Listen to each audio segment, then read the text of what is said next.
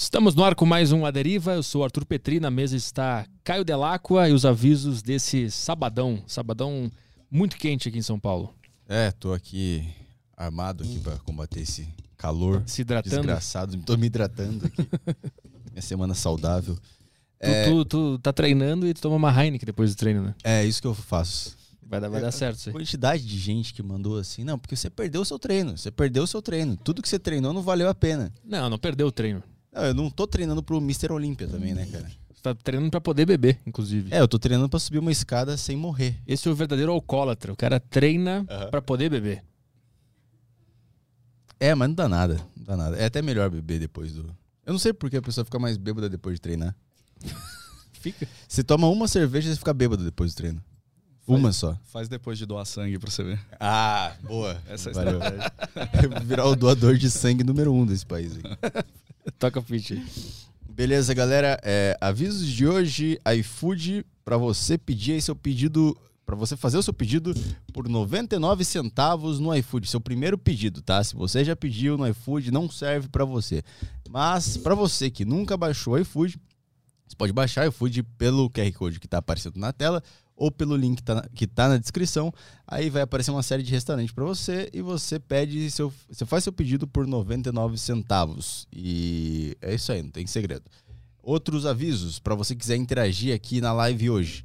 Tem o link que está fixado no chat é, para você mandar as mensagens na plataforma do flowpodcast.com.br. Você pode mandar as mensagens através das Sparks, que são as moedas lá da plataforma. Você também pode mandar mensagem pela sacocheio.tv, o link também está na descrição. Os assinantes da Saco Cheio TV têm acesso ao grupo do Telegram. Então, lá no Telegram, você pode mandar mensagens pra gente. Aqui a gente vai ler sempre o Telegram primeiro. É, você também pode mandar no Yutoba, o superchat do Yutoba. Se quiser gastar seu dinheiro à toa, você pode mandar pelo superchat do Yutoba.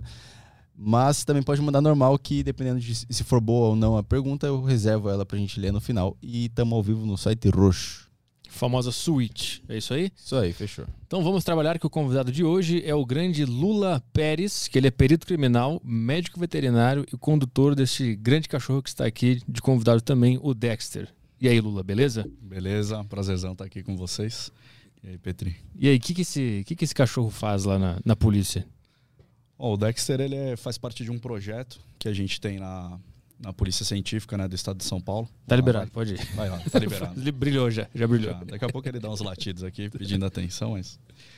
E pô, é um projeto bacana que, que o intuito inicial era, era fazer um auxílio às, às equipes plantonistas, né? Na busca de uma situação que a gente tem que é o sangue latente, né? Que é quando houve um, um local de homicídio, você suspeita que houve um homicídio naquele local, mas o autor ele acaba despreservando o local, prejudicando o local, né, no caso. E, e aí o trabalho da investigação aponta que possivelmente o, o ato delitivo foi, foi naquele cenário. Prejudicando o local, no, no caso, ele limpou tudo. Exatamente, intencionalmente, né? E aí quando a gente a perícia criminal ela tem alguns recursos, né, para tentar fazer essa busca de um, de um vestígio que já não está tão é, disponível a olho nu, né? Que na verdade o, o conceito da perícia, um dos que eu gosto bastante, né, é que a gente a gente gera contrastes para enxergar alguma coisa num, num ambiente caótico, né? Então você pega um local de crime cheio de informações ali visuais e a gente trabalha para identificar os elementos materiais ali, os vestígios que, que podem ter correlação, que terão correlação com o fato, né? Então, quando você vai num local que é suspeito de ter havido um homicídio, eh, esse contraste praticamente não existe, né? Esse local foi limpo, então é muito difícil visualizar o, o sangue que foi lavado, né? E às vezes ele não foi 100% lavado, né? Pode ter respingos que ficou na, na parte inferior de um móvel, né? Alguma coisa assim. Então, por exemplo, uma ferramenta que se usa para tentar levantar esse contraste são as luzes forenses, né? Que você trabalha em cima de algumas alguns eh, feixes luminosos em comprimentos de ondas específicos e usa alguns filtros para destacar eh, a reflexão dessa, dessa onda no objeto. Tem, a Então, ver, por- tem a ver com ferro, né?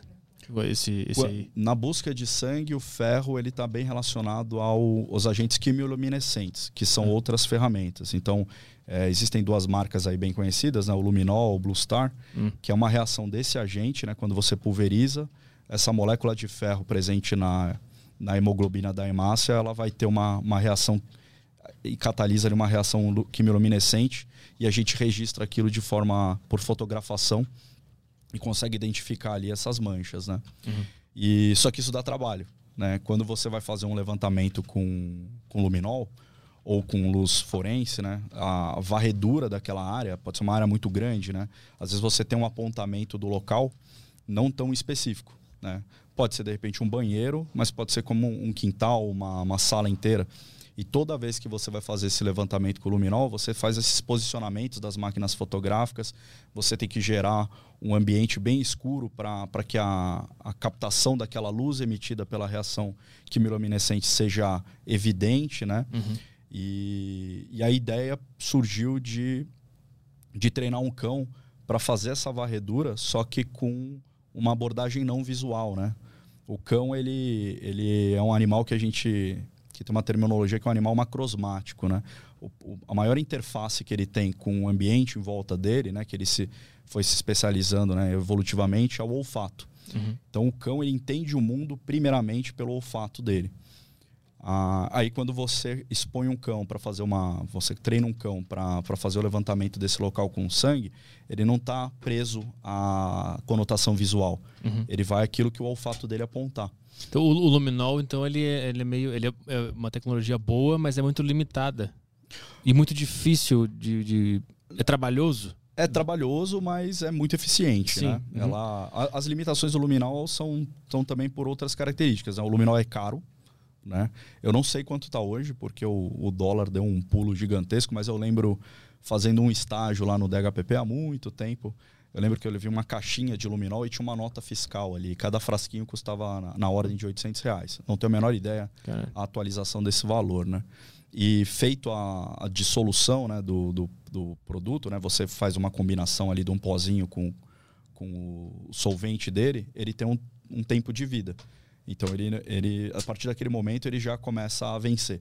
Ah, né? quando tu aplica ele no, no local que, que Ou até quando você fez a mistura. Ah, para levar para o local Para levar para o local. Você Entendi. já acaba fazendo ali no local, depois você não guarda ele e vai usando ah, por quanto você quiser. Então, uh -huh. por mais que você use meio frasco, aquele meio frasco ele vai vai deixar de ser útil muito muito em breve, né? E foi tu que percebeu que o, que o luminol tinha todo esse trabalho e que talvez não fosse tão eficiente quanto um cachorro? Não, na verdade, é a gente tem um colega né, da, da equipe né, que, que veio conversar com isso. Ele tinha pegado um cachorrinho né, de. Sem, sem, sem, olha, achou a máscara ali que, que eu falei, o ladrão de máscara. ele vai ficar fissurado nessa máscara até. Pode deixar. Pode deixar? Por... Não, ele não vai, não tá. vai engolir, não. Ele não, vai calçar não, a máscara. Não tem co... Ele vai botar a máscara. ele vai tomar vacina. Ele... Depois eu pego outra pra mim ali. E aí ele veio com essa proposta, né? Só que assim, como, como qualquer instituição, né? Como a, uma informação, né? Hoje no estado de São Paulo, quem acaba atuando com cão de forma oficial, né? Que existe um canil, é, são as polícias militares. Então a polícia militar e o corpo de bombeiros, que é atrelado à polícia militar, tem um canil, né? Da instituição. Uhum. E nos municípios as guardas civis municipais e acaba atuando também no estado de São Paulo, né, mas que é de ordem da União, a Polícia Federal e a Polícia Rodoviária Federal. Uhum. Mas a gente tem, você acaba vendo aí nas matérias que passam na, nos canais aí de, de matérias policiais, vários agentes da Polícia Civil trabalhando com cães. Então, quem são esses caras? São policiais que resolveram treinar o próprio cão para um auxílio no próprio trabalho. Então sempre que a gente vê polícia civil com cachorro é do próprio policial que no treinou est... em casa, comprou o cachorro e fez todo o trabalho. Paga ração, faz o treinamento, compra todos os petrechos, coleira, caixa de transporte. É tudo iniciativa própria para tentar melhorar a qualidade do próprio trabalho. No estado de São Paulo, né? Uhum. Existem uh, polícias civis de outros estados ah, que sim. já têm, mas é, é, é, meio contraditório isso, né? Pensar no estado de São Paulo, que é, é um dos estados mais importantes aí economicamente, é, que a polícia do estado de São Paulo não tenha um canil. Mas, assim, existe um trabalho forte, né? Existem vários. É, vários personagens da, importantes na Polícia Civil do Estado de São Paulo que estão fomentando a, a, tentativa de ter um canil oficial, né? E a gente, que é a polícia científica, né, que responde dentro de uma superintendência, também não temos, né? A, gente, a polícia científica ela está muito atrelada à polícia civil, né? Muita gente confunde. Ela já foi parte, né? O corpo eles chamavam de corpo técnico, né? Da polícia civil, mas houve uma separação, salvo engano, em 98. Então hoje a gente é um órgão à parte, né? É uma superintendência. Acho que o, o Ricardo aí que já uhum. já conversou com, com vocês explicou um pouquinho. E aí começou esse projeto. Então como esse projeto só existe também porque é, o diretor da equipe que eu trabalho e o diretor da, do núcleo de perícias né, do, do Instituto de Criminalística né, de São Paulo compraram essa ideia. Né? Então foram dois caras ali visionários e que deram bastante apoio de falar, pô, isso aí pode ser interessante, porque a gente tem as atribuições como perito criminal, né? Isso é, é fora da nossa alçada, né? É, se for pensar em até em pesquisa, né? A gente está falando de uma polícia científica. É, quando você vai ler papers, é, qual, qualquer tipo de, de novidade forense, né, para a gente é muito difícil, porque a quantidade de peritos é muito limitada né, no estado, então assim está todo mundo muito sobrecarregado com a sua função pericial. Então a gente faz o atendimento de local, né, ou o perito de laboratório vai fazer os seus exames e depois tem que expedir os laudos, né? Então todo mundo trabalha ali a toque de caixa, né? Tem muito volume. Para você ainda gerar em paralelo uma pesquisa, é realmente muita força de vontade e também apoio da, da dos seus superiores, né? No caso é, do, do a equipe que eu trabalho é uma equipe do interior. Então a gente já, já teve aí a, a conversa com o Ricardo. O Ricardo trabalha numa uma equipe especializada, que é o DHPP, dentro do, de São Paulo. O, mas a, maior, a grande realidade da perícia é a perícia é, que a gente fala que é não especializada. Né? Então, no interior, cada existem vários núcleos de perícia. Então, por exemplo, o núcleo que eu faço parte é o núcleo de São José dos Campos e a ele é atrelado um grupo de equipes por município. Então, cada equipe atende um grupo de municípios e responde para esse núcleo. Uhum. Esse núcleo ele dá também todo o suporte é, de algumas ações laboratoriais. Então, o núcleo de São José dos Campos, por exemplo, ele tem um laboratório de toxicologia para fazer análise de drogas, tem um, uma equipe de balística para fazer análise de, de armas e munições. Então, uma equipe que atenda do núcleo de São José dos Campos, que no caso são no próprio núcleo tem a equipe né, de São José, Jacareí, Taubaté, é, Guaratinguetá, Cruzeiro, que era a equipe que eu fazia parte, a maior parte da minha carreira, que é a última desse eixo Dutra, né, Rio e São Paulo. Ou seja, a gente pegava ali a divisa com, com Rio e divisa com Minas Gerais. Né? E uma equipe que fica, a única que fica fora desse eixo, que é a equipe de São Sebastião. Uhum. Todas essas equipes respondem para o núcleo. Né? Então, o, o, diretor desse núcleo, ele autorizou que mesmo a gente sendo perito criminal e tendo a nossa rotina de trabalho, a gente pudesse desenvolver esse trabalho com cães. Mas se tu quisesse treinar um, um, um cão por conta própria e levar ele para o trabalho, tu não poderia fazer por, por conta própria? Assim. Porque envolve entrar numa cena de crime, né? envolve é, trafegar de viatura. É, então, a autorização foi necessária. Né? Uhum. E como então, é que vocês convenceram o pessoal a autorizar? Não, não foi problemático porque a, a, a, o perfil desses diretores, né, para nossa sorte, era, um, era de, de, Eles fomentam muito essa parte de, de pesquisa também. Então, eu estou falando da pesquisa que eu e, e esse colega né, a gente estava desenvolvendo. Acho que ele vai tropeçar no, fio, no teu fone. Vamos lá. Pode, pode. Quer que eu vá? Momentos de... É. é, ele tá no, no padrão Beagle. Pronto. Pronto. Mas que tipo de pesquisa vocês fizeram para levar pro pessoal para mostrar que funcionava ter um cachorro na equipe? A gente, um dos pontos é qualquer polícia séria no mundo trabalha com cão, né? Se você pegar aí tanto até na parte de filme, você vê ali uh, o policial bom para cachorro, né? Uhum. Sempre tem alguma menção, mas é, uma busca rápida você vê que a, a, é muito diferente você dar uma, uma, uma ordem de parada para uma pessoa portando uma arma e aquela pessoa vai pode correr porque sabe que o policial talvez não arrisque fa fazer um disparo de arma de fogo e nem, nem tem, né? Você faz um disparo quando você está atentando contra a sua própria vida, né? Agora é diferente você dar uma ordem para uma pessoa parar quando você está portando um cão, né? É, os, o, a busca por de odor, né, o que o cão faz, ela acelera muito um trabalho, né? De, de varredura. Então, por exemplo, você, vai, você precisa é, fazer uma varredura em bagagens dentro de um ônibus. Imagina fazer essa varredura, essa inspeção de forma visual, uhum. abrindo mala por mala, é, tirando todas as bagagens do ônibus. Você passa um cão, você consegue fazer essa varredura de uma forma muito mais eficiente e menos invasiva, né? Vocês usaram esses argumentos e, e também pegaram exemplos de países que já fazem isso para mostrar a dados, A gente não etc. tinha tanta referência em relação ah. a esse trabalho pericial. Né? A gente viu uma coisa ou outra ali na, na Noruega. Havia um trabalho muito interessante de um, de um pesquisador italiano falando sobre a identificação de sangue pelo olfato de cães, ao passo que a a gente está falando do sangue como um material biológico, né? O cadáver também passa a ser ali um material biológico humano, né? É, é muito comum a busca por cadáver. Então a gente fez uma associação, né?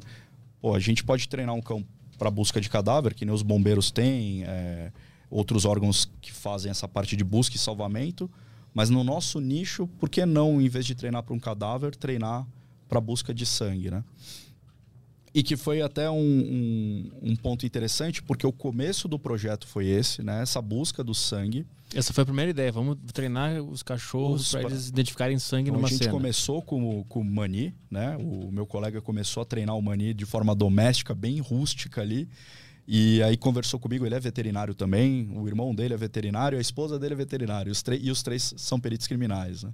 E aí eu já, já os conhecia da época de faculdade, né? E aí ele comentou comigo, falou, cara, o que, que você acha? Eu tô, tô fazendo isso. É, eu falei, vamos, vamos conversar com a diretoria, isso aí pode ser interessante. E aí, depois da conversa, é, ele era de uma das equipes de interior que respondiam para esse núcleo, e eu era da equipe de Cruzeiro. E esse diretor falou: então vocês vêm aqui para o núcleo mesmo e vão desenvolver esse trabalho aqui, né, sobre, sobre a minha tutela. E com o incentivo é, financeiro do Estado? Não. Nada, zero, nada, só de vocês, indivíduos investindo no Investindo no, no, trabalho. É, eu, eu, considero como se fosse se eu tivesse na iniciativa privada e quisesse fazer uma pós-graduação para para melhorar meu conhecimento e, e, ganhar mais espaço e conseguir fazer meu trabalho melhor. Uhum. Então eu pensei dessa forma, né? Uhum. e, e, é o que a maioria acaba fazendo, né? E, e foi muito bacana, né? Porque só que a gente buscou orientação profissional, né? Porque a gente falou, pô, é interessante, mas como que se adestra um cão, né? Como que, que a gente pode começar esse trabalho? E aí a gente teve a informação de uns colegas que eram da Polícia Civil, não da, da científica, que faziam um trabalho muito legal em Franco da Rocha. Era o pessoal que na época era Garra e agora virou Goi. Então todo mundo falava, ó, tem, uma, tem um treinador lá, o Thiago, pô, o Thiago é um cara fera, ele tem umas, um, uma cachorra top de linha de, de, identificação de entorpecente. E aí a gente foi lá procurar o, o Thiago, e, e ele é um cara assim, ele é um sonhador, né? Ele, ele fala, pô, eu queria unificar esses, todos esses policiais civis. E ele conhece muita gente. Você vai num curso de, de detecção ou um curso de treinamento de guarda e proteção, pô, você, conhece a turma ali, vira amigo para a vida toda, assim. Os, o sinotécnico, né, os, os especialistas em cães, eles acabam é, trocando muita ideia, são muito solícitos.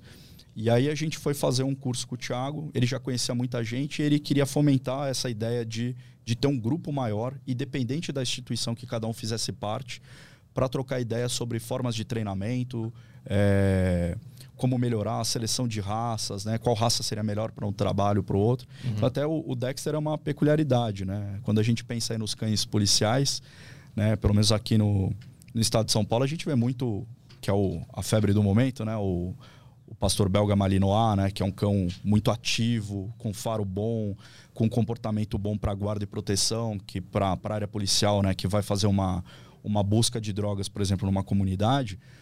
Então, assim, o, aquele cão está exposto também, né? Então seria interessante que aquele cão também se protegesse e fosse uma proteção para o seu condutor. Mas nada impede que você também faça essa busca com um labrador, mesmo que ele não tenha essa função de guarda-proteção, né? Ele vai sair brincando com a galera, né? É, saiu. e aí, a gente acompanhou né, o, o trabalho de um pessoal da, da polícia da Bahia. Eu comecei a ver, eu falei, pô, trabalho muito bacana. Eles estavam trabalhando com Cocker, Cocker Spaniel. E aí a gente entrou em contato e foi perguntar, pô, por que Cocker? Né? Não, porque o Cocker tem um faro bom também e ele é mais barato. Não mais barato o cão, mas ah, é menos comida, é menos medicamento, né? Quando precisa, você vai comprar um, um antipulga é por peso, uhum. né? o transporte dele, a, o preço de uma caixa de transporte, ela varia pelo tamanho. E, inclusive, para você colocar dentro da viatura, né? Muito mais prático você trabalhar com um cão menor. Então, mesmo não tendo esse impacto aí da, da guarda e proteção, mas para uma situação que você vai fazer apenas a detecção, era muito eficiente. Uhum. Aí eu falei, pô, acho que eu vou, vou pegar um cachorrinho menor. E aí comecei a lembrar de situações, né? Que para mim, assim, a primeira vez que me chamou bastante atenção essa parte, além dos filmes, né? Que eu já tinha visto na, na adolescência, é, foi um desembarque que eu fiz no, no Chile, né, em Santiago, e aí imediatamente suas bagagens são abordadas por cães de detecção, né? O Chile tem uma, uma preocupação muito grande em uma invasão agropecuária, né, sanitária, né, que a gente fala, porque eles são quase uma ilha, né? Eles estão cercados ali por deserto no norte, por geleira no sul, aí tem uma cordilheira grande, né? E, e o Pacífico do outro lado. Então, eles tentam se proteger da entrada de, de agentes, né?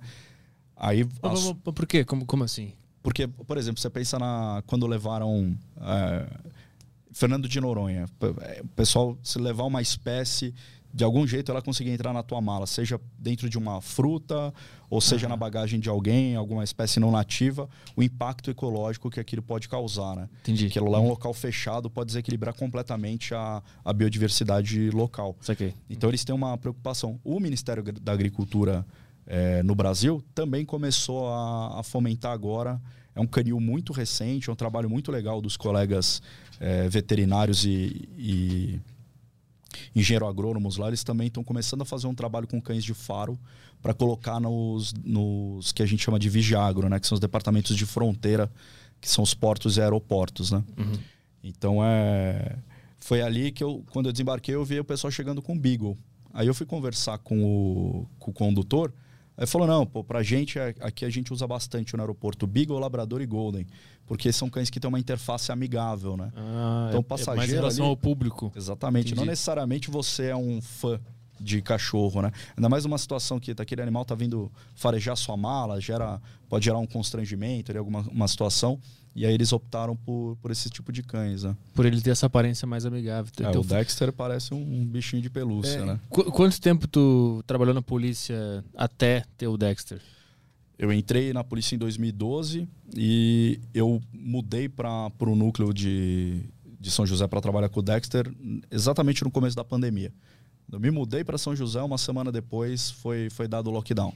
E aí, e aí tu que escolheu ele? Como é que foi? Eu fui num, fui num canil de, de Beagles para conhecer a raça, né? Tava pensando no Beagle, no Cocker, né? E aí, por coincidência, já tinha uma, uma ninhada com 40 e poucos dias. E aí eu olho lá o grupo, né? A, a ninhada do Dexter, um monte de cachorrinho brincando e um outro perdido lá, subindo numa árvore, prospectando. Eu falei. na dele, sim. Na dele, mas fuçando tudo. Eu falei, esse cara acho que vai ser legal pro trabalho, né? Uhum. Aí eu acompanhei um pouco é, o desenvolvimento dele e acabei pegando o Dexter com. Eu nem estava pensando em pegar o Dexter ainda, porque nesse curso que, que a gente fez lá com.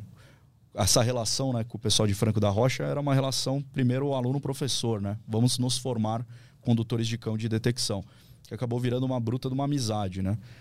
É, eu, eu para eu ter um cão e você só aprende treinando um cão, né? Para entender o comportamento dele, os, os, os, erros e acertos. Eu estava com um pastor malinois que chama Rambo, que também foi treinado para detecção de, de sangue lá em Franco da Rocha. Então eu não pensava ainda em, em ter um cão próprio. Para mim estaria bom é, fazer esse treinamento com o Rambo e, só que essa visita do Canil, aí eu não resisti, né? Eu ah. antecipei um pouco o processo e acabei, acabei comprando o Dexter, né? E aí tu já come, tu começa a treinar ele desde cedo já para ele no trabalhar carro. na polícia? No carro, indo ele vindo para casa, já começa porque é interessante você pensar que o que, que é o treinamento de um cão de serviço, né? É o não é a detecção do odor propriamente dito, né? É um cão que ele tem que ele não pode ter medo de um monte de coisa, ele tem que se relacionar bem com pessoas, ele tem que se relacionar bem com animais. Então, um dos primeiros passos que a gente chama é a dessensibilização.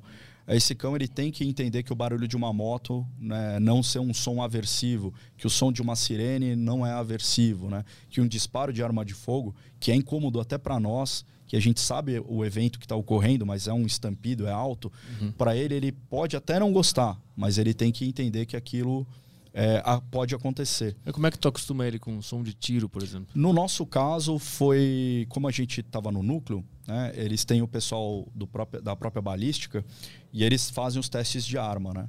Então a gente tenta manter uma, uma postura normal enquanto eles estão fazendo os disparos e não fomenta o medo do cão e, e recompensa o cão enquanto está acontecendo o disparo. Uhum. Então ele vem, a gente está brincando, está com bolinha, dá petisco, e os caras lá testando a arma. Testando a arma e ele, ele começa a, a ignorar. Uhum. E, e, e, aí, quanto tempo ele começou a. Qual foi o primeiro trabalho dele na, na polícia? Então, o, o, os nossos cães hoje são um projeto, né? É, tem toda a fase de treinamento. Então, dentro dessa parte de socialização que a gente fala e, e dessensibilização, e a socialização, por exemplo, é, é estar com o Dexter em 90% dos lugares que eu vou. Né? Eu sempre tento ir. Com, ele sempre está andando de carro, quando possível, a gente já faz os deslocamentos com viatura, é, leva nos prédios que estão os colegas lá trabalhando. Isso tudo é treinamento, enquanto em paralelo a gente começa a apresentação dos odores de interesse. Né? Então, no começo, a gente apresentou o odor de sangue né, para ele aprender. E aí, no meio do caminho, eu entendi que pô, o sangue é interessante dar esse apoio na, na varredura de local, na economia do luminol. Mas tem um, uma outra parte que a gente começou a detectar na, na perícia, que é a busca por cadáver. A polícia civil, quando, como ela não tem cães né, próprios, né, e o pessoal quando tem começa a fazer mais focado no próprio trabalho ali para a busca de entorpecentes, toda vez que tinha uma busca de cemitério clandestino, de ocultação de cadáver, acabava pedindo ajuda ao corpo de bombeiros, que não é a função primordial deles, né? A deles é busca e salvamento, uhum. que pode se deparar com um cadáver, uma estrutura colapsada, e mas não era a atividade fim deles. Aí eu falei, pô, eu acho que eu vou começar a fazer um desvio do treinamento do Dexter para para busca de cadáveres e eventualmente o Thiago, né, como era como é bem conhecido, né, no, no meio canino, abordavam ele falando: Pô, você não tem um cão de cadáver? A gente está com uma denúncia ali de um cemitério clandestino, será que não pode ajudar? Porque para você poder cobrir o estado inteiro, você pensar que aí o, os cães aqui dos bombeiros estão posicionados aqui em São Paulo, né? Fazer esses deslocamentos. Aí você tem, como eu disse, as guardas civis municipais, que às vezes tem esse cão de, de cadáver. Eu falei, pô, vou puxar o Dexter para isso. Uhum. E aí um divisor de águas para mim foi em um curso é, conhecer uma turma dos bombeiros do Distrito Federal. E como eu falei, conversa vai, conversa vem, a gente acaba ficando amigos. E eles falam: não, dá um pulo lá para conhecer o trabalho da gente. E treinar cadáver tem um senão. Não é todo lugar que você tem autorização judicial para usar restos mortais humanos para o treinamento. No estado de São Paulo não tem. Vim perguntar exatamente isso. Como é que treina o cachorro a identificar cadáver? Alguns estados você consegue ter a doação de, de fragmentos de pessoas, que aquelas pessoas não reclamadas. É, alguns lugares usam doações de hospital com concessão de membros amputados. Né? E aqui é, em literatura, é, tem uma bíblia aí de treinamento de cães que chama Cadaver Dogs, né?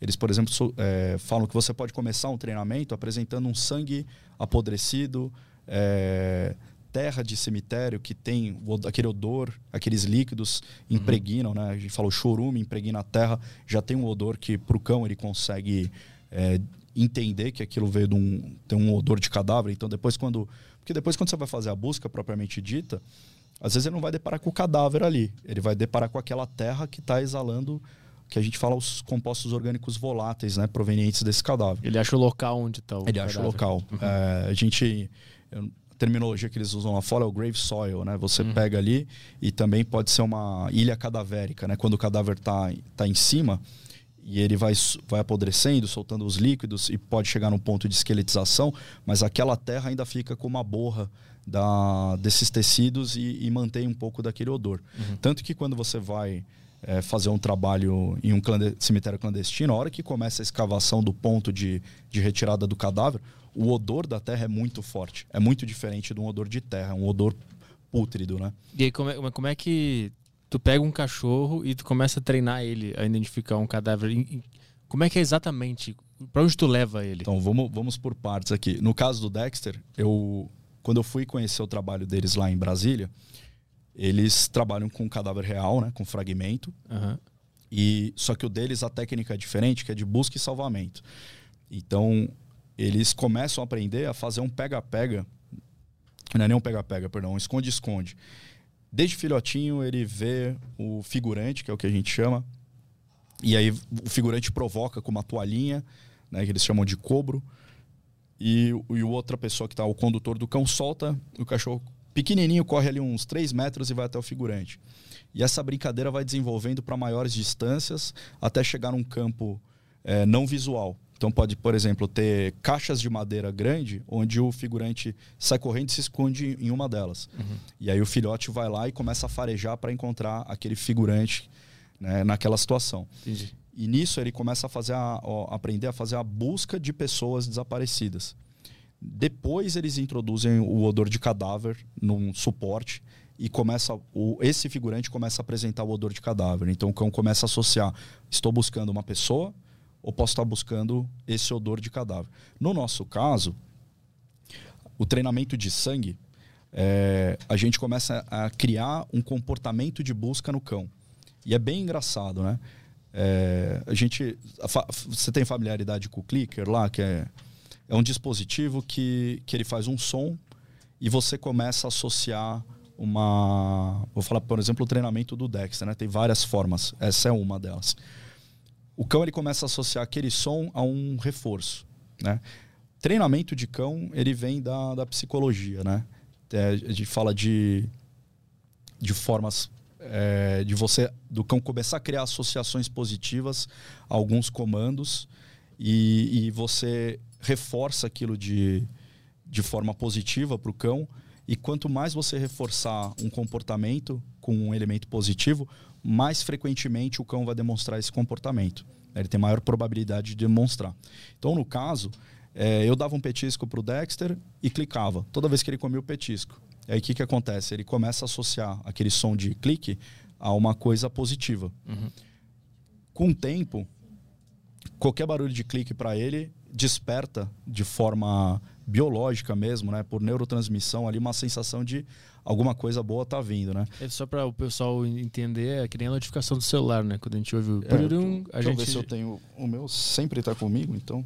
A gente ouve a notificação do celular já dá, libera umas coisas Ó, na gente já gente o, acha, o né? barulho do chaveiro do clicker para ele, ele já sabe que eu vou estar tá com o clicker na mão uhum. e que isso pode Aí é um som que ele. É que nem que quando chama... toca o celular a gente olha pro lado assim pra ver o que, que é. Ou o, a gente percebe que o nosso próprio cão, um clicker não intencional, né? Que quem mora em apartamento, a hora que toca o interfone, vai gerar uma reação no uhum. seu animal, né? Uhum.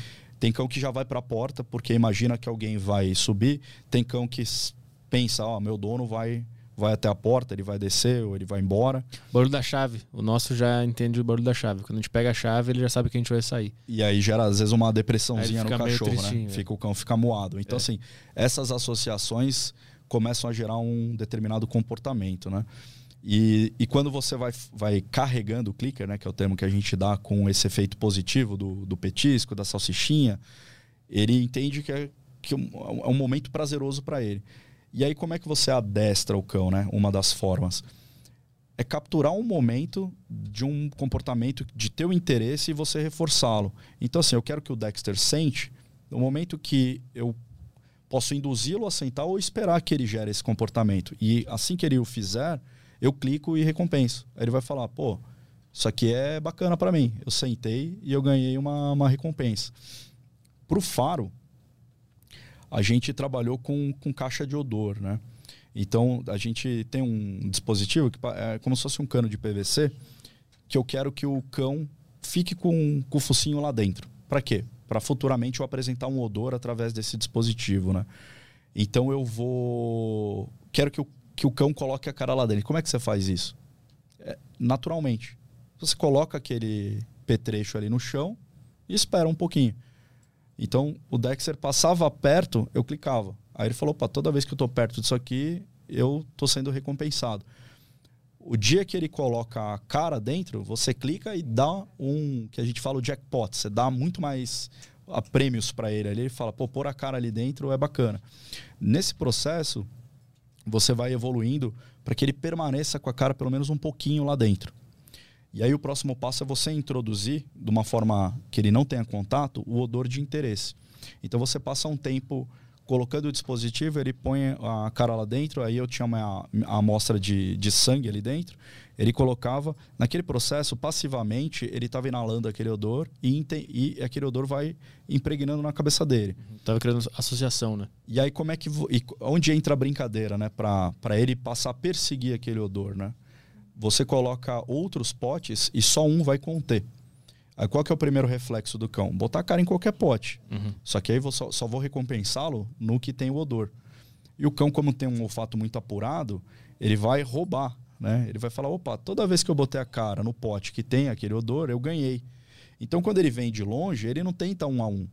Ele vai passando o focinho perto e a hora que ele vê, vê, né? Isso é engraçado, né? A gente é visual uhum. e a gente usa uma terminologia visual para um mundo que para ele é totalmente do olfato, não é totalmente. Na visão do cão é super apurada, a audição também, mas o mundo dele, a navegação dele é primordial, é pelo olfato, né? Então, a hora que ele detecta aquele cone de odor saindo do, do dispositivo, ele vai para o dispositivo. Então, a, a, brincadeira que ele aprendeu a roubar, na verdade, você acabou de ensiná-lo a perseguir um determinado odor. Uhum. E aí você passa a fazer uma evolução de cenários e, e de formas para ele começar a aprender o, o processo de varredura. Então, aquele odor, depois de um tempo, existe um dispositivo que chama parede de faro. São vários, é, uma parede, é uma parede de madeira com vários orifícios que você coloca o odor num deles. Então, ele aprende a procurar é, verticalmente aquele odor. E depois você começa a distribuir aquele odor num ambiente que a gente chama de laboratório, né? com menos é, interferências. Né? Num laboratório nunca vai ter a presença de um gatinho, vai ter um controle de barulho, porque você quer que o cão fique focado naquela busca. Hum. E aí, quando você começa a, a, trabalhar do laboratório, você vai evoluindo do laboratório para um meio externo, até que você começa a fazer simulações de local real e vai para o local real. E aí toda essa volta que eu dei é para falar que como eles são, são cães que estão dentro de um projeto, a gente começou a apresentar esses cães para locais reais. E já tivemos alguns locais muito bacanas, assim, né, para treinar os cães, né? E, e, o treinamento em si já é muito legal, né? Quando você vai numa área aberta e, e, e você se testa como condutor e testa o seu cão para saber que pô, não é que ele procura mesmo, né? Uhum. Então eu gosto de trabalhar em dupla, né? Eu tenho um, um, grande amigo aí que é perito também, que tem gostado bastante da, da brincadeira. Então ele sempre, oi, oh, aí, quando é que a gente vai treinar o Dexter? Uhum. Aí ele. E é engraçado que quando. O, é o Lucas, né? Quando o Dexter vê o Lucas, ele fala: opa, hoje é dia de, de brincar, né? E, mas todo sangue tem o, o mesmo odor ou o tipo de sangue diferencia? Se eu pegar o meu próprio sangue, ele mesmo já não tem o mesmo odor dependendo do que eu comi. Então. E dependendo do, do, tempo de putrefação desse sangue. Se eu coleto esse sangue hoje, amanhã ele já tem outro odor. Então, quando a gente faz a apresentação de odor de sangue para ele, a gente vai apresentando um blend de sangue, tanto de pessoas quanto de dias e, e, e tenta cobrir uma, um, uma cronologia grande e variedades grandes, para que uhum. ele entenda e crie uma memória na cabeça dele, do mesmo jeito que você vai sentir um cheiro de café, independente da marca, ele vai falar, isso é café. Uhum. Só que o cão, ele tem um olfato né, absurdo. Né? Então, se for falar um pouco aí de fisiologia do faro, né, se querer entrar em parte de aula, é, a gente tem, em média, é, 5 milhões de receptores de odor. O cão é um pouco divergente essa informação em literatura, mas falam entre 200 a 300 milhões. Só que não é só isso que faz com que ele tenha uma sensibilidade muito maior, né? O comportamento do cão no faro já é muito diferente. A gente não costuma ficar procurando odores com o nariz, né? Eu gosto bastante, já antes do Dexter, assim, de perceber odor, né? Agora você pega um barista, um enólogo, eles treinam bastante um odor para uma situação específica, né? O cara apreciador de vinho, ele vai trabalhar ali tentar identificar aquele odor. O cão não, o mundo dele é interpretar tudo pelo odor. Então assim, o próprio focinho do cão já já já tem um mecanismo de entrada de ar e saída de ar diferente do nosso. O cão ele consegue inspirar pelo centro da narina e quando ele vai expirar, ele, ele expira lateralizado para não ter um confronto de entrada com é. saída. Hum. Então ele consegue concentrar é, a maior quantidade de moléculas que ele captou no ambiente é, intencionalmente. Né? além dessa. Da, da, o, o, nariz do, do cachorro, né? A proa do barco, né? Ele já está ali na frente, né? Ele começa o, o processo.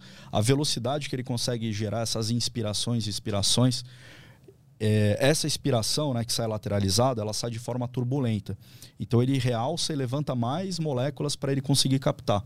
Então a meta dele é tentar captar a maior quantidade de moléculas que estão suspensas para ele fazer essa interpretação. Uhum. E as áreas de cognição no cérebro para faro também são é, tanto anatomicamente ele tem um, uma região mais desenvolvida né, em tamanho, quanto o, a importância dessas moléculas no cérebro dele. Para tentar ilustrar e não ficar muito acadêmico, a gente tem uma relação também interessante do olfato com memória, né? Uhum. Cheiro de carro novo, ele desperta uma sensação positiva. Então, a memória também está atrelada à emoção. Né? Um cheiro de café para umas pessoas pode representar um cheiro de um bolo específico, pode trazer uma lembrança e um, uma sensação positiva da casa da avó. Né? Só que no nosso dia a dia, normalmente a gente trabalha o odor como bom e ruim. Né? A gente não fica buscando sentir odores. Mas quando, na nossa percepção, mesmo, mesmo sendo mais rudimentar, comparativo ao cão, a gente consegue sentir emoções a partir de um determinado odor, né? Uhum. Um determinado perfume que você tinha numa namoradinha lá pode despertar um sentimento diferente em você. Para o cão, isso é muito presente. E até um ponto, né? Pô, porque eu estou treinando meu cão a buscar aquele odor de sangue, né? E, mas aquilo para ele é irrelevante. O mundo é odor para ele. Mas por que, que eu vou convencer aquele carinha ali a buscar o que eu tô querendo? É você tornar aquilo muito relevante para ele. Uhum. Mais que todos os outros cheiros que tem naquele ambiente. Exatamente. Uhum. É que aí você faz um processo que ele vai ter é, uma gana muito grande de falar, pô, a minha brincadeira, né? O ápice aí do meu dia é ir buscar aquele negócio com aquele cara. Isso é muito divertido. Uhum. Né? A gente brinca falando que quando o cão é filhote, no começo ali do treinamento, é uma grande brincadeira, né? E uma frase que o Thiago tem que eu acho muito legal, né? Que o pessoal fala, pô, cão de trabalho, coitado. Pô, meu cão é um pet feliz. Será que teu cão é um pet feliz? Para mim, o comportamento de cão é ele tá a campo, ele tá brincando, ele ter contato com outros cães, né?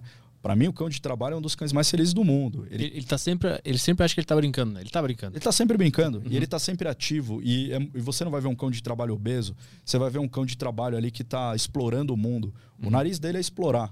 E no caso, ele tenta explorar é, discriminando odores, né? Tô sentindo vários odores e, e eu tô querendo achar o meu odor-alvo. Então, no processo que você está apresentando esse odor do nosso interesse que ele busque, você tem que transformar aquele momento num dos momentos mais felizes da. Então, assim, você vai ver uns marmanjo do Goi, grandalhão, treinando cachorro. Garoto. afinando a voz. E, e, dá um efeito muito forte no. E o pessoal me zoa porque eu, eu não tinha essa capacidade, né? O pessoal zoou que o meu muito bem pro Dexter era sempre muito bem. E... Parece eu com o meu Shih Eu não consigo, não consegui esse. E, ele, e, e, o Dexter é um cachorro meio, meio serião, assim, então acho que a gente se entendeu bem, né? E como é que tu dá a ordem de comando para ele buscar sangue? Por exemplo, agora, a gente tá aqui, se tu quisesse falar para ele, ó, busca sangue aí, como é que tu faz? A gente é, tem todo um, um ritual, né? Que o, o cão ele se adapta muito a rituais, né? Então, por exemplo, eu vou falar do Dexter, mas uma coisa engraçada assim, os bombeiros lá de Brasília, eles têm um uniforme de trabalho laranjão. Putz, passou um cara de laranja ali perto do canil, os cachorros já ficam malucos, porque eles já começam a entender que eles vão pular numa viatura e brincar. vão sair para o trabalho. Uhum, sempre pra brincar, né? né? E o, o, Dexter, por exemplo, é engraçado. Busca indoor, eu uso muito o efeito porta. Eu pego ele, ponho atrás de uma porta, abro a porta e falo, procura. Ele entendeu. A partir do momento que eu entrar naquela área, eu vou procurar. Ah, então a gente podia sair agora, fechar a porta, abrir de novo e falar procura, que ele ia começar ele, a procurar. Ele vai. Aí normalmente eu clipo ele na coleira, estou paramentado com a roupa de trabalho e, e, e, solicito que ele faça a busca. Ah, tu... E aí uma, uma dificuldade que eu tive, que, que eu, eu migrei, né? O Dexter dos. Dá pro Dexter ser um cão de sangue e de cadáver. Hoje eu forço muito mais a busca por cadáver. Por quê? Esse trabalho do sangue com luminol, normalmente a gente faz em áreas confinadas, né? Uma sala, banheiro, alguma coisa assim. E o cadáver, ocultação, pode ser que seja indoor. A gente teve até uma busca muito peculiar, né? Que, que eu dei uma volta muito grande, né? Que você falou de casos né, que a gente uhum. trabalhou. Tem uma muito, muito bacana. E, e eu falei, pô, eu peguei um cachorro que fazia uma busca super detalhada, eu ia passando a mão, ele vai cheirando a fresta do sofá, ele é bem detalha, detalhista, aí eu levo ele para um campo de futebol. Como que ele vai fazer essa varredura? Aí, numa área aberta, o cão começa a aprender a usar o ventaneio, que a gente fala que é levantar o nariz e tentar pegar a fonte de odor. Aí, não só o cão aprende a trabalhar assim, mas a gente tem que aprender muito a trabalhar com o cão, que é entender o sentido do vento. Né? Se o vento está contra e você está andando de uma forma lateral-lateral, você já está economizando um bruta de um trabalho, porque se está a um metro, dois metros ou dez metros, o vento está trazendo aquele odor. Então ele vai entender que o, que o vento o último vídeo que eu postei do, do Dexter na, na página dele era esse grupo aí do Projeto K9. A gente começou a trabalhar em cima de uma pós-graduação, né, para sinotecnia. E aí eu estava dando aula e o Dexter eu levo ele para fazer demonstração. É muito engraçado que ele tá se aproximando da fonte do odor, aí ele desvia e de repente ele dá um pulo de volta pro, pro caminho. Porque Bota, ele percebeu... pode botar aqui esse vídeo. Pega na, na página dele ali o, o ah, bacana. Vídeo, que a gente pode ilustrar pra galera e ir falando ao mesmo tempo. É, o cão, ele tem, né, o olfato, ele vai trabalhando de uma forma de, de compreensão do odor, né, identificação daquele odor, que é a detecção, mas a, a localização espacial daquele odor, né, como que é, é, é engraçado, né, que é um ele, ele tá cheirando, se locomovendo e interpretando se esse odor está aumentando ou diminuindo. Uhum. Então, essa, essa parte de concentração, né, que a gente fala o gradiente do mais concentrado para o menos concentrado, ele começa a entender que, opa, se está aumentando a concentração é porque eu estou me aproximando da uhum. fonte de odor. Só que existem várias técnicas né, e vários, vários detalhes que, às vezes, a concentração daquele odor não é porque você está perto da fonte original. É porque aquele odor veio de longe, começou a acumular num arbusto hum. e passa a ser uma fonte secundária de odor. Então, assim, você também tem que começar a interpretar o comportamento do cão. Tem interpretar um, o que, que ele encontrou, né? O que, que ele encontrou, com a forma que ele está que ele tá trabalhando. Tem uma, uma busca que eu acho assim a, uma das mais legais, que é a busca em, em barco. O cachorrinho ele vai na ponta de um bote então ali você tem um barqueiro se deslocando num sentido. O vento da superfície pode estar se deslocando em qualquer outro sentido. E o fluxo de água também. Uhum. E aquele odor, às vezes está a 30 metros de profundidade, ele sobe dissolvido na água e aparece na superfície. E o cão detecta. Ele vai na pontinha do barco cheirando. E aí ele dá um. O vento que está vindo na, na cheirando o vento que aparece. Agora, esse vento está vindo de longe, a água que trouxe, o barco que está aproximando. Uhum. Então, o condutor do cão, o barqueiro e o cão, eles fazem muitos, muitos exercícios para otimizar como é que vai ser o deslocamento desse barco, é, como que eu vou mudar de direção para ter uma confirmação do cão. Vocês levam em consideração a direção do vento naquele momento? do fluxo de água também, da corrente do, ah, sim, de água. Às vezes você não está numa água estática, né? Para então, se posicionar da melhor maneira possível, para pegar todos esses elementos e, e, e usarem, usar eles da melhor maneira possível. E ele faz, é, em terra, ele faz isso mais ou menos, né? essa navegação por conta própria. Né? Ele vai cheirando, interpretando o vento, só que ele, ele é o barquinho dele mesmo. Né? Ele está se deslocando e ele fala: tô perto, tô longe, tá quente, tá frio. Vai dar um latido quando ele sente alguma coisa? Como é ele é muda. Ah, então... Bota aí, é o primeiro aquele ali? É o primeiro. Aí ele tá procurando sangue, é isso? Aí ele tá procurando o cadáver. Cadáver. Fragmento. Tá.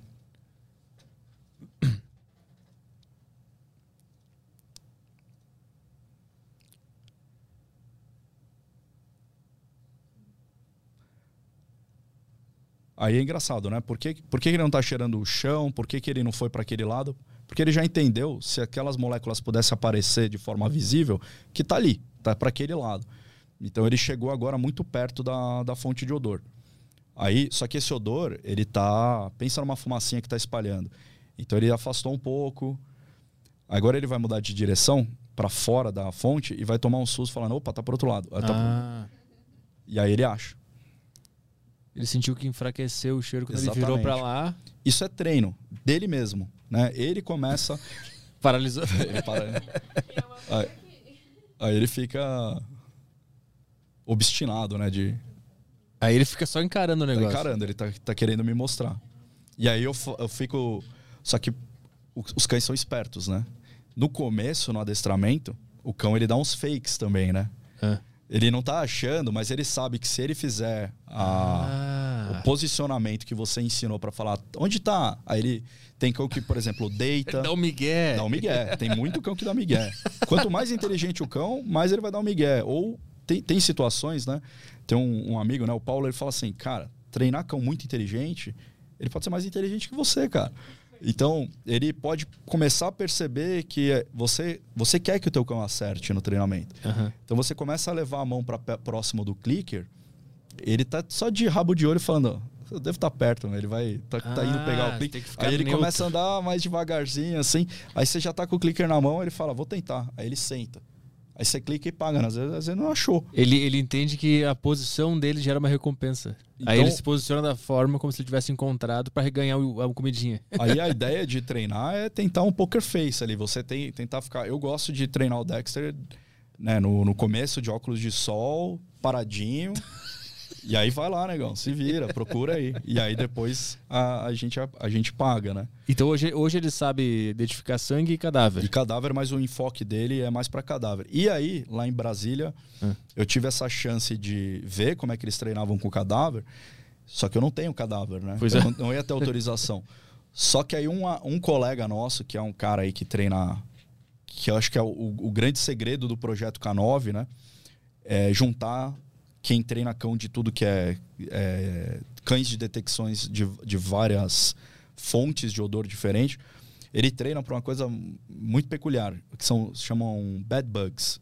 É um percevejo, que eu acho que é daí que vem aquela torce e torce, procura mais não ver, não sei se é a pulga ou o percevejo. Por quê? Porque o percevejo ele pica e dá uma bruta de uma coceira.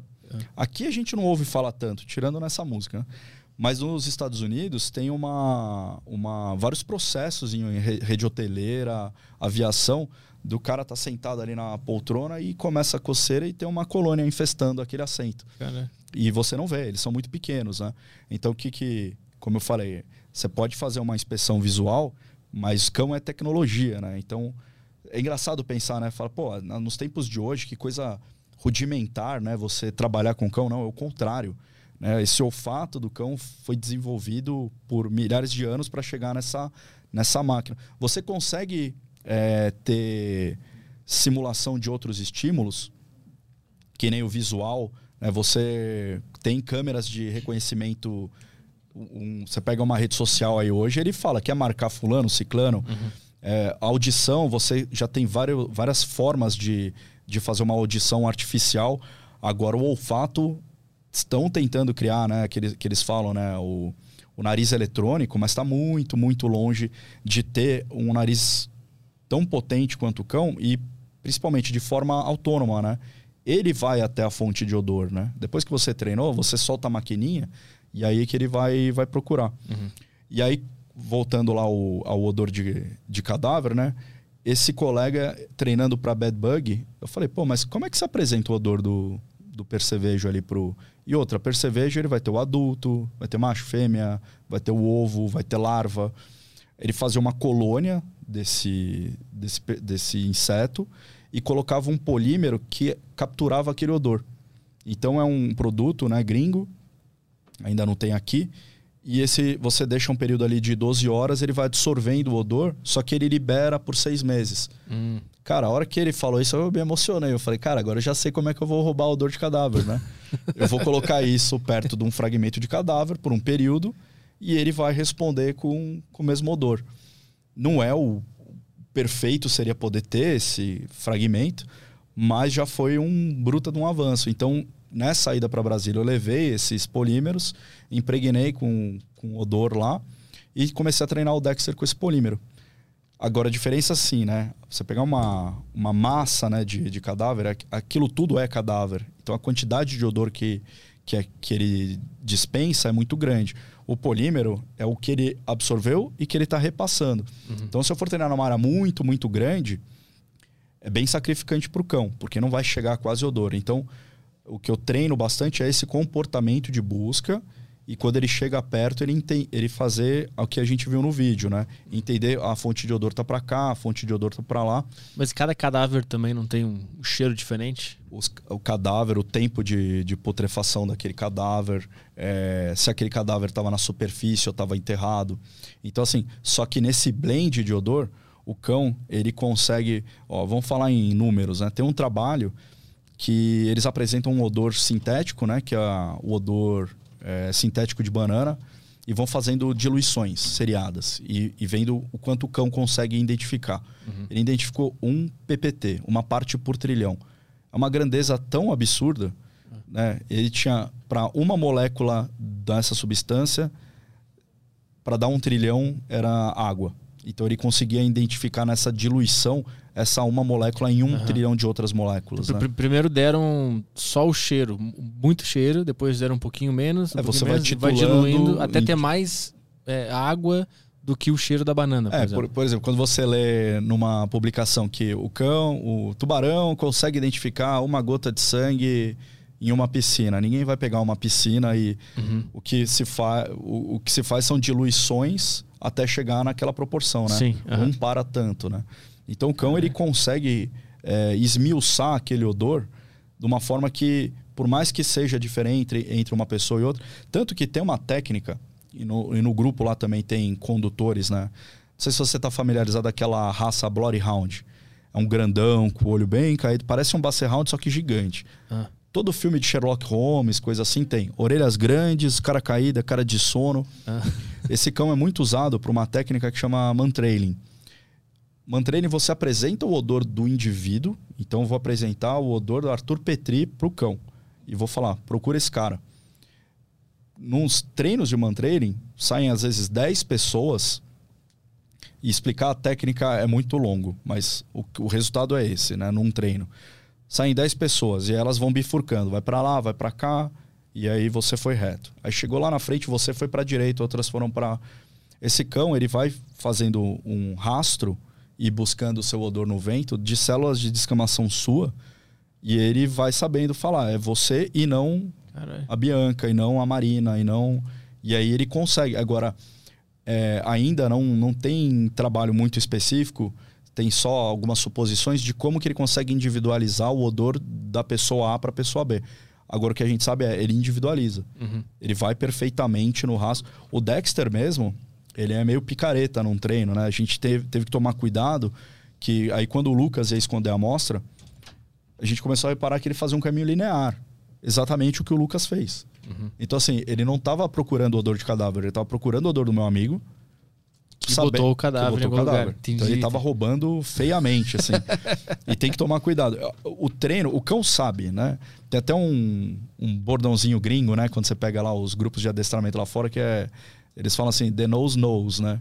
O nariz assim, sabe. Ele sabe, ele sabe o que ele está fazendo. É você não errar o treinamento dele. Então, se você começa. Como que um cão faz um rastreio de mantreio? Não é só. Ele pega todas as dicas possíveis no ambiente, né? É muito fácil para a gente pensar. Você está dirigindo com o seu carro e invade um canavial. Aí, qual que é a imagem que você tem? Um monte de cana derrubada, que é o caminho que seu carro passou. Uhum. Isso é uma forma macro, né, da gente enxergar. Agora pensa que o cão ele enxerga aquilo num gramado que foi o que você passou e pisou. Ele sente o cheiro do caminho que você pisou.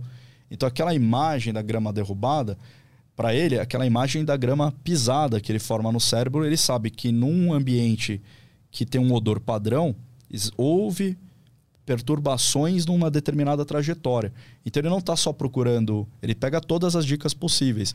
Ele fala assim: "Ah, aqui tem o caminhar de alguém. E eu sinto o cheiro dessa pessoa, mas eu sinto muito mais. A, a gente consegue sentir um pouco esse cheiro. Se você tá parado na sua casa, seu vizinho da direita tá cortando grama, você fala, ó, cheiro de grama. Porque tá ma- magnificado. Ele sente na minúcia. Na minúcia. Só de existir a grama. Ele Só tá de existir a grama já. e uma grama pisada, para ele é um cheiro de grama Ah, pisada. Ah, e quando tu pisa a grama, ela. Você macera ela aquela grama, você pisa um em você pisa Ah. na terra. Hum, O odor, entendi.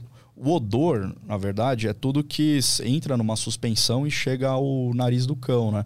Então a, a gente sente situações, por exemplo, a gente está num ambiente fechado agora, mas se começar a chover lá fora de- e de alguma forma entrar um pouquinho de vento lá de fora, você pô, tá chovendo. Uhum. Então a gente também consegue fazer um pouco dessas correlações, né? Uhum. Agora, para ele, aquilo é, o- é a vida dele, né? Tem até uma. No, no mundo do macrosmático, né? Do, do- daquele indivíduo que entende o mundo pelo cheiro, é, o pessoal é, teve um trabalho falando, pô, como é que o cão sabe que você tá para voltar para casa, né? Se você tem uma rotina bem definida. É, super audição, é, a visão, o relógio biológico, né? O que seria o relógio biológico, né?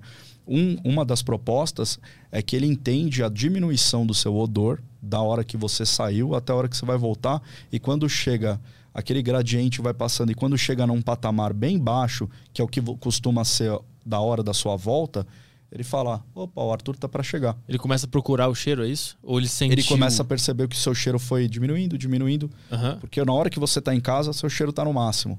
Depois que você saiu, aquele cheiro vai sumindo aos poucos. Uhum. E aí, quando chega num determinado limiar, ele entende que normalmente naquele limiar é o, é o É seu momento. Uhum. Só que, óbvio, né? Ele, ele, ele vai usar outros recursos. Ele consegue ouvir o barulho do motor do seu carro. Uhum. Ele tem uma, uma amplitude de sons, de frequências de som, que ele pode entender que se você botar dois carros idênticos, ele percebe qual carro é qual. Uhum. Ele tem essa nuance, né? Aham. Então, Por isso que dizem que é bom deixar uma camiseta quando, quando tu pega o cachorrinho filhote, deixar uma camiseta tua com ele no, a pra camiseta dormir, né? é legal porque entra naquela parte do emocional, né? Ele sabe que ele gosta de você, ele tem você, ele te associa pelo odor. Então, quando você deixa a tua camiseta com ele, ele tem essa correlação daquele odor com a tua presença. Então, ele, não, ele não acha que tu sumiu e abandonou ele. né? é, é uma forma de, de minimizar e- esse tipo de problema, né? E, aí, e, aí ele já trabalhou em algum caso, resolveu algum caso? Já, a gente teve. é, a gente, pro, com o primeiro cão, a gente teve um caso de sangue que foi bem interessante, né? É, tem um local que a gente chama na perícia que é encontro de cadáver. Então, assim, havia um cadáver, né, que é uma morte suspeita, aí quando o perito vai lá, opa, não é uma morte suspeita, é um homicídio, porque tem lesões de disparo de arma de fogo. Legal. Aí a Polícia Civil, né? Então a gente trabalha, esse tipo de trabalho está muito atrelado ao bom trabalho da, da Polícia Civil, delegados, investigadores e equipe, né? Fala, olha, a gente tem uma suspeita que esse cara, ele estava numa festinha e nessa festinha teve um desentendimento e, e ele foi executado lá. Então a investigação foi até esse local e falou: vamos fazer um luminol ali. Pra, porque se houve um derramamento de sangue e limpar aquele local, a gente vai cogitar que. vai tentar identificar se esse indivíduo estava ali. Ah, o cadáver foi encontrado em outro em lugar. outro lugar. Entendi. né? Por isso até que eu acho assim, a demanda pelo trabalho do sangue, ela passa a ser menor, porque não é um homicídio simplesmente, é um homicídio onde aquele cadáver não está mais Uhum. e aquele local foi prejudicado. Não tem tantos, existem, mas é muito menos do que o é um homicídio muito específico, né? O que leva ao uso do luminol. Então esse luminol às vezes você vai usar num, num veículo de transporte, né? Ah, aqui, colocaram o cadáver naquele carro e levaram. Então você pode tentar achar. Só que o luminol por si só, ele vai indicar a presença, a possível presença ali de sangue de, de um indivíduo e ele dá um que a gente fala falso positivo. Ele pode brilhar e não ter sido por sangue. Aí o que, que você faz? Você cruza outros métodos. Nesse dia, a gente foi fazer o levantamento é, por luminol, né? Um- o perito da equipe ia fazer o luminol No lugar lá da festa. no lugar da, da- no, no lugar da festa e passou o cão. Aí o cão apontou um- uma gota de sangue que no caso ali era visível, mas ele que encontrou. Uhum. É, então, pra gente, já foi uma bruta de uma vitória, porque a gente fala, pô, o cão não fala português, ele não sabe que ali, ó, vai estar ali, né? Porque tem um. Alguém já viu que tinha uma gota de sangue ali. Então a gente validou aquele cão naquele momento. Deu o comando, ele fez a procura, identificou o odor e apontou na parede. Até então, a gente chama de substância com aspecto. eh, substância hematóide, né? Que pode ser sangue. Aí tem um kit de teste rápido que você faz ali na hora, ele fala, ah, é sangue humano. E o outro ponto é coletar aquele sangue humano, porque se aquele sangue, na análise de DNA, no confronto, for igual ao DNA daquele indivíduo que foi encontrado no, no córrego, agora quero ver alguém explicar por que, que tem sangue do cara aqui, de um cara que foi é, ocultado em outro local, né? E, e é assim que você amarra um local e vai gerando materialidade. E depois, quando fez o luminol, brilhou, obviamente, né, o sangue que estava ali na parede, mas brilhou um rastro de sangue muito grande no chão. Então, assim, aí foi que o, o projeto começou a, a tomar mais forma. Porque até então, a saída do cão era um treino, uhum. como qualquer outro que a gente fez, só que treinos em, em local real. Uhum. É, a ausência do cão naquele dia é, resolveria o local? Se não tivesse, resolveria, porque o perito ia fazer o luminol ali, apontar e fazer as mesmas coletas. Né? A ideia é criar, é um projeto para criar uma ferramenta para auxílio. Né? Só que aí falando de, de busca de cadáver que eu falei que podia ser indoor, no Vale do Paraíba, eu não sabia, né? Eu, não, eu sou de São Paulo, morei a vida toda, fui para lá por causa do, do concurso público, né? Acabei escolhendo morar no interior. É, um amigo meu que morava ali na região, né, de Lorena, falou: Cara, é da tua região. Você viu que reabriram um caso de, de mais de 36 anos é, que, de ocorrência? Eu falei: Como assim? Falou: Não, tem uma história de um escoteiro que foi fazer a trilha do Pico dos Marins em 1985. Aí ele tinha 15 anos e aí um amigo se machucou e ele voltou com esse amigo na trilha e desapareceu.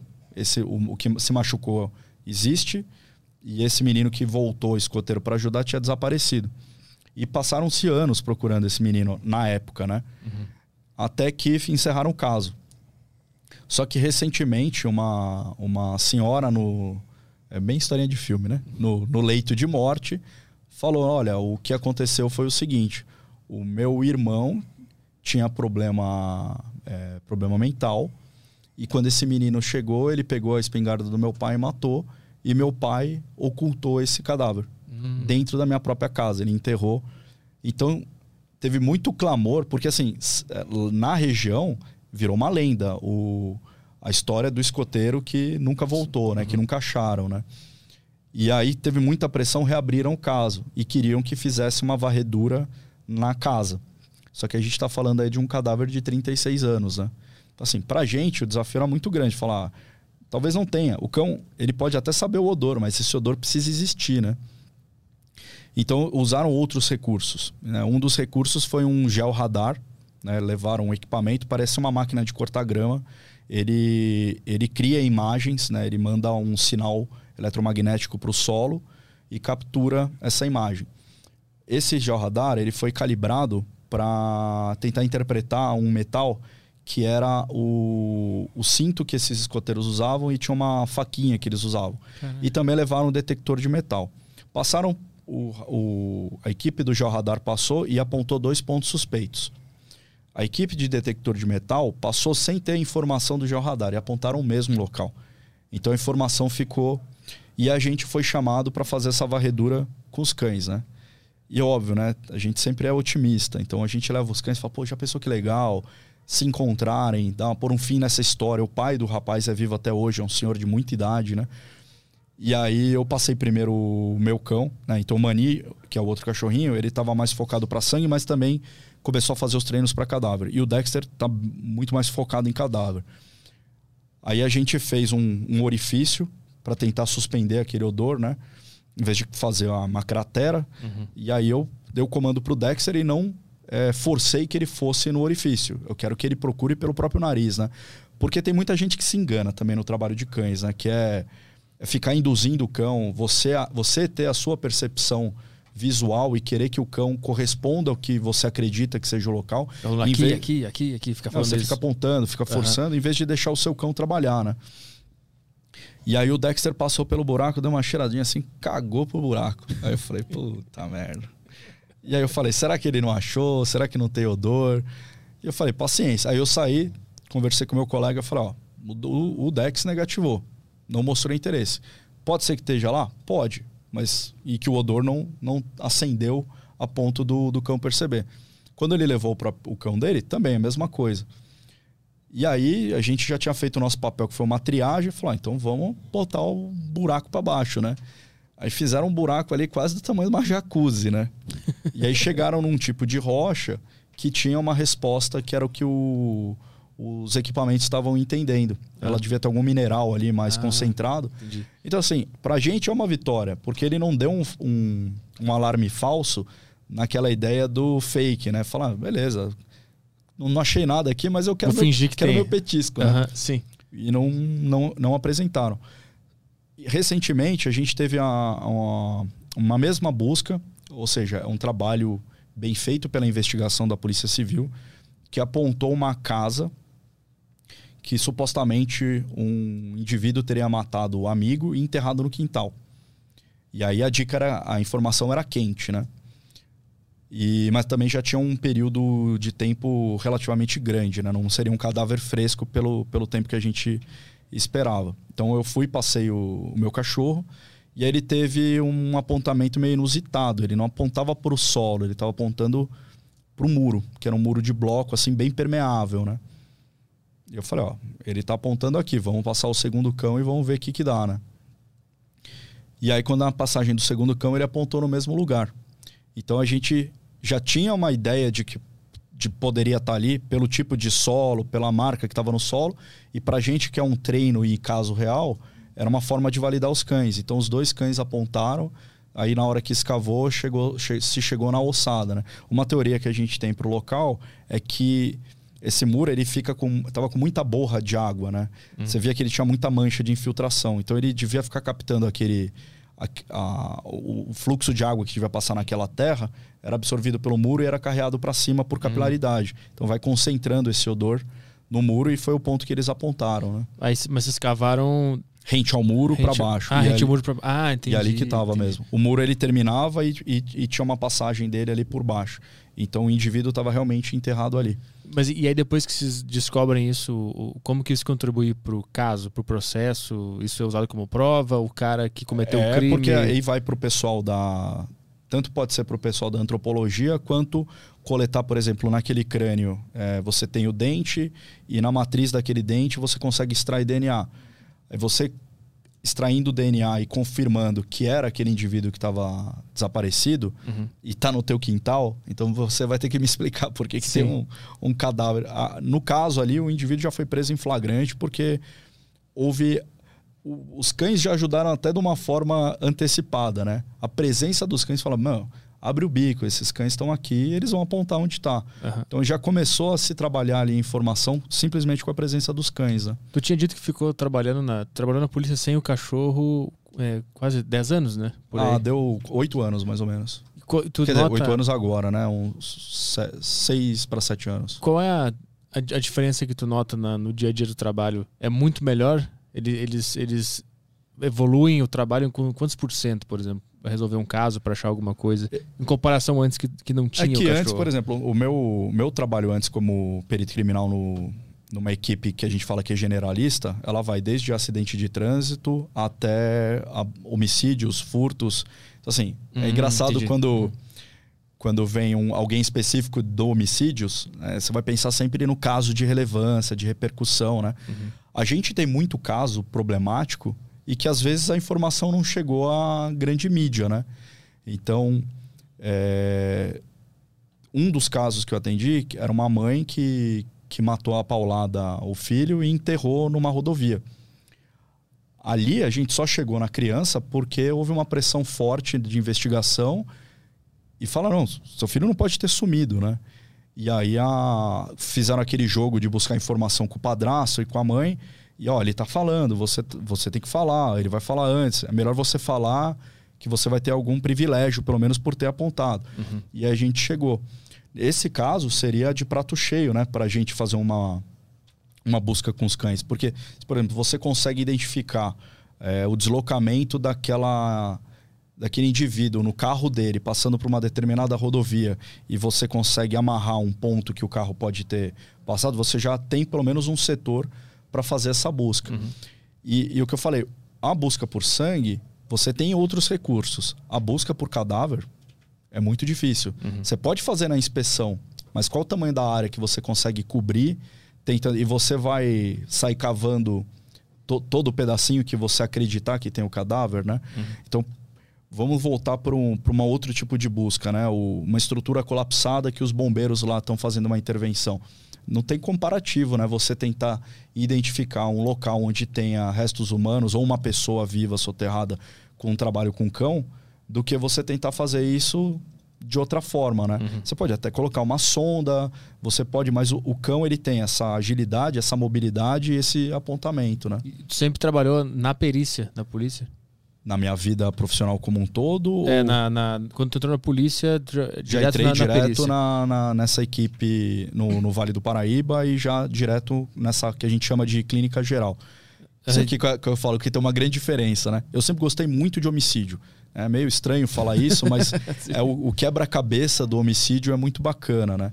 Mas perícias de interior têm suas peculiaridades, né? Tipo quais? Tipo, furto de gado, quatro vacas dentro de um Uno.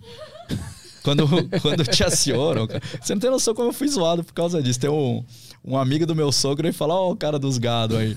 Como é que foi esse caso aí? O cara foi, é, abigeato, né? Que fala o roubo de gado. Ele parou o ninho dele sem banco atrás do lado de uma cerca, cortou, meteu quatro novilhas no carro e era um Tetris de vaca no carro. Você fala, cara como que encaixou o cara quatro fez vacas. isso, cara? E tava levando. Então, assim, tem, é, é muito ampla né, a área de atuação da perícia, é todo local de crime que, de- que seja necessário levantamento de vestígios, né? Mas tu trabalhou nesse caso das vacas? Sim, Como é que uma, se resolveu ali era uma? Não, ali era uma. Às vezes o, o trabalho pericial é a simples constatação. Hum. Né? Você ir lá e falar. é, quando você vai fazer um furto, é, o elemento de arrombamento né, do aquele furto já entra no Código Penal como uma qualificadora do crime. Então, se o cara estourou a porta da sua casa para entrar, você registra aquilo, o arrombamento, e aquilo já vai aumentar a pena e não vai ser passível de fiança ali para o indivíduo. Uhum. É, só que num furto você vai buscar tentar individualizar e identificar o autor. Então você vai buscar a impressão digital, você vai buscar, às vezes o cara quebra, no que ele quebra a janela, ele deixa uma, uma gota de sangue. Nesse caso das vacas, tu foi ver a, a cerca? É, no caso, no caso ali? esse da vaca, o cara foi preso em flagrante porque ele estava com quatro animais que não eram deles, que tinham uma identificação. Ah, só que a tá. gente tem que fazer o registro, porque uma das importâncias do laudo pericial é tornar aquele evento é, permanente. Porque amanhã essa vaca não vai existir, o Uno não vai existir, a casa não vai existir.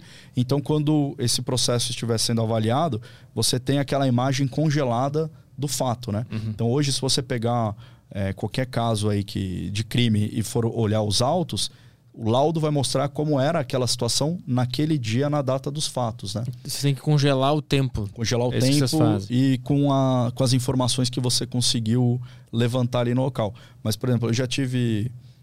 Um dia você está atendendo o caso. No interior, a dinâmica é muito interessante, né? Porque você vira é, pau para toda a obra ali. Você tem que aprender a, a fazer desde uma análise de máquina de caça-níquel até atender um homicídio. Cara, Eu tive um caso é, bem peculiar, né? Que o cão pode- pode- poderia ter sido muito útil também.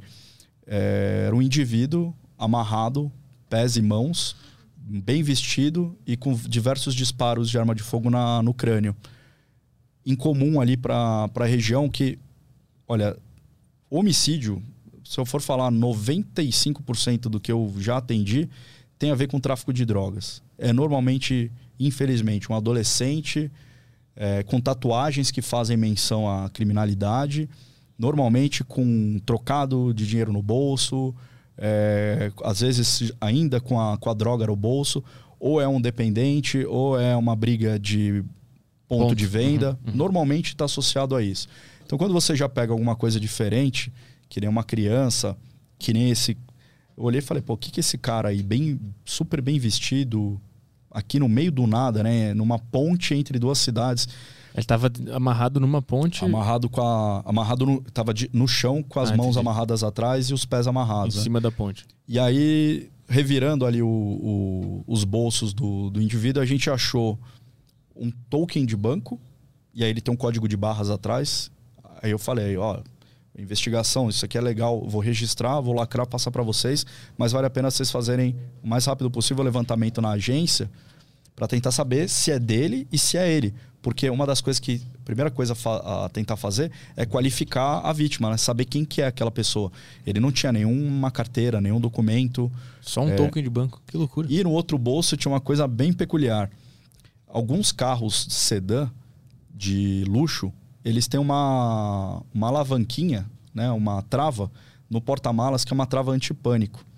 Normalmente ela é fluorescente, que nem um, um interruptor, e com um desenho assim do porta-malas aberto e a pessoinha pulando.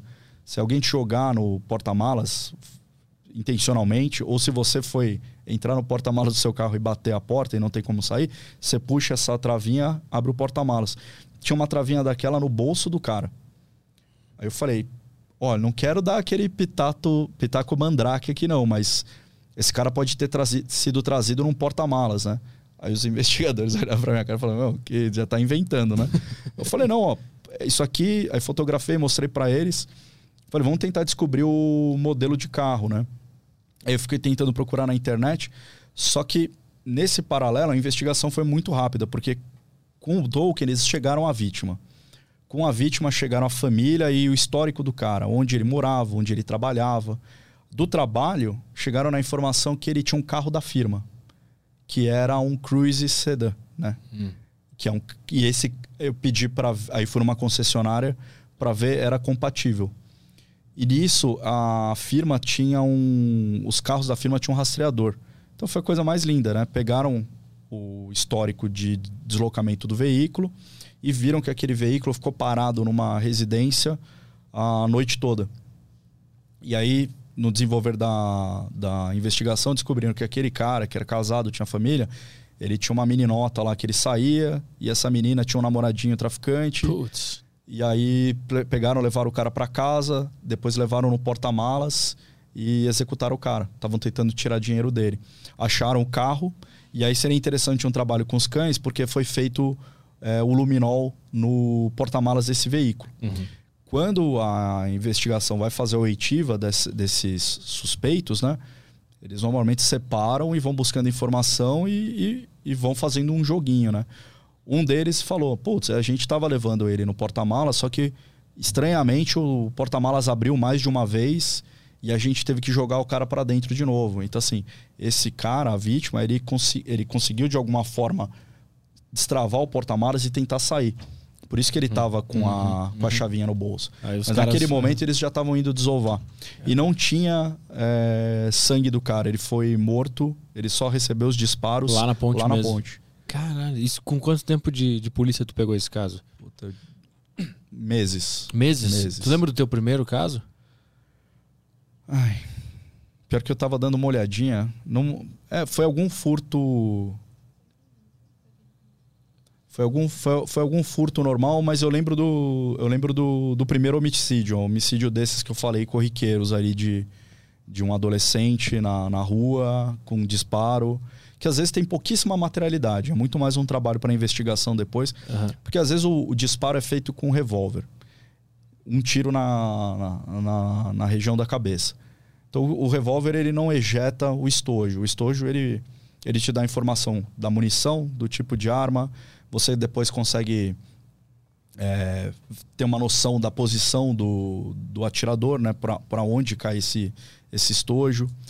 E às vezes não, você só tem lá o indivíduo caído, o, a lesão e ao redor você não consegue levantar muita materialidade. Uhum. Então tem locais que são super complexos. Eu tive um local bem complexo que, e também bem peculiar que eu falo, o que faz um local ser grande é o quanto a mídia ataca aquele local. Porque o crime em si, ele sempre vai ser pesado, né? A ceifar a vida de alguém uhum. sempre vai ter. Aí você pega a, a conotação geral ali, o que, que aconteceu. Então, um era um pai que não aceitou o fim do relacionamento.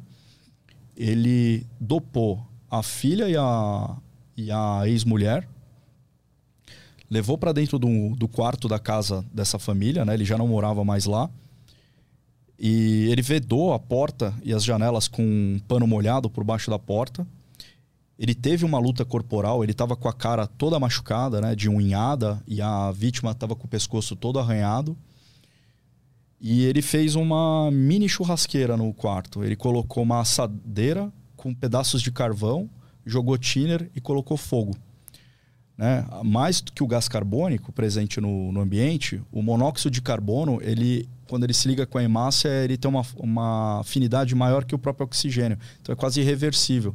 Então eles têm uma, uma morte que não é bem uma asfixia, é uma intoxicação por monóxido de carbono. E tem até umas lesões, que é uma alteração de cor, né? Que a pessoa fica é, com uma cor meio rosa. E aí é muito pesado você pensar isso, né? O cara levou uma filha ali de, de acho que ela tinha nove anos, Caramba. eu, ah, você arrecada as peças ali no local. Então, por exemplo, tinha, tinha os celulares, é, tinha o comprimido que ele. Que, a, as cartelas de comprimido estavam ali no quarto, a porta trancada pelo lado de, de dentro, a, a toalha tapando a porta, que na hora que você abre, ela varreu ali o chão, o chão estava cheio de fuligem. Aí você percebe que as narinas estavam cheias de fuligem, então aquelas pessoas estavam respirando uhum. e, e, inalaram aquela fuligem, elas não estavam mortas enquanto a fumaça. E aí, das peças arrecadadas, né, eu mando para o meu núcleo, e aí uma colega depois falou que a, que a menina ela estava tentando mandar mensagem para o 90 por SMS. Que não, não existe SMS para o 90 pedindo uhum. socorro do que estava acontecendo, então ela provavelmente estava semi-acordada ainda enquanto havia violência entre o pai e a mãe e, o, e a fumaça tomando conta do quarto. O, né? o pai se matou junto, é isso? Se matou Ele junto. ficou junto no quarto. Todos os três estavam lá. Caralho, e onde foi isso? É uma cidadezinha de, de interior, lá de Cruzeiro mesmo, da região. Caralho, aquilo, tem muito caso assim lá pro interior que a gente não tem muita muita muito. notícia, né? Tem, Fica focado tem. mais na capital e tal. Tem, inclusive, assim, a, acho que uma coisa que acontece muito, né? A gente até tá agora, né, no setembro amarelo, são casos de suicídio. Eu não tinha a menor ideia da quantidade de suicídio que existe no dia a dia, porque não é um, um fato muito exposto, né, por é. imprensa. É. Existe uma ética ali para você não fomentar. Uhum. Mas é assustador. E, e, e uma, um dos meus questionamentos, né, como perito, era por que setembro amarelo, né? Se a casuística que eu mais vi é impressionante. Ali na semaninha Natal e Ano Novo, pelo menos na região que eu trabalho, historicamente sempre foi muito intenso. Eu não sei se é aquele momento que a que é o momento família, é o momento da virada de ano, é o momento do recomeçar. A pessoa não se sente amparada naquilo, ela não tem é, vontade mais de viver e acaba ceifando a própria vida. Mas tem muito suicídio. E como é que chega o chamado de um suicídio para a polícia? Alguém passa, alguém vê, alguém vê, alguém chega em casa, familiar que chega ou alguém vê na rua, né? Eu, eu já peguei um, por exemplo, que que o rapaz calmamente parou, o, calmamente, né? Não estava ali no momento, mas pelo, pelo que ele arrumou, porque ele tinha uma cadeira de escritório de rodinha que estava no que ele tinha levado provavelmente no porta-malas do carro, tava um, um carro bom, né? Estacionado numa estrada de terra, com essa cadeira junto a um uma, um montinho de terra do lado de uma árvore. E aí ele se enforcou naquela árvore. Então, para algum coitado, que foi o primeiro que passou ali pela aquela estrada. É, eu, eu lembro lá na, um professor meu, lá da. Fiz veterinária lá na USP, e aí ele comentou que nos longos anos de, de aula que ele deu na cidade universitária, que não era incomum. Inclusive, no meu primeiro ano, né, eu entrei na, na veterinária no ano 2000. A USP ela tem uma peculiaridade legal, né, por ser universidade, que você vai ter aula na veterinária a partir do segundo. Você tem algumas aulas no primeiro ano, mas em geral, as matérias gerais da área biológica, você tem em diversos institutos. Então tá a turminha da veterinária ali tendo aula, tem o pessoal da enfermagem, educação física, medicina. Uhum. E aí eu lembro que eu entrei com a USP em greve. E aí a gente estava tendo aula num dos poucos institutos que não estava parado na greve, que era o Instituto de Biologia. E a, a, professora dividiu a turma por, por grupos, e esses grupos, é, um apresentava o seminário e os outros grupos faziam a prova referente ao seminário que aquele grupo acabou de apresentar. E aí eu lembro que o, um grupo tinha acabado de apresentar o seminário e saiu para o estacionamento, estava ali batendo papo, esperando o pessoal terminar a prova e ir embora, né? Aí chegou um Ford K, estacionou, saiu um senhor de uns 50 anos de idade, super bem vestido, sentou e a gente olhou. O ah, que, que esse cara tá fazendo aqui no meio de uma greve da USP? E assim, sei lá, cinco metros da gente. De repente o estampido. Ele sentou, botou uma arma na boca e, e ceifou a vida. Caramba, e onde? caiu do, do lado da gente, no estacionamento do Instituto de Biologia lá da USP. Foi uma coisa assim horrível. Meu Deus. Foi meu primeiro contato com, com alguma coisa do gênero, só que quase em tempo real. O meu amigo que estava do lado, ele viu a cena inteira, né? Eu estava meio de lado, eu tinha uma noção de um vulto ali, uhum. de alguém sentando, parando o carro, mas uma cena do dia a dia. Ele, ele chegou a ver o, o, o, indivíduo colocar a arma na boca e fazer o disparo. E nessa época tu estava estudando medicina veterinária, tu queria trabalhar ah, com animais, esse, esse era o teu lance. É. Eu tava no meu. Eu entrei com a faculdade em greve, eu tava acho que no meu primeiro mês de, de faculdade. E tu queria trabalhar em veterinária, cuidando de, de, de bichos, fazenda, como é que é? Pet shop, o que, que tu queria fazer? Quando eu fui entrar na faculdade, assim, a. Eu, eu brinco, né, que eu, eu dei aula trote na faculdade por algumas vezes, né? E uma das coisas que eu pedi era para os alunos do primeiro ano escreverem uma redação o porquê eu escolhi medicina veterinária. Aula trote?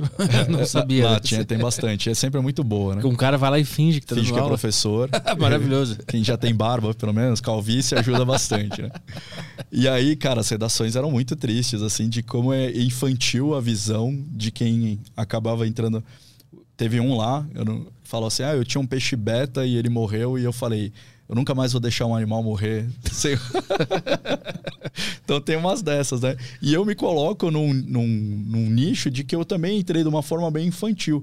Eu não tinha a menor ideia de mercado, onde trabalhar. Eu gostava de animais. Eu falei, se eu gosto de animais, eu vou fazer medicina veterinária. Uhum. Não sabia se ia ser bem remunerado, se não ia, qual que era o nicho que eu ia trabalhar. Quando eu formei, eu acabei indo para uma área é, bem que é bem presente, mas não é tão conhecimento, tão, tão normal no conhecimento popular, que é a indústria farmacêutica veterinária, né? Se você tem um antibiótico humano, você tem um antibiótico veterinário, você tem um antiparasitário, um antipulga, hum. né? Mas o que, que fazia lá? É um departamento, quer dizer, meu primeiro emprego foi bem peculiar, cara. Eu fui fazer uma entrevista para trabalhar num, num saque ali da, de uma multinacional holandesa, veterinária. E era para responder dúvidas de clientes em relação às bulas do produto. No meio da minha entrevista, um, um diretor de área falou assim: Cara, a gente vai conversar com o nosso presidente ali que talvez você tenha o perfil de, de uma outra área que a gente precisa. E quando eu fui fazer essa entrevista, eu já estava formado e eu fiquei um período é, desempregado porque um, um, cão que eu tinha, ele, ele teve um problema muito sério respiratório, ficou usando traqueotubo. E eu falei, pô, eu não vou fazer em casa de ferreira espeto de pau, né? Eu fiquei cuidando um tempo daquele cão que precisava de um cuidado ali 24 horas por dia, né? Que, era, que é a limpeza do traqueotubo. Qual era a raça dele? Era um Doberman. Ah, tá. Ele teve paralisia de laringe e ficou usando esse negócio. E aí um colega, né, e, e esse professor aí, por coincidência, foi o, o que falou lá do, dos suicídios lá dentro da USP, fala, pô, tem uma vaga lá na, na empresa tal e, pô, é legal porque essa vaga é uma porta de entrada para várias funções bacanas, né? E era muito verdade, porque um amigo que trabalhou nessa vaga hoje é presidente dessa empresa no, no México, assim. É uma empresa que cria remédios, é isso? É, tá, lá, é, tanto é, me, todo o portfólio que você pensar de medicamento humano, você tem um paralelo grande para veterinário e o veterinário ainda tem algumas peculiaridades, né? Uhum. Aí eu não vou entrar porque senão vai virar uma aula de veterinário aqui, né? Só que o que, que foi esse trabalho? O, o, esse diretor, que eu, que eu tenho contato até hoje, ele me levou na sala do, do presidente da empresa e falou: Ó, oh, pô, é, o Luiz aqui, ele. Acho que ele tem perfil para essa outra vaga, bate o papo com ele. Mas tu sabe o que, que tu se destacou nessa entrevista? Eu acho que porque eu tava falando sem estar tá muito preocupado, assim, foi, foi mais fluido, porque o trabalho era. E eu dei muita sorte. Porque nesse período que eu tava desempregado, eu tava vendo TV, e aí eu já vou falar qual que é o cargo indiretamente, né? E sabe aqueles canais rurais? Canal do Boi, uhum. canal. Cara, ninguém vê aquilo, né? Eu acho quase, né? Só o pecuarista ele vê porque muito daquele canal tá atrelado à venda. Sim, então tá o cara boi, vendendo tá, boi, é. tá vendendo ração, tá vendendo grama, né, embriões. Só que tinha uma empresa que era essa, que aparecia lá um veterinário explicando o uso dos produtos. Ele não fazia venda. Ele falava: olha, esse produto serve para isso. Ele mostrava umas fazendas. E, cara, eu fiquei encucado com aquilo. E aí, o nome dele era Juliano Krumer. Aí o Juliano lá falando. Ah, se você usar. Eu falei, cara, como é que. Esse... E lá, médico veterinário. Eu falei, como é que um cara vai virar. Cara, e não era esse o cargo que ele. Ele veio, o diretor falou assim: Você já ouviu falar no canal do Boi? Eu, já. Ele, não, fala sério. Eu falei, não, já. E era um holandês bem, bem gente boa, assim o que, que você sabe então? Eu falei, ah, eu sei que a empresa de vocês tem um canal que fala o médico veterinário tal, não sei o quê. Alguém te brifou alguma coisa? Eu falei, não, é porque eu estava em casa, desempregado, e eu estava vendo, mas eu acho legal. Ele falou, e você encararia fazer o papel dele e. Fazer a filmagem, gravar lá. É, foi muito legal, cara. Porque a minha função era encontrar com o veterinário de campo da empresa, É, ele me levava para visitar uns clientes grandes que ele tinha, que faziam um uso consistente dos produtos e mostrar a aplicação do produto e o resultado. Então, por exemplo, um produto lá era uma linha de hormônio que faz o seguinte: em vez de ser contraceptivo o hormônio, ele faz o contrário. Ele pega as vacas que estão em diferentes estágios da, do ciclo é, de ovulação delas e fazem elas ovularem tudo na, na mesma época. Hum. E aí, quando vem o cara, né, o, o inseminador, ele vai ter o trabalho de fazer naquele dia. Ele não vai ficar, vai inseminar a vaca um dia, a outro. Então a gente fala que é inseminação artificial em tempo fixo, que você concentra um lote de vacas para ovular no, no, na mesma época, né? No, no intervalo de umas 48 horas. E, mas isso é para quê?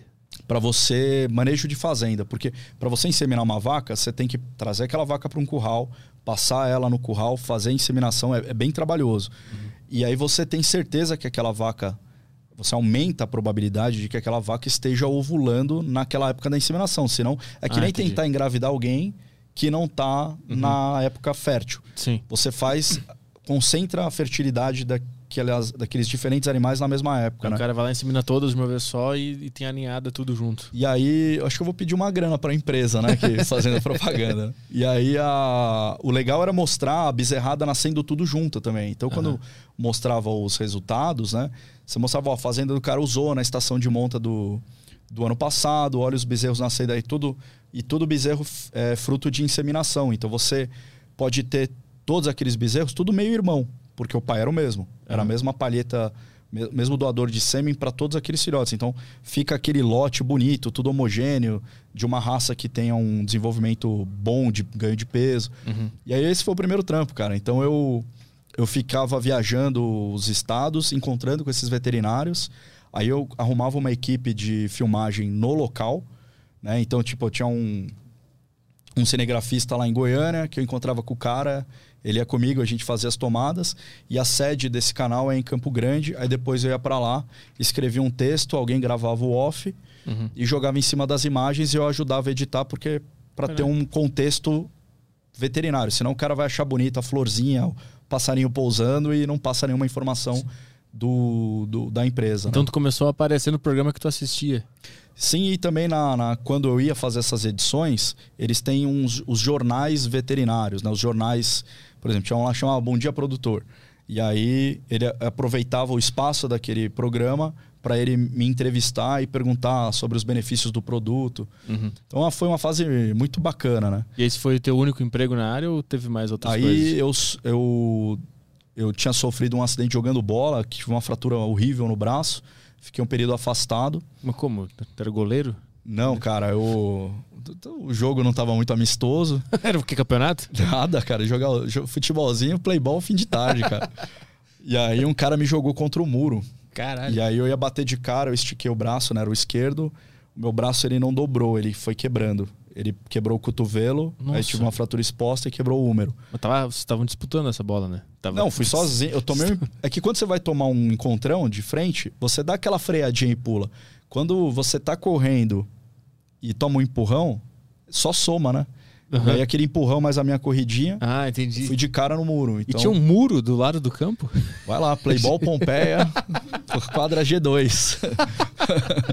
tinha, né? Não, e tinha um, tem um recuo, só que. Não deu, não, não funcionou. Deu, não deu, o caminhão não freou, cara. Aí foi feio pra caramba. Eu fiquei usando fixador, tive que fazer o controle de infecção antes de poder operar. Aí Mas... eu tenho uma prótesezinha no cotovelo e uma placa no úmero. Quando tu tem esse tipo de, de lesão assim que dá é, fratura exposta, como é que é a dor na hora? Tu chega a sentir ou ela É muito pouca. É um é mais o susto, porque e outra, sabe quando você cai de bicicleta e o guidão vira e a roda tá para frente? Uhum, uhum. Aí você mexe, tá tudo errado? Uhum. Era o meu braço.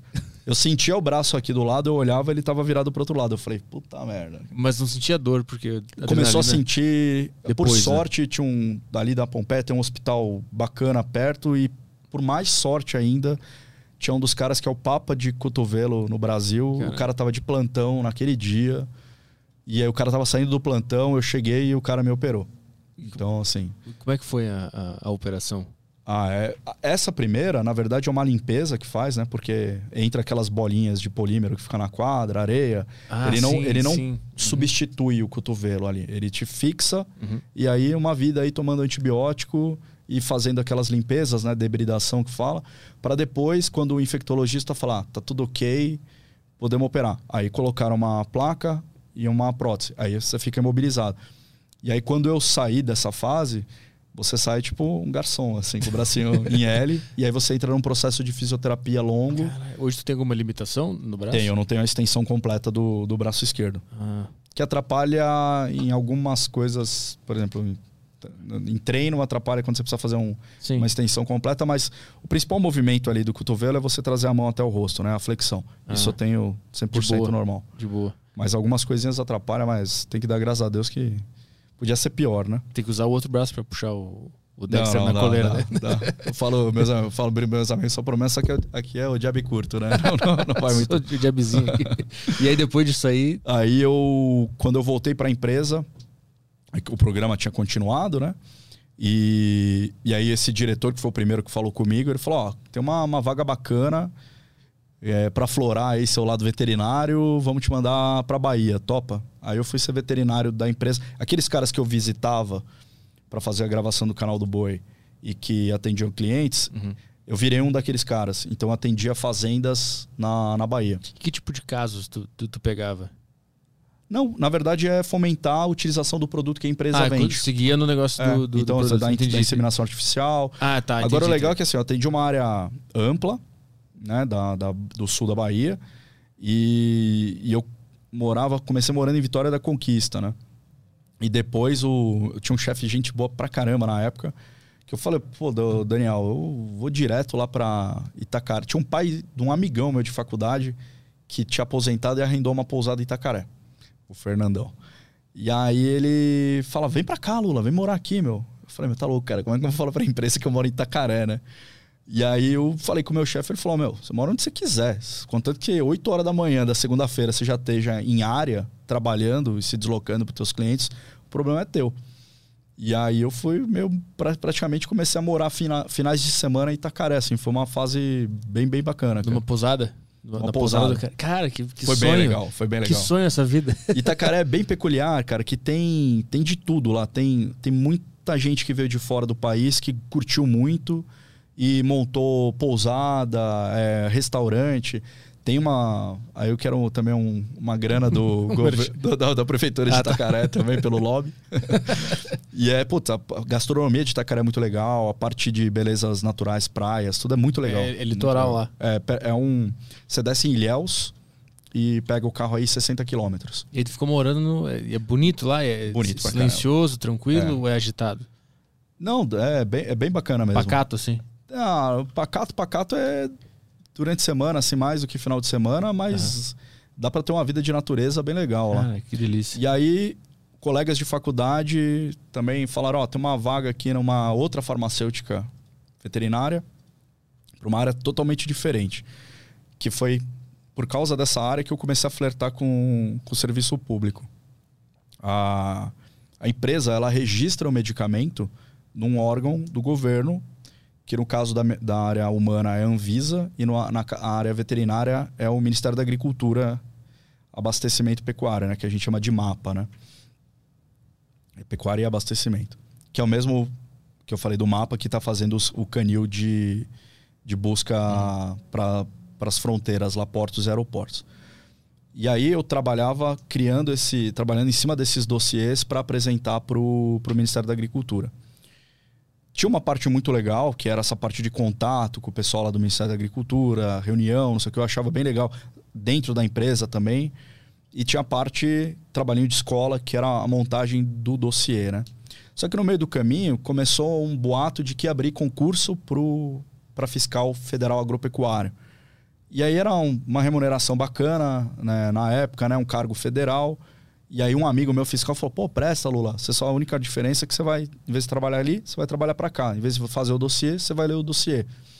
E aí também tinha a possibilidade de trabalhar no- nessas fronteiras, né, trabalhar em porto e aeroporto. E eu já tinha alguns colegas que havia, eh, haviam concursado uns três anos antes. Então eles já trabalhavam na área, né?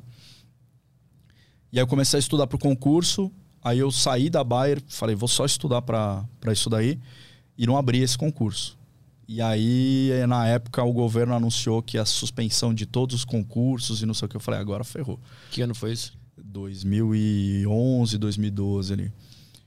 E aí eu fiquei estudando, estudando, estudando, mas sem ter uma meta, né? Não tinha uma data certa para trabalhar, para fazer a prova. E aí eh, todo mundo, aí vem aquela amigo de amigo, de tia, de, ah, tem um concurso para Banco do Brasil. Eu falo, mano, não tem nada a ver com o que eu estou estudando. Você não muda de foco tão fácil. Mas chegou uma época que eu comecei a tentar alguma coisinha ali diferente. Aí eu falei, vou estudar um pouco as matérias de direito que caem em outros concursos, né? Começou um boato que abrir concurso para perito da Polícia Federal. E na PF, então, por exemplo, o Ricardo, ele é advogado, eu sou veterinário, na minha equipe tem farmacêutico, químico, todos prestam para perito no estado de São Paulo para ser perito, ponto. Lá dentro é que você vai ocupando seu espaço, pela nota que você tem na academia de polícia, pela disponibilidade de vagas, né? Então, se eu sou especialista em DNA, eu vou ir direto para o DNA? Não. Mas você pode ir galgando o teu espaço e de repente falar, pô, tem um cara mal bom aqui de DNA, deixa ele... O da PF não. Sai um edital falando que tem 100 vagas, e aí tem 20 vagas para pessoal da TI, né, de informática, uma para veterinário, três para biólogo e assim que vai. Uhum. E aí eu estudei que não um louco para perito federal da Polícia Federal. Aí quando saiu o edital, o cargo de veterinário estava pulado, assim, não abriu nenhuma vaga aquele ano. Mas o que que, o que, que faz o, o, o perito federal veterinário? Boa é. pergunta, porque na época eu também achava que ia mexer com contrabando de animais, isso aqui.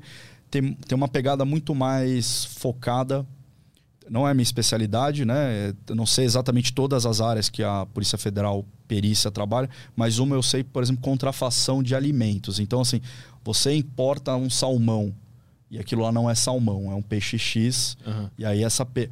produto de origem animal, ela é basicamente cuidado por veterinários.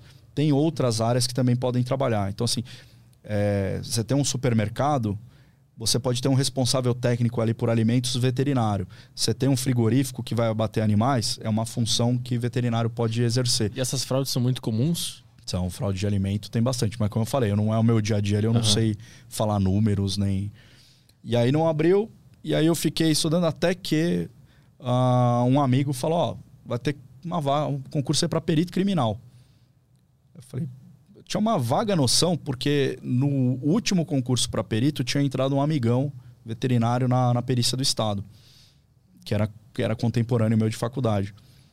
E aí eu falei, ah, beleza, vou embarcar nessa. Só que tinha pouquíssimo tempo para o concurso. Mas eu falo que estudar para concurso, primeira coisa que você tem que fazer é saber estudar, né? Lembrar como estuda, né? Muita gente se engana. Eu acho engraçado isso de rede social. O cara se dá o trabalho de postar assim. É... Depois vão dizer que é sorte. Aí ele bota a foto dos cadernos. Eu penso assim, se o cara teve tempo de fazer isso, ele já não tá estudando, cara. Ele tá mais preocupado com, a, Sim, com o post. Com, a, com, o post dele, cara. Eu não tinha tempo para nada. Quando eu estudava, o volume de matéria era muito grande.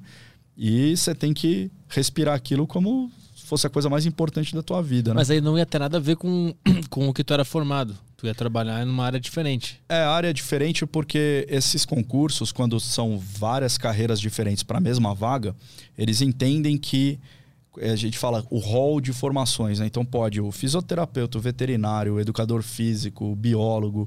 Então tem um monte de perito com, com funções muito diferentes, com formações muito diferentes. Mas ele, eles entendem que aquela instrução que você teve na sua graduação, as matérias que você passou, te trazem senso crítico e informações hum, para poder aprender, desde cálculo de velocidade de um acidente de trânsito hum. até interpretação de lesões. Então, assim, você passa a ter um, pelo menos um background para. Entendi. Porque a gente cursa ainda a academia de polícia, né? E lá você vai ter aula de formação como perito criminal. No caso, a academia de polícia antes da minha era de nove meses. Já teve de um ano. A minha foi de três a quatro meses. Foi super enxuta. Depois que tu passa no concurso, tem pra, mais essa formação na, na academia de polícia. E aí você vai se formar, faz um estágio vai para a equipe. Na equipe você faz um estágio acompanhando um perito mais experiente e aí chega o grande dia que você está num plantão noturno, você e Deus, assim. Não é bem você e Deus, porque Sim. tem uma carreira que é muito importante para o perito criminal, que é o fotógrafo, que é o caso da Telma. Uhum. Então imagina você entrou lá novatão no DH. Ninguém entra novato no DHPP, né? O pessoal pega sempre alguém com um pouco mais de, de experiência. Mas, por exemplo, você pega, entrou novato lá no plantão de São José dos Campos. Cara, São José dos Campos é uma cidade, acho que é a quinta maior do país. Então, assim, dá muita zica. O, os meus colegas, a gente é um pouco. Eu conheço bem nominalmente de frequentar a casa os peritos do DH, assim, por coincidência, alguns são da mesma turma, é uma turminha bem unida. Eles têm um bruta de um trabalho. Só que eles aparecem mais também, né? Quando você fala em perícia, CSI, você pensa muito no, no crime contra a pessoa, né? No homicídio. Mas tem muito cara muito fera no interior, assim. A, a equipe de São José dos Campos tem pô, cara de levantamento de chassi. Né? Você tem um carro que o cara adultera a numeração e, se, e clona e se faz passar por um outro carro. O cara ele vai trabalhando naquilo, ele vai gerando uma expertise naquilo que o cara olha detalhes de solda e é, pô, puta trabalho lindo, artístico. Só que isso não aparece tanto, mas é, é super importante na recuperação de um veículo, ou pelo menos para afirmar que aquele cara ele faz esse tipo de, de contrafação ali. Ele, e assim por diante. A, a balística é uma arte também, fazer a comparação de um projétil com outro, né? Então tem, tem, tem todas essas áreas aí para acabar trabalhando. Então quando a gente fala as formações são diversas, você cursa academia, você para sua nota você escolhe a equipe que vai trabalhar e aí quando você vê um dia você está trabalhando. E aí eu estava falando da Telma porque imagina o teu primeiro plantão, você tem uma fotógrafa super experiente que trabalhou com um monte de, foto, de perito bom. Uhum. Então, tipo, o fotógrafo ele é muito importante pra gente, que ele é o nosso braço direito ali no dia a dia, é o cara que está conduzindo a viatura pra gente e, e é o cara que está registrando aquele momento. Uma foto boa na hora de você redigir um laudo faz toda a diferença, né? Então, assim, a minha equipe de São José dos Campos, ela conta com os caras sensacionais também, que que manjam também muita perícia, né? Você uhum. pode ver, um bate-papo com a, com a Thelma, manja muito, né? Uhum. Tem um colega nosso lá, o Paulo Magri, o cara, para Luminol, é o ninja do Luminol, assim. Então, o Luminol tá muito mais na mão do fotógrafo do que do perito, né? Eles, é, um, é um jogo dos dois ali, você... O posicionamento de câmera, a aplicação do produto e você conseguir fazer a fotografação, né? E o, e o teu foco é, de trabalho é qual? Tu é o perito geral geral. De, de tudo que a, acontece lá. Até a minha mudança para o núcleo. Aí no núcleo eu tinha que ter ainda uma função pericial, né? A gente tem que soltar laudos, né? Então, assim, a gente teve uma flexibilidade muito, muito grande para treinar os cães. É, como eu falo, o treinamento do cão não é só a apresentação do odor, né? O Dexter todo dia ele, ele dá vários passeios para a parte física, hum. comportamental hum. e o treino de, de odor. E eles têm uma demanda diferente, né? Esse cachorro tem um nível de atividade muito alto. Então, o Dexter não dá para ficar um dia parado em casa no apartamento. Ele não, não conseguiria, uhum. né?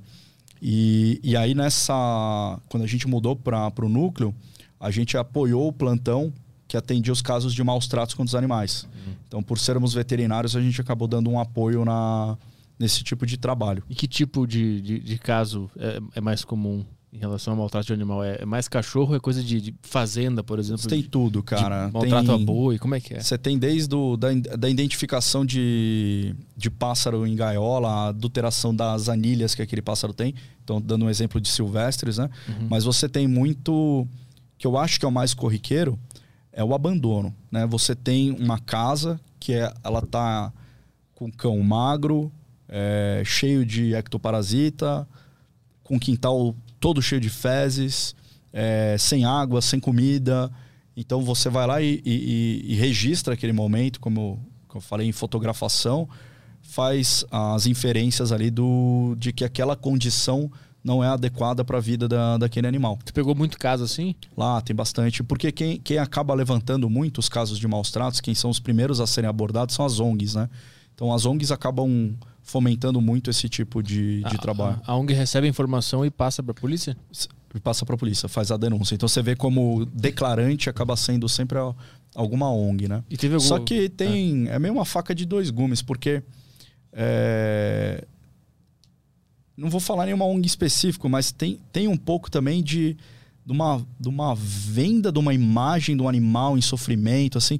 Eu não sei até quando isso é necessário para você poder pedir ajuda financeira para tratar aquele animal, hum. ou quando você já começou a extrapolar um pouco o limite do bom senso expondo um animal mutilado, com as patas cortadas, com a cara, com os seios da face aparecendo por causa de, de bicheira, por causa de berne. Caralho. Então, assim, às vezes a, a rede social fica meio, Sim. meio feia em relação àquilo, né? E, e, querendo ou não, Maus Tratos acabou virando plataforma eleitoral de, de muito candidato, né? É. Fulano de tal é o defensor dos animais, né? Então ele tá lá. Só que, pô, é também um trabalho muito importante, né? Que não tem que. Se o cara não faz também, quem que, quem que vai fazer? Então é difícil, né? Chegar nesse meio termo. Mas tu que curte bastante animais, tem o cachorro, que tu gosta bastante de cachorro, quando tu trabalhava nesses casos, tu não te. não te apegava? Mil àquilo lá? vezes mais do que ir num homicídio. É? Mil vezes mais. Eu tenho muito menos. Tanto que eu nunca cliniquei, né? Clínica nunca foi minha praia. Eu, eu percebi no decorrer da, da faculdade que o sofrimento animal é uma coisa muito incômoda para mim. Bem incômoda mesmo. É, se eu precisar fazer alguma coisa, alguma intervenção no. Eu tive um caso agora pesadíssimo em casa com o Dexter. Hum. Que eu fui sair no meu prédio, aí o portão não abria. E, e eu falo, pô, o cara tá naquele cubículo da portaria, ele tem, pode tá- ter ido ao banheiro, alguma coisa, tá de boa. Só começou a demorar muito. E ele não sabe que o cara pode estar no banheiro, né? Então o Dexter já começou a ficar meio ansioso, meio ansioso.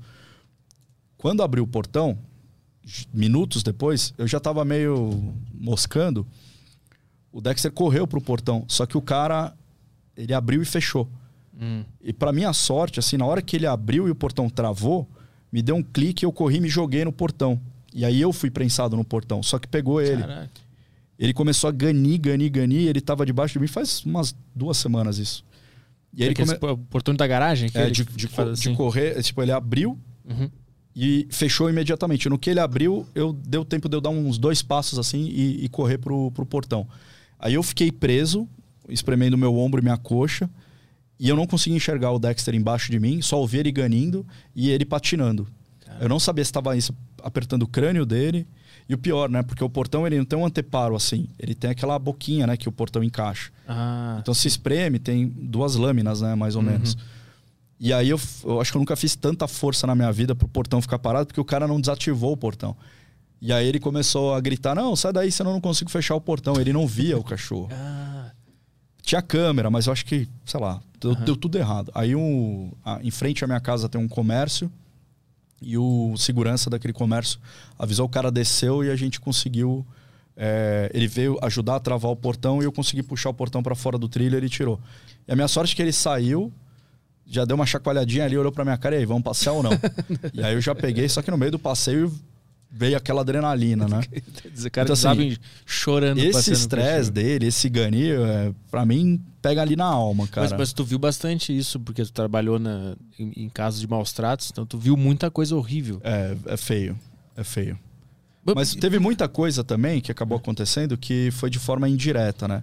A, a ONG, na denúncia, ela já, já recolhia o animal e já, e já apresentava numa clínica veterinária, fazia os exames. E eu, às vezes eu recebia a fotografação, os exames clínicos e um relatório do médico veterinário do, do- da forma que o animal chegou. Então eu só ratificava aquelas informações como perito cri- criminal Uhum. e aí eu falava, não, é, com as informações é, enviadas né, pela, pela clínica, a situação que aquele animal se encontrava era maus tratos. Ah, tu tem que Com- confirmar que confirmava, configura analisava todos os exames e, e- e Ah, configurava. entendi. Eu sei que tu não participa da, de toda a ve- investigação, né? Tu não vai até o fim. Tu é o perito e tu. Hum, ou tu participa da investigação também? Não, não é a função nossa, mas uma peculiaridade de Cruzeiro, que, que era Ah. a equipe que eu trabalhava, que era muito boa, a Delegacia de Investigações Gerais, que cuida dos homicídios, é, era uma equipe muito bacana. O delegado era um cara, ficou sensacional, assim. E, e Cruzeiro tinha, tinha duas coisas legais, né? O, legais, né? lá vou eu. O IML é junto com o prédio da gente. A- o IML faz parte da Polícia Científica. Uhum. Então, ela é dividida em Instituto Médico Legal e Instituto de Criminalística. Eu sou do Instituto de Criminalística. O nosso prédio da Polícia Científica, em Cruzeiro, ele tem a sala do IML, que é metade do prédio, e a outra metade são as salas dos peritos, né? Peritos fotógrafos e equipe administrativa. Então, quando eu fazia um local, aquele corpo que eu liberava, ele ia para o IML, que era quase a salinha do lado. Então tu acabava acompanhando. Eu consegui acompanhar já uma coisa, a autópsia. O, a delegacia, é, o plantão de delegacia noturno era na mesma rua. Então eu também conseguia ir a pé até o plantão, saber quem que era o delegado plantonista noturno. Uhum. Aí o delegado plantonista noturno atende o local que deu ali na noite. Se foi um homicídio, aquilo é encaminhado para a delegacia de investigações gerais. O acesso ao delegado era muito fácil. Eu ia te perguntar por que, que existe maltrato com, com animais? Por que, qual é o objetivo do cara que está fazendo aquilo, com aquela ação? O que, que ele quer? Só ele odeia só o bicho? Quer que ele sofra? O que, que é o lance? Que Existe que os uma análise até de uma correlação de uma forma de uma primeira manifestação criminal no maus tratos daquilo que pode evoluir para uma violência doméstica e que pode evoluir para uma psicopatia e o cara ser um, um homicida. Hum. É, no DHPP tem um colega que é um puta de um perito, o Lê, e ele é veterinário. Ele pegou um caso super complexo, que era uma menina muito nova, acho que ela tinha 12 anos, e ela foi encontrada morta num parque amarrada por um menino tão novo quanto ela. E assim, sem contar detalhes da investigação, mas uma das coisas que estava por trás do histórico daquele menino é que, coincidentemente, sempre os bichinhos dele morriam, sumiam. Então, assim, o cara que ele começa a ter essa manifestação de crueldade contra o animal, se você pensar numa saúde universal, ele também pode aplicar essa violência contra. Tanto que, nos casos de delegacia de defesa contra a mulher, né, nos crimes de violência doméstica, muitas vezes o autor, antes de agredir a, a cônjuge, a namorada, a mulher, ele agride o animal de estimação dela. Cara, Ele consegue ferir aquela pessoa de forma indireta. uhum. Então, assim, agora você vê, eu, não, eu literalmente não consigo ver né, esses vídeos na internet. Mas chega aquela imagem congelada de um moleque de 14 anos estrangulando um gato, né? Apertando o pescoço. Esganando, no caso, né? Aí você fala, o que que leva ao quilo? É alguma coisa psicológica da infância dele. Eu não sou psiquiatra, né? Nem psicólogo, mas é, ele tá externalizando um comportamento que amanhã pode ser um cara que vai violentar sexualmente uma pessoa e matar, ou vai matar e violentar sexualmente depois o cadáver, né? Mas que tipo de caso tu pegava lá de, de crueldade a, a animais, maus tratos a animais? Era basicamente esse, porque o maus tratos é um termo muito genérico, né? Promover uma rinha de cães é maus tratos. Aham. né? A legislação, quando ela determina o maus tratos, ela só fala. é, eu não lembro ao pé da letra, mas seria mais ou menos fazer maus tratos. É uma coisa assim, ela não. Muito simples. Muito simples, ela não tipifica exatamente. Só que tem uma resolução do Conselho Federal de Medicina Veterinária que ela, num artigo dessa resolução, ele tipifica situações de maus tratos. Então, por exemplo, não prover assistência médico-veterinária para um animal que necessite já entraria como maus tratos. Então, assim, no dia a dia você acaba pegando essas situações. Não dará alimentação, abrigo, condições confortáveis para aquele animal viver. Então, assim, você pega uma casa que o cara ele é dono de um comércio que ele abre segunda e fecha sexta. E aí ele deixa o, ga- o cachorro lá tomando conta o fim de semana inteiro, põe um potinho de água e um- uma vasilha de ração. Esse cachorro lá fica sofrendo porque ele não tem companhia, fica latindo. Às vezes o sol tá pegando ali exatamente onde ele fica, ele não tem abrigo contra as condições do tempo. Às vezes esse animal fica é, exposto à chuva, a sol, a, a água dele fica exposta ao sol e ela ele bebe e acaba ou evapora, ou se ele virou aquela água, não vai ter ninguém para repor aquela água em 48 horas. Então isso é uma condição de maus tratos. Já pegou um caso assim? Já, já. Isso eu acho que é o mais corriqueiro, o animal que, que o dono entende. Animal que está com uma, uma bicheira, né? Que são aquelas larvas de mosca parasitando o tecido, que já está aparecendo a musculatura, os ossos. Aí o cara, não, eu não vi, isso aí deve ter começado semana. Deve ter começado ontem. Não, não começou ontem, cara. Não evolui tão rápido isso. Mas né? tu ia até os locais do, de, de crimes contra animais também? Ou tu só recebia já os laudos? A e- maioria acabou recebendo os laudos de veterinário, mas Aham. alguns a gente acabava indo. E aí como é que tu lida com o cara que tá fazendo o maltrato Muitas vezes a animal? gente nem tem o contato ali direto, cara, com, com o indivíduo. Às vezes, a, a- a- porque isso aí, a perícia, ela vai por chamado da Polícia Civil, né? Uhum. Às vezes a polícia já foi lá e Já tá conversando com o com o cara, cara, né? e você... tua- tua- a nossa preocupação é fazer o local, É né? confirmar que existia o mal- maltrato ali. É. Te- Mas não tem uma, tem uma casuística, né? Que, que a gente fala que ela era um pouco represada, né? Porque muitas vezes não se resolve na perícia, já se resolvia ali pela própria ONG, uhum. que fazia, apresentava a documentação para a delegacia. Aí a presença da gente acabou fomentando um pouco, ah, então é, fala para a perícia aí. Mas muita coisa já estava ali muito na cara do gol, né? O, o, por exemplo, não precisa ser um veterinário para chegar na casa de alguém e ver que tem um mundo de fezes no quintal, um cachorro magro, uhum. é, com lesões, sem comida e sem água.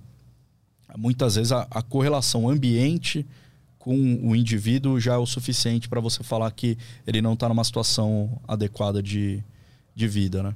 E, e além da, desse, dessa área de crueldade aos, aos, aos animais, o que mais que tu, que tu trabalhou? na, na, na, perícia? Então, nessa, nessa fase aí da equipe de Cruzeiro, basicamente tudo, né? Ali hum. do, do homicídio. Do... E é o que eu falo, a parte que eu, que eu realmente me. Sempre brilhou meu olho assim é a parte de, de crimes contra a pessoa. Essa parte de, de homicídio sempre foi a, a que eu mais gostei de atender mesmo. E, e, aí, mas aí tu conseguiu chegar nessa área logo de cara? Tu tem que ir lutando onde, lá dentro para chegar? É onde tem mais demanda, né? Que é o uhum. perito plantonista, né? Que é aquele que está é, no QAP, né, que a gente fala, tá, tá na base. Então eu entro no meu plantão hoje, 9 horas da manhã, e vou sair amanhã, 9 horas da manhã. As delegacias vão levando os locais que a gente fala, os despachados, né? Então você pega a requisição, tá assim, a casa de fulano de tal foi furtada no fim de semana, então assim, já faz dois dias que houve o furto.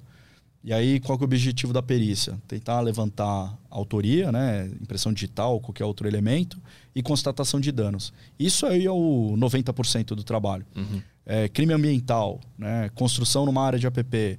Algumas equipes têm um. Em São José dos Campos, por exemplo, tem um perito especialista em crimes ambientais. Né? E aí você trabalha com esses despachados, né, que eu falo que é o. Você põe debaixo do braço lá e fala, partiu e aí você vai para atender. Só que no meio do caminho tem um telefoninho que fica com a gente do plantão, que é aquele que toca e a adrenalina desce ali, goela abaixo, que é. Ô Luiz, tudo bem? Ó, a gente está com um acidente de trânsito, com vítima fatal na cidade tal. Separa tudo que você está fazendo e tchum, e migra pro, pro local para fazer o atendimento. É tipo o telefone vermelho aquele. É o telefone vermelho total, cara. Tanto que você pegar e gravar o som e mandar um WhatsApp de áudio pro teu amigo, tenha certeza que ele, se ele estiver na praia lá tomando cerveja e ouvir aquela musiquinha, porque vira um trauma, né? Vira um clique às clico, avessas, né? Clica ao contrário. Esse. Clica ao contrário. Aquela musiquinha do, do celular do plantão, ela impregna no... Porque imagina, assim, você ficou o dia inteiro no sol atendendo as ocorrências do dia a dia. Supõe que não deu nenhum local preservado, né? Que é o tema lá da página do Ricardo, não é um local preservado durante o dia. Aí você jantou, tomou seu banho, botou seu pijaminha do ursinho puff ali e deitou na cama do plantão. Às vezes você acabou de deitar, tum, toca o telefone. Às vezes, você pegou no sono mesmo, né? Três e meia, quatro horas da manhã, você é acordado por aquele telefone que vai vir a mensagem do capiroto, né? Vai vir, vai vir o cara lá do Secom, que a gente fala, Fala, ô Luiz, boa noite, tudo bem? Fala, tudo bem, mano, você tá me ligando, não pode estar tudo bem, cara. E aí o, você é acionado, aí você vai lá, bate na, na porta do teu fotógrafo, né? Normalmente ele tá no outro alojamento. Dormindo também. Dormindo também. Então a gente é o mensageiro da desgraça pro cara. Uma cadeia de, de mensagens. Exatamente, é o puleirinho, né? Um vai, vai cagando no outro. E aí você avisa, fala, ô fulano, deu um local lá, rua tal. E aí você se paramenta. São quantos na equipe? É, um, é tu? Um uma dupla. É uma, tu e o fotógrafo? É. Ainda tá bom, né? Porque antigamente ia também o papiloscopista, né, para ajudar a fazer o levantamento. O DHPP anda numa, grupo, numa turma bem grande, né? Uhum. Mas, porque eles já vão direto com a investigação, né? Mas antigamente tinha o, o, o agente, que era conduzir a viatura, o fotógrafo, o PAP e o perito. Então eles iam num, numa turminha, né? E hoje é tu e um fotógrafo. E o fotógrafo. Em Minas, por exemplo, é o perito fotógrafo. Ele mesmo é o. Ele vai por conta própria. Eu fico pensando, cara, porque, cara, muitas vezes você.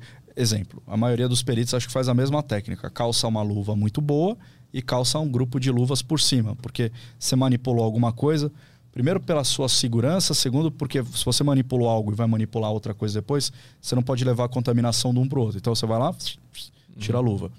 E aí começa a mexer. Ou vai fazer uma anotação, tô com a mão cheia de sangue, tira a luva anoto o que eu preciso.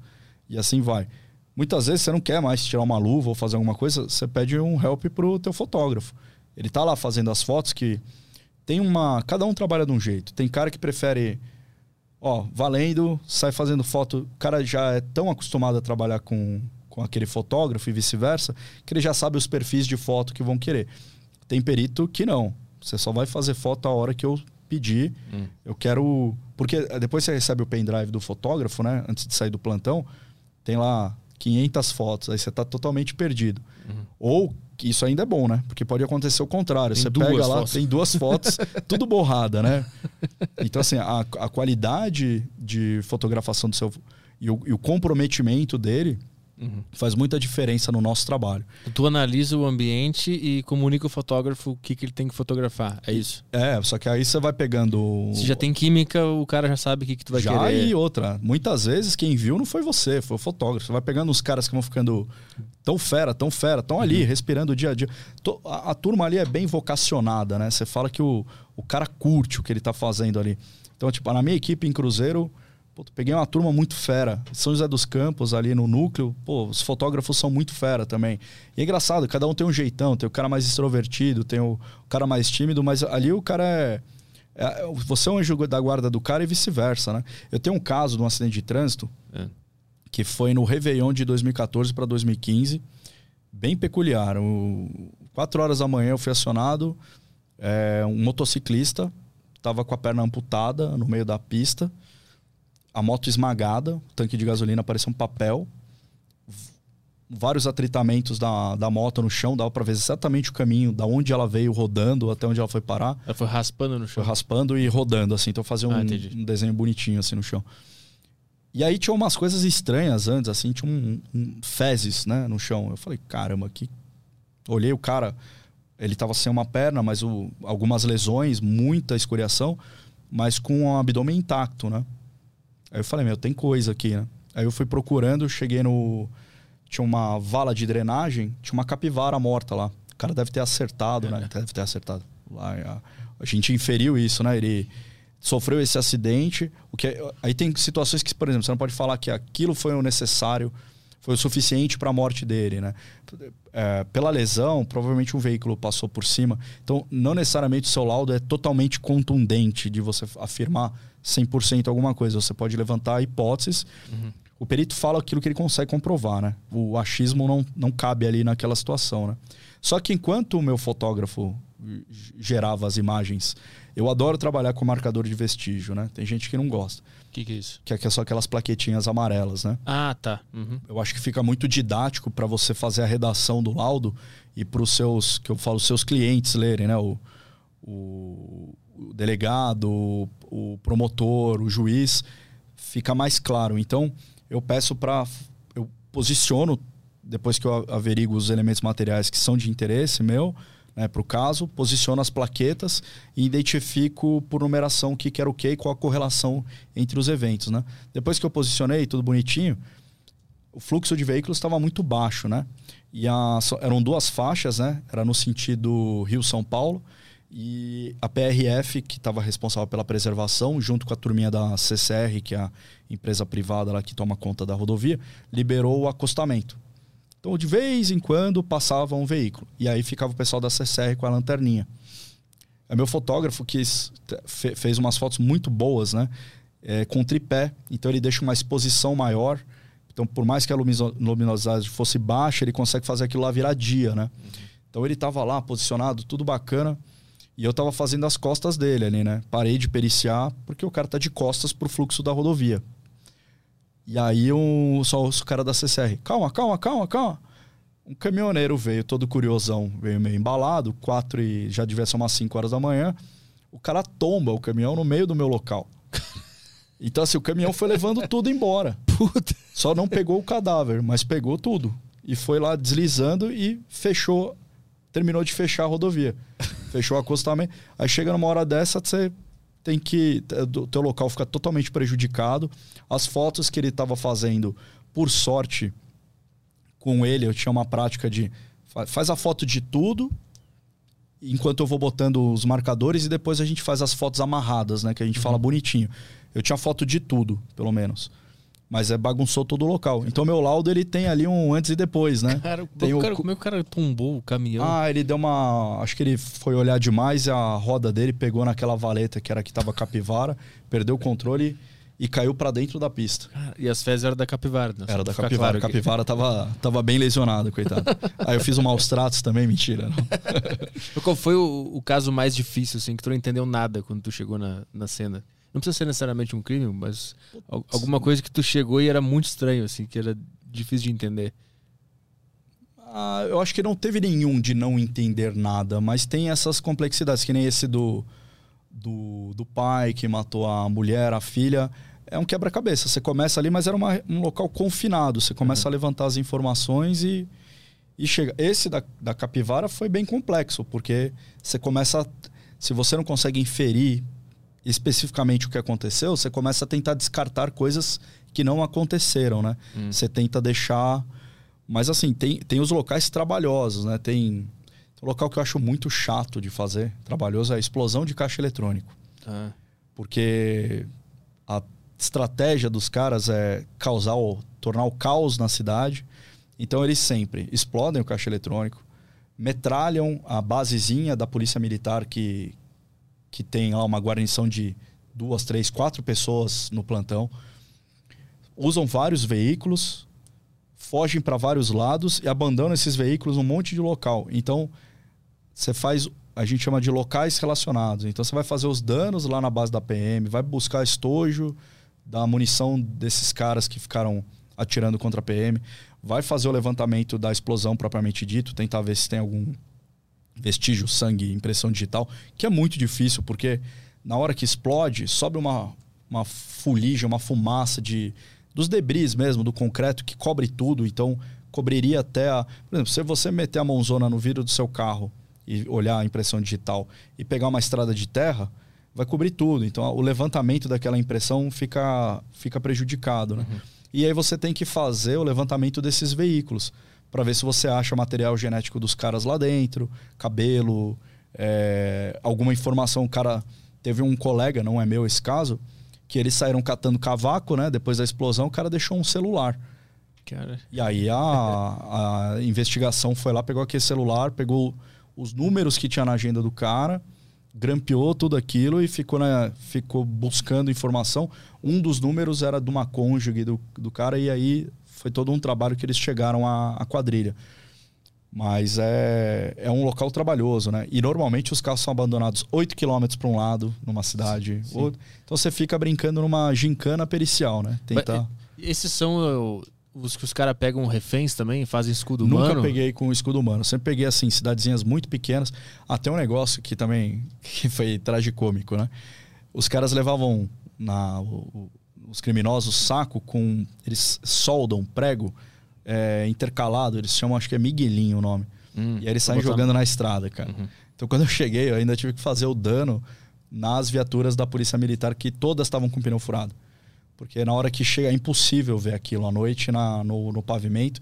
E, e, tem caminhos que são obrigatórios de passagem, né? Você está entrando numa cidadezinha pequenininha, tem a rodovia de entrada, uma, uma ou outra uhum. vicinal ali, mas basicamente você vai passar por ali. Uhum. Eles têm que fazer a perícia de cada carro. De qualquer coisa que eles conseguiram estragar, assim. Qualquer disparo de arma de fogo que pegou a janela de uma casa. Nossa. Isso é um dano num patrimônio. Puta, é um cenário muito grande, né? É grande, complexo. Quanto tempo dura uma investigação dessa aí? A da, investigação é da, da perícia, né? Tu chega o lá... levantamento de local. Horas, horas, horas. Horas de você começar.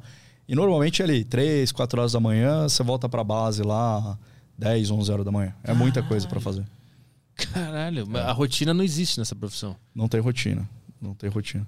Mas tem, cara, tem, tem situações, por exemplo, que a gente fala que é zerar o plantão. Você vai dormir com o seu pijama do ursinho puff e acorda com o despertador. Você... e aí, normalmente, é a hora de ir embora. Então, você vai, lava o rosto, reza para não entrar nada na... Eu tenho um, ami um amigo que tá na equipe de São Sebastião, ele me mandou um áudio esses dias, falou... Porra, mano, dois plantões seguidos, que é, acho que ele sai 5 horas da tarde. Deu local 4 e meia nos dois dias. local longe. Deu local é 4 e meia, ligaram, vai ter que trabalhar. É, Faltava a... meia hora para ir para casa e chamaram. Eles... É, e é, a casa dele, no caso, ele não mora lá em São Sebastião, ele mora em São José, então ele ainda iria viajar, né? Ah. Nem sempre o perito mora. Eu, por exemplo, quando trabalhava em Cruzeiro, morava em Taubaté. Então é mais ou menos uma horinha de estrada. Eu ia, tirava meu plantão, aí voltava, aí você tem um intervalo de plantão, né? Que tem. É uma escala diferenciada, né? Uhum. E. Putz, tem, tem muita coisa que acontece, mas a, também tem muita camaradagem, né? Você sabe que o outro plantonista tá chegando, aí você dá um toque e fala: Ó, oh, acabou de cair um negócio lá e não sei aonde. Não, beleza, quando eu chegar eu já. Porque a troca não é só de perito, né? A troca é de fotógrafo também. Uhum. Então, o fotógrafo também às vezes está ali e fala: Putz, cara, eu tenho um compromisso, tem um médico, 10 horas da manhã lá. Será que tem como segurar o outro fotógrafo chegar? Fala, beleza. Tudo se resolve, né? Uhum. E tu falou também que tu trabalha com crimes ambientais, né? Pouquíssimo. Assim, é... na minha equipe, uh, atendi um caso ou outro, mas aí a gente dedicou um perito uhum. a ser o responsável por crime ambiental. Mas que, que tipo de, de Putz, caso? Queimada, de, é, desmatamento de área de APP, construção de, de em áreas de APP. Então, assim, que, que é área de APP? São áreas de proteção ambiental ah, ali, tá. que, de preservação e proteção, que, que tem regras, por exemplo, que na margem do rio você deve respeitar, dependendo da largura do rio, a mata ciliar, né? a mata que está em volta daquele rio. Então você não pode construir nada numa distância de tantos metros da, daquela margem do rio. Uhum. Então, dependendo da largura do rio, muda a largura. Então, você chega lá num, num cara, o cara construiu um pesqueiro, né, um mini hotel na margem do rio. Aí você vai lá e, e faz os registros daquilo. Uma coisa peculiar é que mudou muito a, o atendimento de crime ambiental. A gente fazer um gancho aí. Os cães são de, de compra nossa, né? Hoje a perícia do Estado de São Paulo ainda não tem drone próprio, até tem, mas não estão ainda de usufruto das equipes, né? Tá num processo todo de licitação, de treinamento, uhum. já tem umas comissões encabeçando isso, né? Então futuramente vai ter. Mas tem muita gente que usa drone próprio. O cara compra na Amazon um drone é, e usa na polícia. Eu tinha um, eu adorava usar no plantão, porque você, eu peguei um homicídio que o indivíduo entrou com o carro, a vítima, e aí os caras seguiram ele de moto dentro de uma de um prédio é, residencial popular, aquele que são vários e vários blocos. Uhum. E ele foi na rua central. E aí ele foi mandando tiro no carro. E o carro caiu num morrinho, num despenhadeiro, no final desse condomínio, né? Ficou com as portas abertas assim. E o cara conseguiu sair do carro, saiu correndo, sangue para todo lado. A foto no nível do solo, ela não mostrava muita coisa, porque tinham várias, várias obstruções visuais, então tinha um monte de amarração. Aí eu subi o drone, a foto de cima, você faz todo o trajeto. Você pode pedir para um desenhista técnico pericial, né, que é uma função que tem na perícia, fazer um croquis de toda a movimentação. É, hoje a perícia conta com um aparelho lá bem bacaninha, que é um scanner 3D, que ele registra todo aquele ambiente, você consegue navegar por aquele ambiente mas ele não está disponível para qualquer hora, para qualquer perito. O meu núcleo tem um, cada núcleo acho que já tem um, só que você teria que demandar alguém vir. Então, às vezes você não vai conseguir fazer em tempo real uhum. do local na hora que ele está.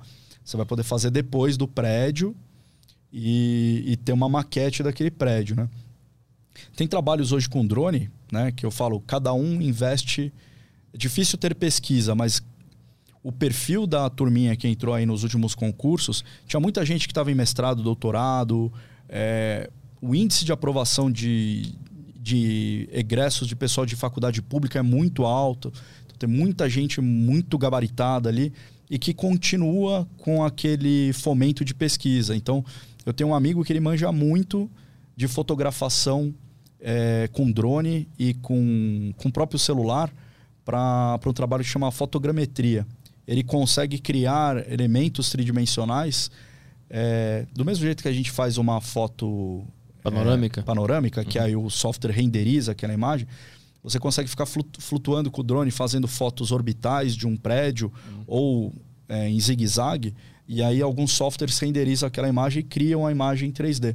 Então tem muita gente também que cria essa, esses modelos para esse tipo de local. Mas qual é a, a tua motivação para tirar de, si, de ti mesmo esse investimento de, de comprar o cachorro, de pegar o teu tempo e treinar ele, de usar o teu próprio drone. Se, se tipo assim, o, o, Estado não te dá isso, né? Uhum. Tu tem o, o que? É amor pela profissão? Ah, é, em primeiro lugar, sim, né? A gente fala, eu uso o termo brio, assim, você querer fazer uma coisa um pouco melhor, né? Você poder se dedicar para tentar. Porque até o levantamento de local, você. Tem gente que vai fazer um. Não vai se dar o trabalho de pôr uma plaquinha de vestígio, como vai fazer um local Puta, meu, eu vou viajar, vou pra praia daqui a pouco, terminar meu plantão mais rápido. É difícil, né? Mas tem gente que faz. Só que o laudo é um filho que você solta no mundo que é teu. Alguma hora pode voltar uma burdoada, né?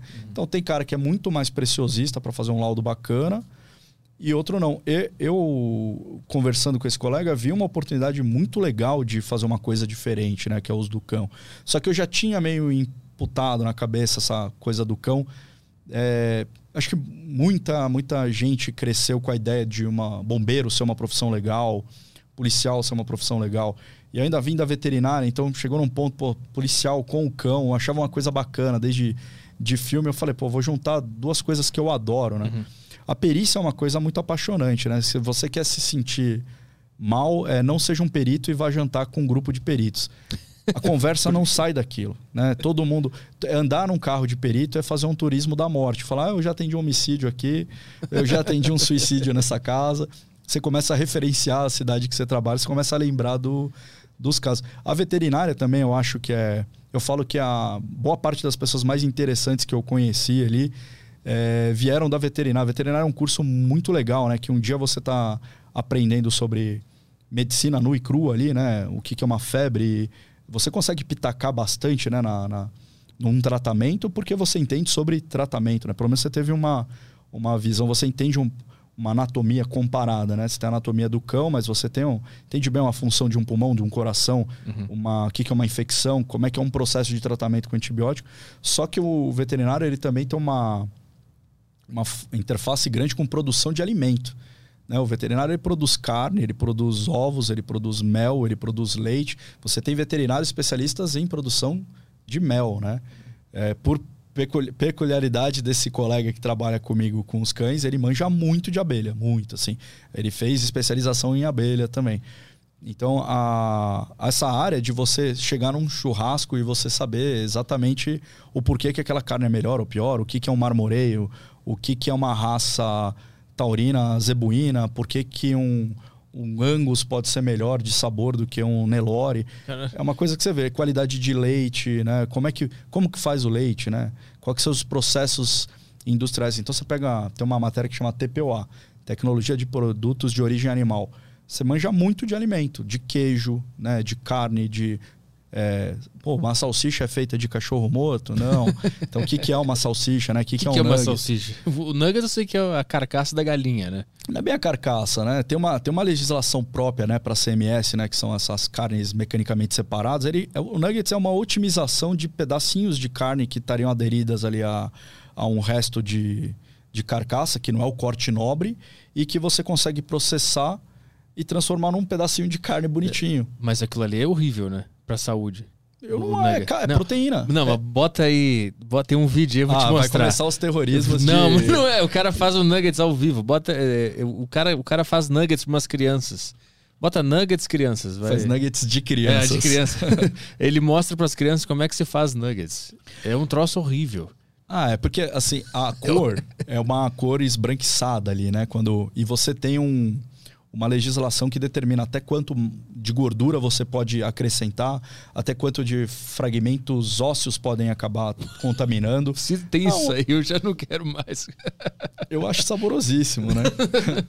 Mas eu prefiro um belo de um contrafilé, um ribeye aí. Não, de... bota... Eu pesquisei crianças, apareceu crianças cozinhando nuggets. Não, então, é, vamos lá, o Masterchef Júnior. É. Fazendo nuggets para crianças, então. Bota crianças do lado aí. É, é um vídeo muito famoso. É um. Um cara, o cara faz criança. É, criança não, ele faz. Ele faz. Sabe que tiraram esse vídeo do ar? A indústria dos nuggets o apagou. Lobby. O lobby apagou. Caralho, então bota Nuggets Kids. Puta, vai, vai aparecer um nugget só para ali. Ó, 10 piores alimentos para crianças. Tiro fazendo ali. Making, talvez. Aí, ó. Esse primeiro aí, ó. É botar pro pessoal aqui, beleza. Cara, eu, o troço é horrível. vê, se, vê se tá, tá condizente ou tá fazendo um terrorismo aí nesse, nesse vídeo aí. Vamos lá, não é, não é a minha praia de trabalho, mas vamos. Quer botar o fone? Tá saindo o som, né? Ah, perdão.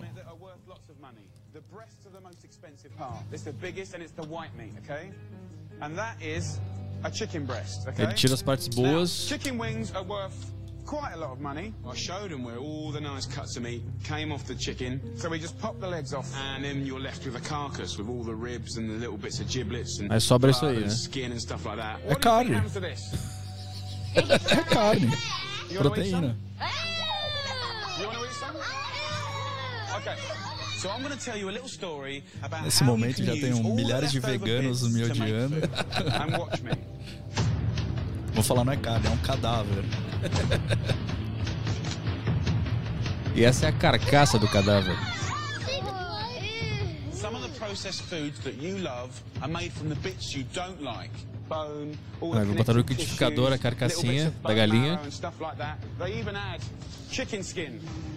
Aí ele bota a pele também da galinha. E vai virar uma ma- maçaroca branca. É, faz um shake. Faz aquele whey pra tomar antes de treinar. Okay. Rock Balboa. that, pour the wound up meat and bone Ah, mas assim dá pra encarar, pô. Assim, parece um sorvete. and they put it into a massive great machine that squeezes all the soft stuff Aí, ó, o osso vai ficar the trás na filtragem. hard stuff. Look at it. Pelo menos isso não vai ter. É bom que as crianças ficam com nojo. Só que depois, no fim, é engraçado. What, what's the good meat? That or that? And what kind of meat is that? Okay, so because this has got loads of connective tissue and things that really aren't meat, to be honest, you've got to put loads of stuff in it. Stabilize it with stabilizer, you know, flavoring in botar there to make it taste something nice instead of something horrible. Sabe que ele bota? Once they've done that, they mix it all up and make this big load of gunk.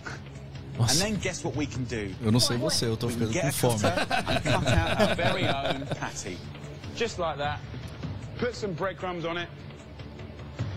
And there you go, ladies and gentlemen, our very own patty. And all we do is whack them in a pan. Lovely. Now, who would still eat this? E as crianças. Viu? A hora, que, a hora que vem o cheirinho É. ali na cozinha, você vai ver. O cheirinho do azeite, do óleo. Puta, mas tem. tem... Cara, salsicha é tem a mesma cara, essa é uma maçaroca branca. Só que aí o que acontece? Eles co- começam a colocar um- os conservantes, que aí não são tão legais, né? Nitrito e nitrato, os derivados ali, e alguns corantes para tirar aquela cara branca para uma água de salsicha, né? Aquela corzinha clássica. Nossa, salsicha é Então, feio. a parte que eu acho que é pouco saudável entra. Agora, você pega um pão. Ah. É, meu primo é. Até teve uma parte peculiar da, da minha fase de estudo, né? Que eu tava estudando.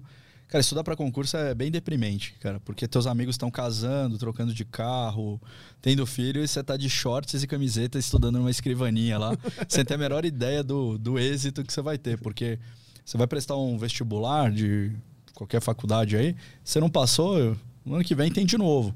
O problema é que a nossa relação com o tempo ali, quando você tem 18 anos, é tudo meio imediatista, né? Esperar um ano até a próxima prova é desesperador, né? Concurso público, o boato é que a prova vai ser em 2011, aí essa prova acabou sendo em 2014, e aí você fez a prova e tirou a melhor nota, você é o primeiro. Não significa que o Estado vai te chamar, que é o Estado que chama. Tem, tem o meu concurso, ele foi em janeiro de 2013. É, o concurso saiu em dezembro de dezembro novembro de saiu dois, finalzinho de 2012. Aí eu fiz a prova. E aí eu tomei posse em outubro do mesmo ano, 2013. Pareceu uma eternidade. Para minha sorte, um colega que trabalhou numa dessas multinacionais falou: "Você não quer vir trabalhar aqui comigo?" Eu falei: "Então, cara, eu prestei um concurso, acho que eu vou ser chamado". "Não, não, vem trabalhar". E era lá em São Carlos. E aí essa, essa história do meu primo vai bater com, com a desse cara, né? Porque quando eu tava estudando, meu primo, ele mora em numa cidade bacaninha lá nos Estados Unidos, que é, que é onde tem aquelas faculdades lá da Ivy League, né? Ele mostra, mora em Princeton, né? E aí ele veio pro Brasil e ele falou, cara, mas você tá trabalhando, tá só estudando, como é que é a tua rotina? Eu falei, "Ah, hoje é, é deprimente, eu tô sentado aqui estudando o dia inteiro. Falou, meu, vai estudar lá em casa. Aí eu falei, como assim? Ele falou, meu, vai lá pra minha casa, cara. Não, você não vai ter muito custo, né? E, querendo ou não, se você sair para comprar um pão, você tá treinando o teu inglês. Você- ele, ele tinha uma filhinha pequenininha, falou, você me ajuda com, com a Marina e cola lá. E aí eu fui. E foi bom pra caramba, cara, porque eu saí dessa pressão daqui, fiquei estudando lá. Eu fiquei acho, quase quatro meses. E aí fazia umas aulinhas de inglês lá, que toda a universidade lá tem, tem aula de inglês. E por muita coincidência, um, ele tinha um casal de amigos lá que era uma carioca com um húngaro. Essa carioca, ela veio conversar comigo e falou: Eu tenho um amigo que trabalhou na, na mesma empresa que você trabalha. Só que essa empresa, ela tem. Vou falar o nome da empresa, vai. A Bayer. Uhum. Era uma das que eu trabalhei de saúde veterinária. Ela tem área humana, agrícola. Aí eu falei, pô, Maria, ela, ele pode trabalhar em qualquer setor. Mas você não é veterinário? Aí já virou um mundo muito pequeno. Aí eu sabia que ele era da, da Bayer Veterinária, né? Aí eu falei, é, mas tem muito funcionário. Ela falou, é, mas ele trabalhava no escritório. Eu falei, aí já virou um grupinho de 50 pessoas. Aí eu ia saber quem que era. E era um cara muito gente boa, que trabalhou comigo, né? O Sérgio. Uhum. E a gente ligou pro Sérgio na hora. Aí o Sérgio falou assim: pô, cara, onde é que você tá? O que, que você tá fazendo aí? Pô, vem trabalhar comigo aqui em São Carlos. Eu tô precisando de alguém no teu perfil para isso, aquilo. Eu falei, pô, cara, tô estudando para concurso. Aí depois que eu passei, que eu fiz a prova, eu entrei em contato, ele entrou em contato comigo de novo. E eu falei, ó, já fiz a prova, agora eu não sei quando eu vou ser chamado. E aí eu acabei indo para morando lá em São Carlos, trabalhando nessa empresa dele. Então esses, consegue ouvir o, o ronco do Dexter? Né? um pouquinho. Tá lá no cantinho ainda. Tá, olha, lá pro cantinho. olha pra onde ele foi. É um funcionário público, né? Joga paciência também? joga, joga, joga. Candy Crush, ele é muito bom. Só que ele rouba, ele usa o faro.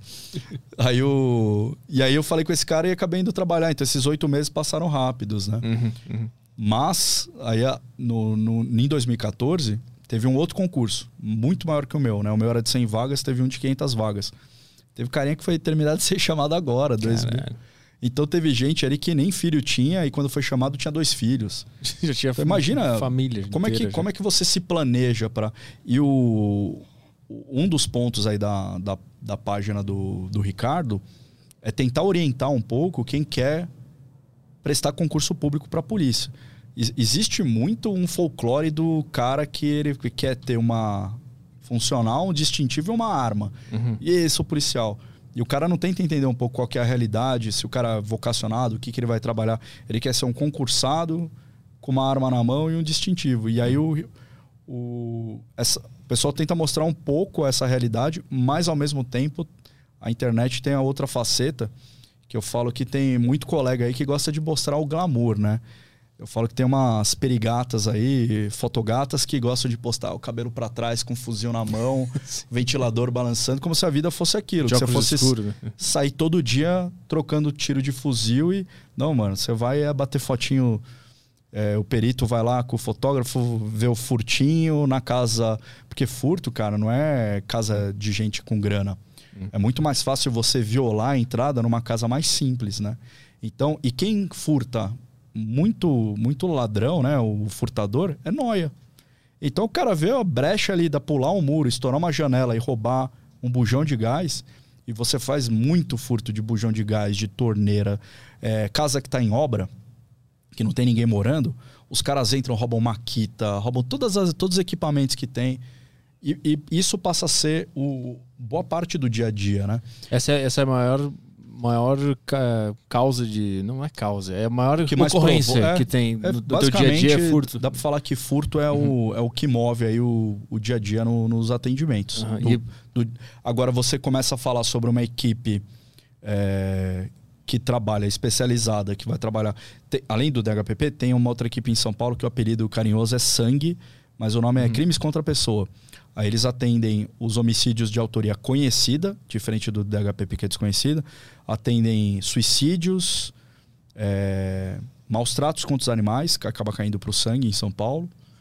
E é isso, cara. Os caras ali também estão no, no, dia a dia atendendo um monte de acionamento. Chega lá na rua, o que é o local? Uma mancha de sangue. Não, porque teve uma violência que o cara já foi atendido. E aí o cara desloca a viatura no meio da madrugada para ir coletar material uhum. genético daquela mancha ou fazer uma fotografação. Então tem. E a maior realidade não é a do DH, é o, as outras tantas equipes que estão espalhadas aí pelo estado, né? Uhum. Então o cara também tem que entender que eu não, não lembro quantos peritos tem no, no DHPP, mas acho que são seis mais ou menos. Assim, não, não para abrir vaga tem que ou aumentar a ideia deles terem sete ou oito peritos, ou sair um deles para ter uma substituição. Ou seja, meu amigo, você vai prestar para perito, sua maior probabilidade é trabalhar numa dessas outras equipes, São Bernardo, Tabuão, ou, ou vai para o interior, né? ali é Demacro, que a gente fala, Grande São Paulo. Ou você vai para o interior, trabalha no núcleo de Campinas, no núcleo de Sorocaba, no núcleo de São José dos Campos. E que é um puta de um trabalho, porque você vê um monte de coisa diferente. Uhum. Mas é tomar cuidado para não glamorizar muito as coisas, né? O, eu acho que o Instagram glamoriza muito as coisas, tipo na vestimenta, na foto com o fuzilzão na é, mão. O pessoal quer o like e, o patrocínio, né? Quer ganhar, um, é. quer ganhar uma permutinha ali. É por é, isso que tem. o pessoal tá fazendo as fotinhas. Então tem, tem, mas ao mesmo tempo tem alguns que fazem um trabalho interessante de, de, de, informar a realidade mesmo e sanar dúvidas. Inclusive o Dexter tem um Instagram dele que o pessoal pode seguir aí, né? Vamos abrir para perguntas da, da galera aí? Vamos lá. O Instagram Bora. do Dexter é basicamente uma exposição ali do. Como é um projeto, eu tento botar qual que é o treino dele ali do dia a dia, né? Qual que é a realidade dele. Então, além do treino, tem períodos de lazer dele, convívio com os animais, tem. Mas é engraçado, né? Você faz um treino que você racha o local e que nem aquele lá, tem lá não estou muito preocupado com curtidas, na verdade. Eu quero mais é expor aos meus colegas do estado de São Paulo ou de uhum. outros estados o trabalho que eu faço, né? Mas tem um vídeo do Dexter depois quiser pôr numa Vou piscina botar. de bolinhas. Bota aí. Gigantesca, cara. É, que, que, história é aquela que tu falou que quando tem trabalho em, na, nas comunidades que os caras jogaram bolinha para dispersar os cachorros é, que estavam trabalhando? Ontem lá? na pós-graduação lá que a gente dá aula, um colega falou que, que os animais estavam subindo, os caras jogando milhares de bolinhas de tênis lá para dar uma. que normalmente é uma das moedas de, de recompensa do cão, né? Se eram Goldens, eles pararam de trabalhar na hora e foram brincar com as bolinhas. Aí você olha, tem uns dois peritos lá brincando. Ah, tu tem uma bateria eletrônica? Tenho, é um, eu sou um. Caralho, eu quero muito uma bateria eletrônica. Sou uma. Morando no meu primo. É, eu tinha uma loja lá de música legal, eu fui visitá-lo há uns três anos. E aí eu gosto de ir em outubro, eu gosto de viajar em maio e outubro, né? Aí a gente tava numa. Eu acho que aquele ali que tá piscina é um dos vídeos deslizando para baixo. Pro outro lado. Aquele labradorzão lá. Em cima a piscina ali. Mais para cima. Ah, deve estar tá aí. Ver se tem. É. Aí, ó. Ah, legal. A vida de Dexter. Isso é um hotel, cara, que tem em Campos do Jordão, que ele é pra cachorro. Você também pode ir, mas ele é pra. Então, assim, o enfoque é, é você poder viajar. Não é que ele é pet friendly, o enfoque é levar o cão mesmo. Né? Ah, tá. Mas tem, tem um quartinho legal? Dá pra não, fica dentro, do, fica dentro do. Não, o quarto é grandão, ah, assim. Tá, é. tá. Aí, ó. A comunidade, os caras jogando bolinha. Ver se o dog ia trabalhar. Mas ele sabe o que ele tá procurando? Ele tá procurando uma específica? Ou ele tá doidão? É, não, eu joguei, joguei uma. E ele perdeu. E a hora que ele viu, tem um milhão, né? É tipo você entrar num freezer com cerveja. Lembra aquela propaganda da Heineken, né? Do o closet de cerveja, né? Vê, vê, vê os outros que, que tem aí. É tudo nesse hotel. É. Ih, vida boa, né? Então, essa, esses vídeos do Dexter, eles têm um apelo muito maior do que... No projeto K9, tem uma, uma equipe lá atrelada a gente, o projeto é grande, tem a, a Six Star Pet que cuida mais de uma parte lúdica de cães, né? Agility. Os caras botam um filminho lá. O Thiago vai lá, posta um filme da, da Tira, né? Aquela cadelinha dele. Dexter na, no momento lazer. Da Tira na cadelinha dele, achando lá um puta de um tambor de droga escondido, não sei o quê, tem uma repercussão. Aí eles botam lá um Golden fazendo agility. um milhão de. é outra pegada. Vamos ver aí. Pergunta. É, quer mostrar o emblema antes? Ah, a gente tá falando de bateria eletrônica, né? Eu quero ah, é. comprar é. uma bateria eletrônica, mas não consigo decidir qual e, e tá muito caro, porque o dólar tá eu caro. Eu peguei no Black Friday lá que eu tava falando, cara. Era. Sabe aquela. Antigamente que você comprava bicicleta, vinha em caixa de bicicleta, aquela uhum. caixa compridona, né? A bateria era daquele tamanho, numa caixa daquela. E na Black Friday paguei peanuts, cara. Tava muito, muito barato. Só que depois que eu cheguei, eu me arrependi de não ter pegado, tipo, o dobro do valor que aí na hora que você tá comprando, você fala, porra, essa aqui custa o dobro. Mas com umas. Tem várias Dinâmica. nuances na Sim, bateria. sim. Por exemplo, as que o aro funciona Sim. para você fazer aquele sonzinho seco. Vários pontos de contato, né? Aqui você estoura um, um dos pratos e segura, ele corta o som, né? Dá Sim. aquele efeito de. É por isso que eu tô demorando pra comprar, porque eu quero uma com o máximo de perfeição possível, né? É, e, é- que- e tá muito caro. é agora. caro. Você pegar uma Roland que imita uma acústica top de linha, tá 40 pau. É, eu vi Tipo, umas que é 20 pau. Ah, então 20, a partir de 15 já dá. Só que aí 15 pau você já monta uma acústica super legal, né? É, o problema é o vizinho, né? É, não, a eletrônica também, porque, por exemplo, eu tenho uma perna pesada para bumbo. E Ah, aí sim, o sim. interfone toca, falando, ó, tá um sonzinho no teto de casa. E é o bumbo eletrônico. Só Sim. que o pedal é o mesmo, né? É, tem que, eu vi que tem que fazer um, um esqueminha no lugar onde tem um bumbo, botar uma. Tipo uma. Botei uma borracha grossa, agora eu tô É. tentando subir um pouco mais pra. É, esse é o lance, pra não atrapalhar o cara de baixo, né? Mas é legal, assim, pra, pelo menos pra uma dinâmica de. O, o meu professor, ele fala: ó, bateria eletrônica é muito bom pra quando você tá começando, começando, ou quando você já é muito bom. Né? Porque você já tem uma manha de tocar bem. No meio do caminho, aí você tem que dar um jeito de ir pra uma, pra uma acústica, né? Puta, é Às é vezes foda, vale né? a pena, cara, é, é, é alugar o estúdio. Porque se você pensa assim, você vai pegar, desembolsar 20 conto.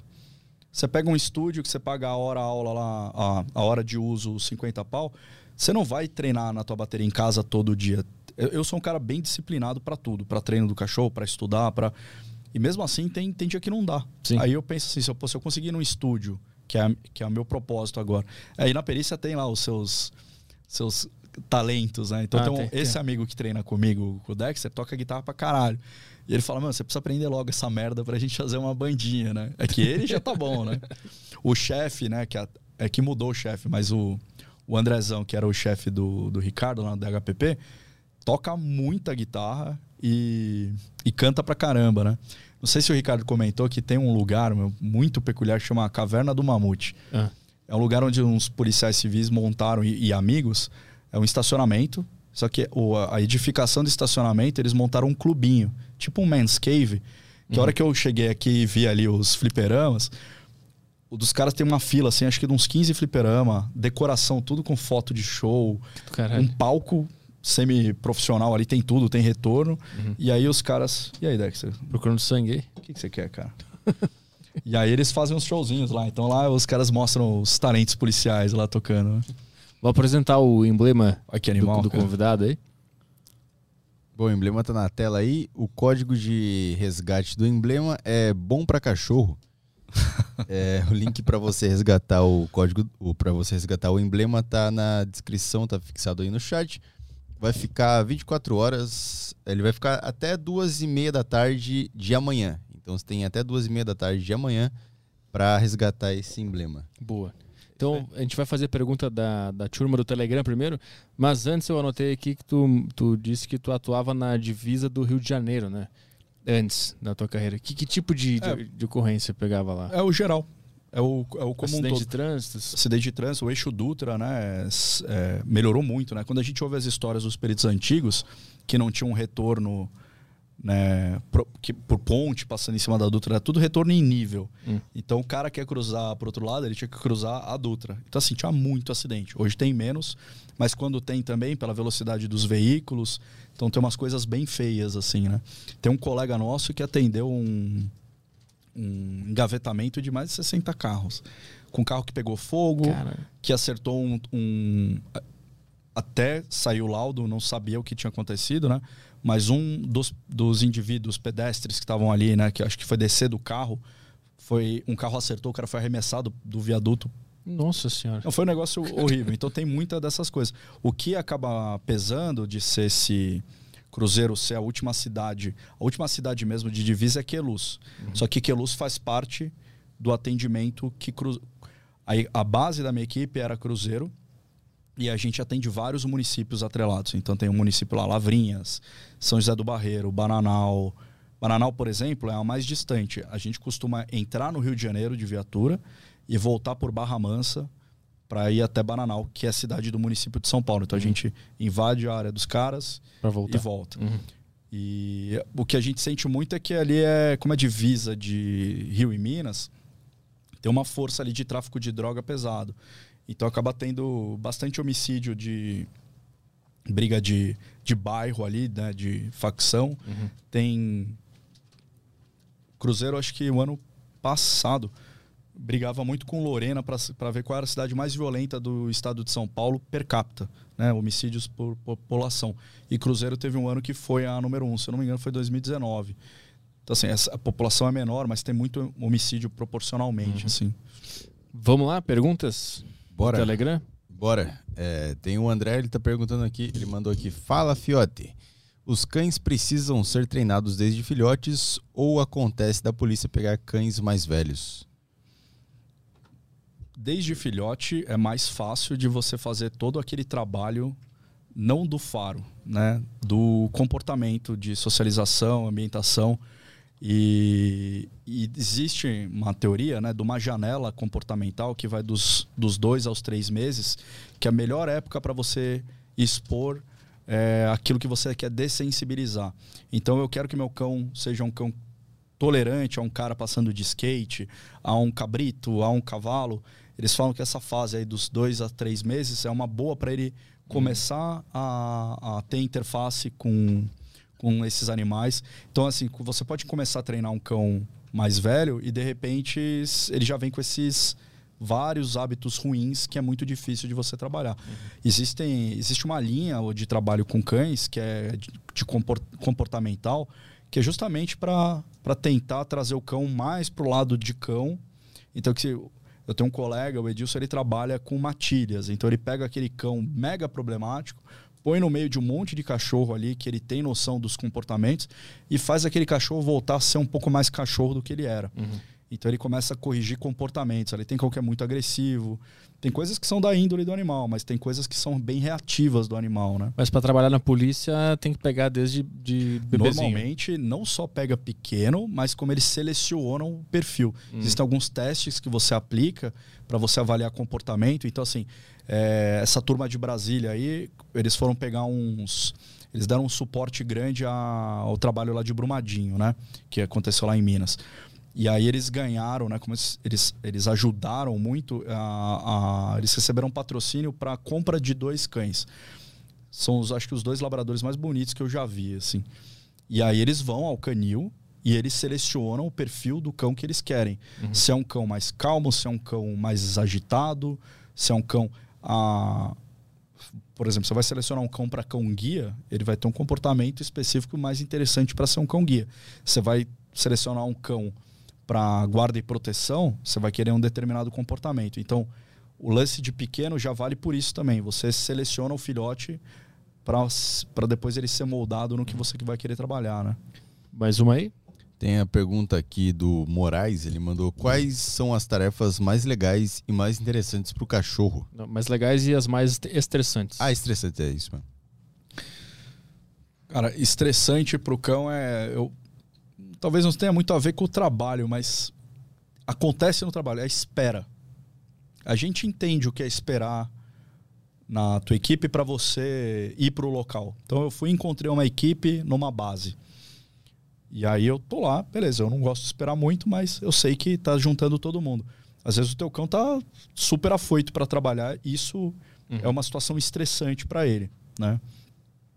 E legais é o trabalho em si, cara. A busca pro cão, eu falo que é. Tem, tem um, toda uma parte de, de neurofisiologia né, do trabalho com cães, de faro, que a busca em si tem uma cascata muito grande de dopamina, que é um neurotransmissor. E essa dopamina ela até gera uma certa dependência. Então eu, eu brinco, eu falo, faço um paralelo que, que seria o fumante ali. É, o cara, quando ele começa a fumar, ele talvez ache gostoso o cigarro ali no, no começo. Depois, eu acho que o cigarro já não é mais gostoso. Ele, É o ele, ato, né? ele tem uma dependência ferrada, que ele precisa tanto daquilo. Quando ele fuma, ele cessa essa dependência. Ele dá um. Ele ganha mais uma autonomia de ficar sem fumar até o próximo cigarro. Eu acho que aquele prazer ali é cessar aquela angústia, né?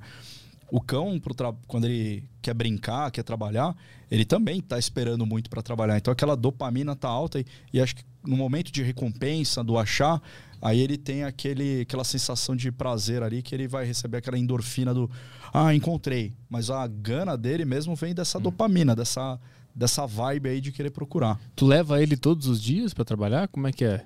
Na verdade, eu, o trabalho em si, né, que seria a busca no local, é, a gente está exatamente nesse momento, nessa interface de, de treinos que já podem ser aplicados a locais reais. Então, volta e meia pinga uma informação de é, olha, vai ter um local lá que tem um menino desaparecido, que nem teve esse outro aí do quintal.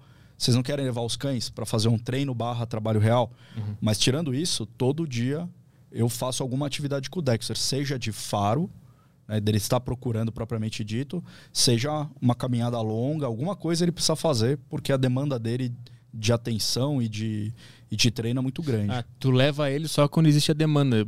Então, quando, às vezes tu vai trabalhar sem ele, sozinho, ele fica em casa. Sem atendimento de local, que é maus tratos, por exemplo, o Dexter ele não, não vai comigo. Eu digo assim, tu vai para o plantão, né? Tu vai lá para o lugar onde tu trabalha. Ele fica em casa.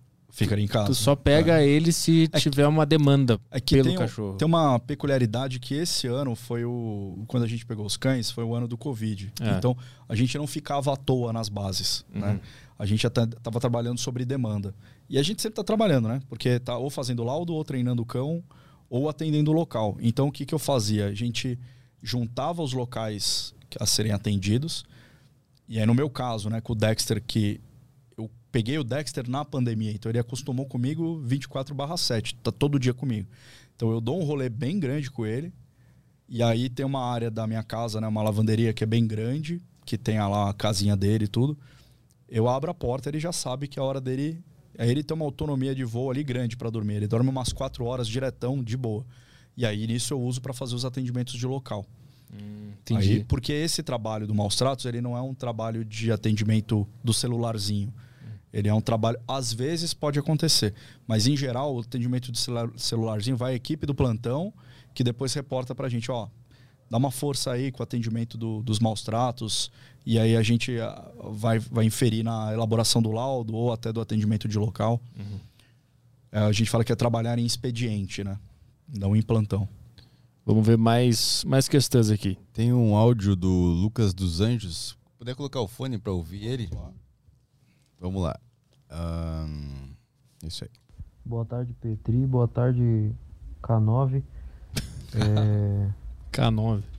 Isso que ele falou que a, o cão, o, o, o, cheiro tem sentimento, é verdade. Que sempre que eu sinto cheiro e alguém tá com perfume que eu sinto da minha ex, eu dou uma, uma chorada, pô. E a minha pergunta é por que, que o gato é tão diferente do cachorro? Nem sei se ele vai saber responder, mas o gato geralmente ele é mais desprendido, ele não tem carinho nenhum pelo dono. E eu gosto de gato. Eu deixaria para fazer essa pergunta a Deus no momento do, meu encontro com ele, porque eu não tenho a menor ideia. Porque é outra espécie, né? Não sei por que o elefante e o hipopótamo são tão diferentes também.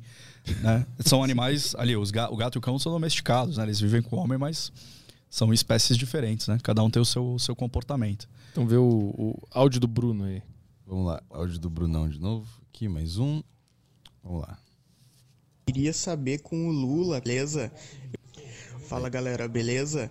Eu queria saber com o Lula, cara, se existe algum outro tipo de animal, algum animal que eles saibam que possa exercer esse tipo de trabalho também além do cachorro, tá? Uh, de repente que não é usado só por não ser acessível como um cachorro ou algo assim. Hum. Existe algum outro tipo de animal que poderia ser usado? Genial a pergunta. Cara, tem cara que treina abelha. Abelha tem ah, um olfato que a gente pensa em olfato, pensa em nariz, né? Uhum. Olfato, na verdade, é a interpretação de moléculas suspensas no ar e você traduzir como uma informação de imagem, né, do que, que aquilo representa. Então ela, ela entende essas moléculas pelo corpo dela. Você consegue treinar uma abelha a detectar explosivo, como é, apresentação daquele odor e você, mesma coisa, reforço positivo, né? Ela, ela indicou alguma coisa, você paga. O urubu, por exemplo, ele tem uma percepção de cadáver absurda. Tanto algumas espécies, eu achava que todas eram por olfato, né? São umas são visuais e outras conseguem ter interpretação da molécula da carniça, né? É, o, os trabalhos de, de psicologia né, e neuro em cima da neuroanatomia e psicologia comportamental foram muito usados os ratos, né? Então eles usavam essas cobaias para fazer esses trabalhos. Você consegue treinar um rato para detectar mina de explosivo. Eles têm a maior parte da literatura em relação ao olfato começaram em, em animais de laboratório, né? Porque até para você fazer uma uma sacrificar o animal para fazer uma- o estudo da parte anatômica é muito diferente. Não deveria ser, né? Mas de fazer num cão ou você fazer num, num ratinho, né? Mas o, você consegue treinar. Um... Na verdade, a- maioria dos animais é bem treinável, né? E aí você pega é um, um insumo aí da alta gastronomia, aquelas trufas, né? Que ficam são umas bolotas enterradas e que são caríssimas. As, você vai num restaurante lá francês, ele, ele rala no seu prato ali pouquíssimos gramas para dar um sabor, aquele sabor de parece de gás, né? Tem aqueles azeites trufados, né? Ah, quem ah, originalmente se caçava trufa com porcos. Os porcos têm um olfato também super apurado, são bem treináveis. A única coisa ali que falam que na hora de você conter um animal para pegar a trufa, ele não pegar, mas você consegue treinar um cão para detectar a trufa, né?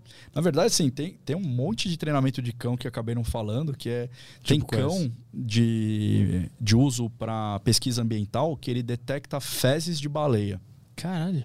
Aquele cãozinho do barco que vai na proa Aham. para detectar o odor de cadáver que vem, tem cão que vai na proa para detectar o- a fezes de baleia um, uma massa flutuante e nela você consegue fazer umas análises hormonais de alimento, então você consegue saber um pouco da idade, do sexo, Isso é feito? é feito. E Então assim, tem que, qual é o objetivo? Controle ambiental? controle de ambiental, né, de, de uma determinada população, para ver se tem alguma doença que pode estar ali também. E o que mais os cachorros são usados? Ah, tem como o, o trabalho de um colega agora, na hora que estourou a pandemia, né?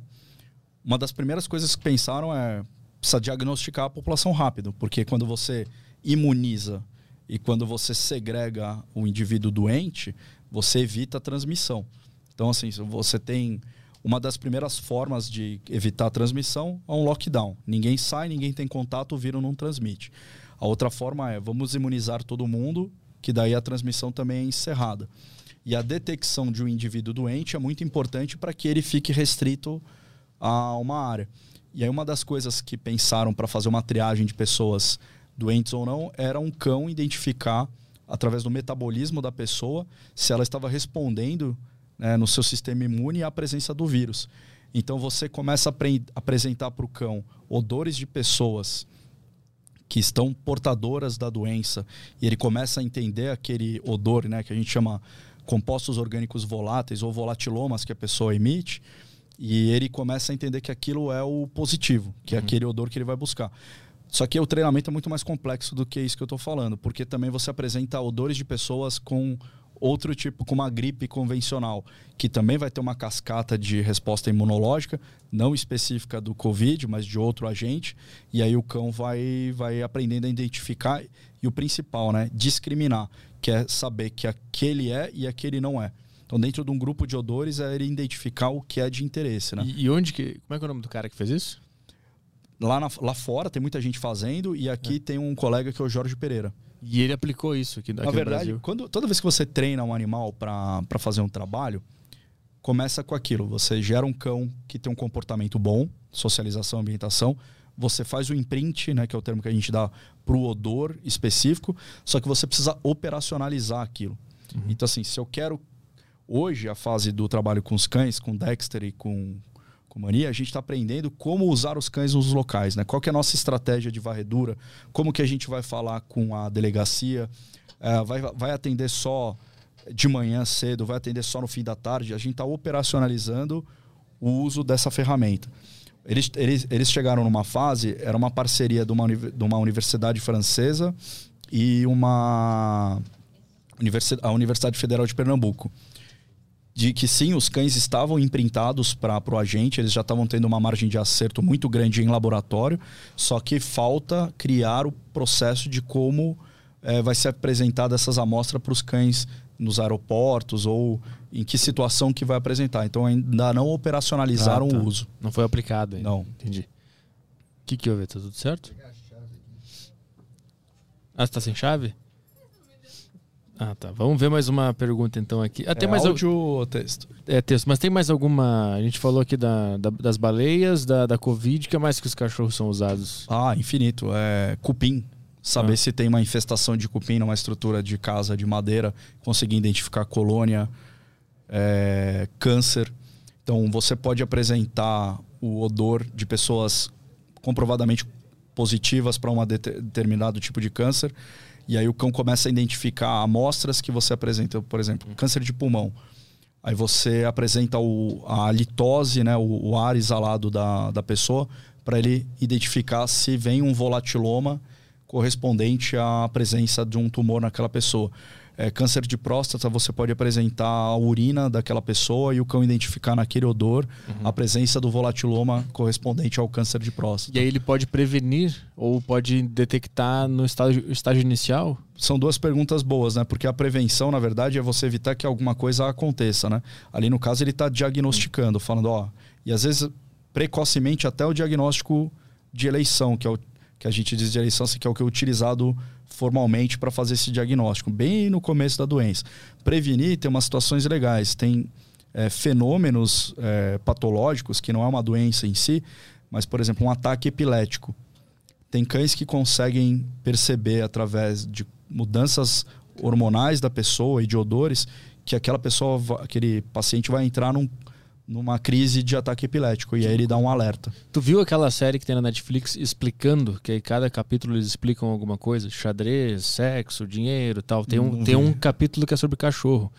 E aí eles mostram lá um experimento que eles fizeram, que eles pegaram o suor de um cara que tava rindo e, deu, e um suor de um cara que tava com medo. E aí quando de- deram, deram o suor do cara que tava com medo pro cachorro cheirar, ele ficou mal, ficou- ele foi para trás de uma, de uma cadeira e ficou meio... Ele mudou de comportamento. E Sim, quando- eles. E quando deram o suor do cara que tava alegre, ele ficou feliz, começou a banar o rabo e começou a querer brincar. Ah, que legal. Loucura, Não, né? É, é, ele, ele entende essa. Tudo é uma transmissão neuroquímica ali, né? Que a gente acaba exalando e que o cão consegue interpretar. né? Tem, tem casos que eu já ouvi falar de do pet da casa mesmo que começou a cheirar muito alguém e aí foram ver o cara tinha câncer. É um, um caso clássico aí. Tem uma pesquisadora, até para quem está gostando do assunto, ela tem um monte de livro na área sobre comportamento animal e ela de repente começou a falar sobre cães. E aí ela tem um que ela fala só sobre o olfato de cães. Ela foi, foi se apaixonando pela ela chama Alessandra Horowitz. E aí ela relata, por exemplo, no livro dela ela relata essa pesquisa por fezes de baleia, ela relata os cães treinados para busca de, de trufas, né? E ela fala de um caso que um cão começou a lamber uma mancha na, na perna da, da dona e incessantemente queria mordiscar, e aí era um tumor. Cara, E aí o cão, ele entendia que aquilo lá tinha um odor diferente. Ele não foi treinado para aquilo, mas ele percebe. Tanto que tem uma coisa básica que todo dono de cachorro vê e não percebe, que fala, pô, isso é. Como o olfato do meu cão é foda, né? Você tá andando com teu cão na rua, de repente ele dá uma travada na coleira, vira pro lado e cheira um pedacinho do chão. Ali tem um odor muito claro para ele, tem uma sinalização de outro cachorro ali da urina que pra gente que é visual não, não Sim. aparenta, mas pra ele ele tá vindo ali tem um- uma marcação muito clara ali que tem um sabe que eu odeio quando eu tô andando na rua e eu vejo alguém passeando com o cachorro e o cachorro quer parar pra cheirar e ele fica puxando. Não, não vai cheirar, vambora. Cara, o cara tá com. Isso me dá uma raiva. é você pegar alguém que começou a, a ler um quadro de aviso, você puxar a pessoa dali e dar um tapão na cabeça. O cara tá com o jornal aberto, você dá um tapa de baixo pra cima. Normalmente o cara tá meio sem paciência, quer chegar É. em casa logo, né? É, pergunta do Enzo Guilherme. Quer que eu leia aqui? Fala das águas Petrola e Lula livre. Nossa, dormiu comigo aqui, se encostou em Ele gosta de encostar na- nas pessoas pra dormir. Ah, no caso, né, nessa foto do cartaz, estou vendo um Beagle um, ou um Basset. Existem. É Basset que se fala? Um Basset Round ele deve estar. Basset. Existem raças específicas para tal tipo de serviço? Ah, Boa, é um- é um boa pergunta. O Dexter é um Beagle bicolor. Então ele é branquinho e esse creminho. E o Beagle mais predominante é o Beagle com as costas pretas, né? Que é o tricolor. O Basset Hound, ele parece muito um Beagle, só que ele é maior, mais comprido, orelha maior, pata mais curtinha. Então, e é um bruta de um farejador, né? Por que não um Basset Hound? Pra mim, porque se você soltar ele num campo, ele não consegue subir um toquinho de árvore. Tem as patinhas Ah. muito curtinhas, mas ele tem um olfato maravilhoso. O, que define o uso do cão né, para um determinado faro é você projetar qual que vai ser a função daquele cão. Né? Ah, áreas de campo com mato muito alto, por exemplo, para o Dexter é, é bem desafiador. Né? Então, aí um labrador grandão ali, ele vai, vai conseguir fazer uma busca, um pastor malinois vai fazer uma busca. Então, como eu falei lá no comecinho, né? No aeroporto eles usarem o Golden, o... Nada impede usar um pastor alemão malinois no aeroporto, né? Mas se busca, às vezes, numa interface com pessoas, usar uma raça que tem uma cara mais amistosa, mais amigável. E os pequenos, a gente acabou, além daquela conversa com, com a turma lá da Bahia, percebeu que para um cão que vai procurar sangue dentro de um veículo, que foi, pode ter sido o transporte daquele, daquela vítima, mano, a gente fez um teste com o Rambo, né, que era o Malinois que a gente estava treinando, ele não manobra dentro de um carro de uma forma muito fácil. Ele tá no banco para ele virar. Eles não, eles sobem no tampão do banco de trás, vai pro banco da frente, sobe no painel. Então é muito mais portátil, né? E, e o Dachshund, ele é usado? Porque eu sei que ele, ele. A origem dele é de caça, É né? de caça é de em entrar em toca, né? lugares e tal. Ele é usado também? Tem um vídeo, putz, é que eu, eu não vou lembrar exatamente o nome, mas ele é um rast...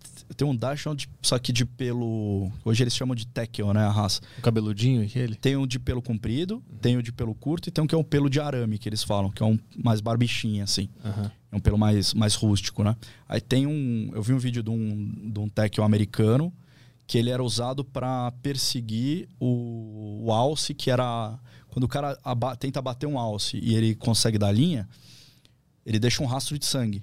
E aí ele era um rastreador de sangue para achar no. E super bonitinho o bicho trabalhando. De novo, um caso polêmico, né? Os veganos vão. Mata um e gosta É. do outro. É isso É. aí mesmo, veganos. Lidem com isso.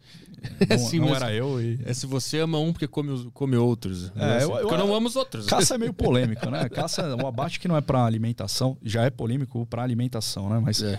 o que é para lazer aí já, já acho também bem questionável. né? O de lazer? É. Esses caras com troféu de girafa e De o urso. né? Isso é loucura para mim.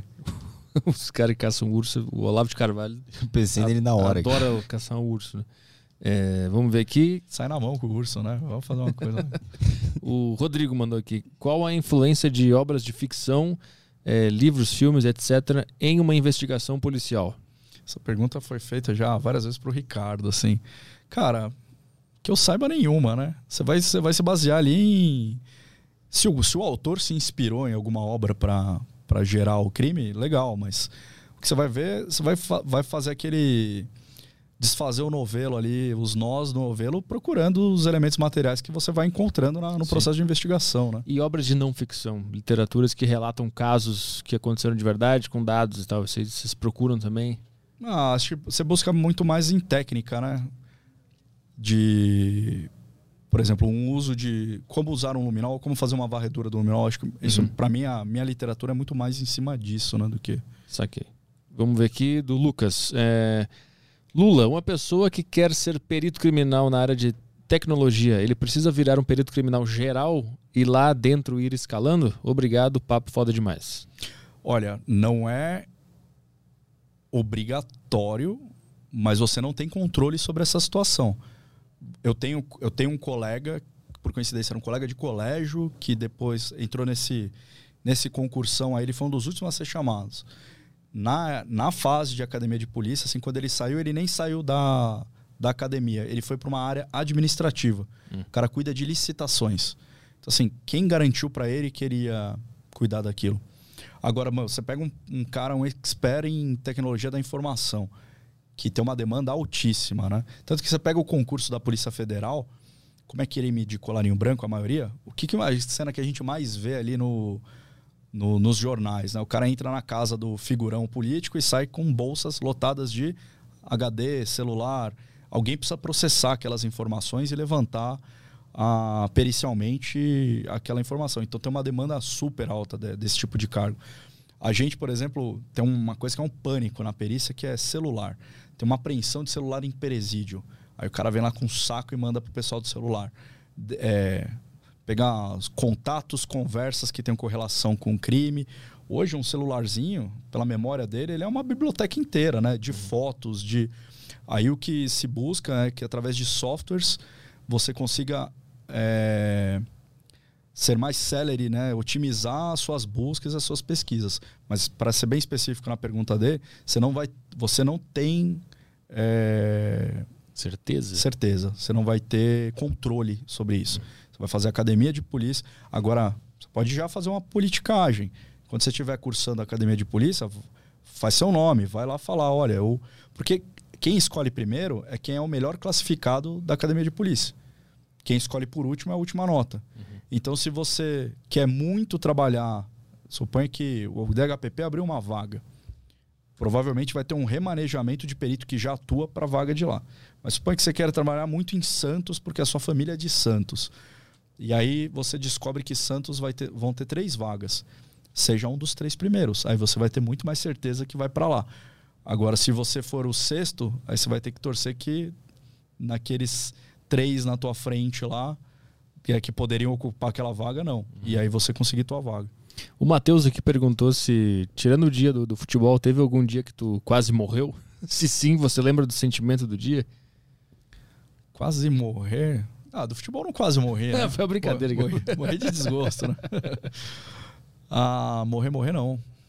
Não, nem acidente de carro, assim, nada que foi muito por lidar com, com investigação. Ah, tu não investiga só crime, né? Tu investiga muita Olha, coisa, né? Dependendo do perito, eu ia adorar glamorizar, não, porque a gente está sempre no local de crime e é. todo cuidado é pouco. E pode acontecer. Você, Você um... até jornalista faz isso, né? É. Tem, tem um fotógrafo meu que falava assim: Ô doutor, tá achando que isso aqui é um carrinho de pipoca? Isso aqui é uma viatura, né? Então, o cara queria estar tá sempre 24 barra 7, noiadão.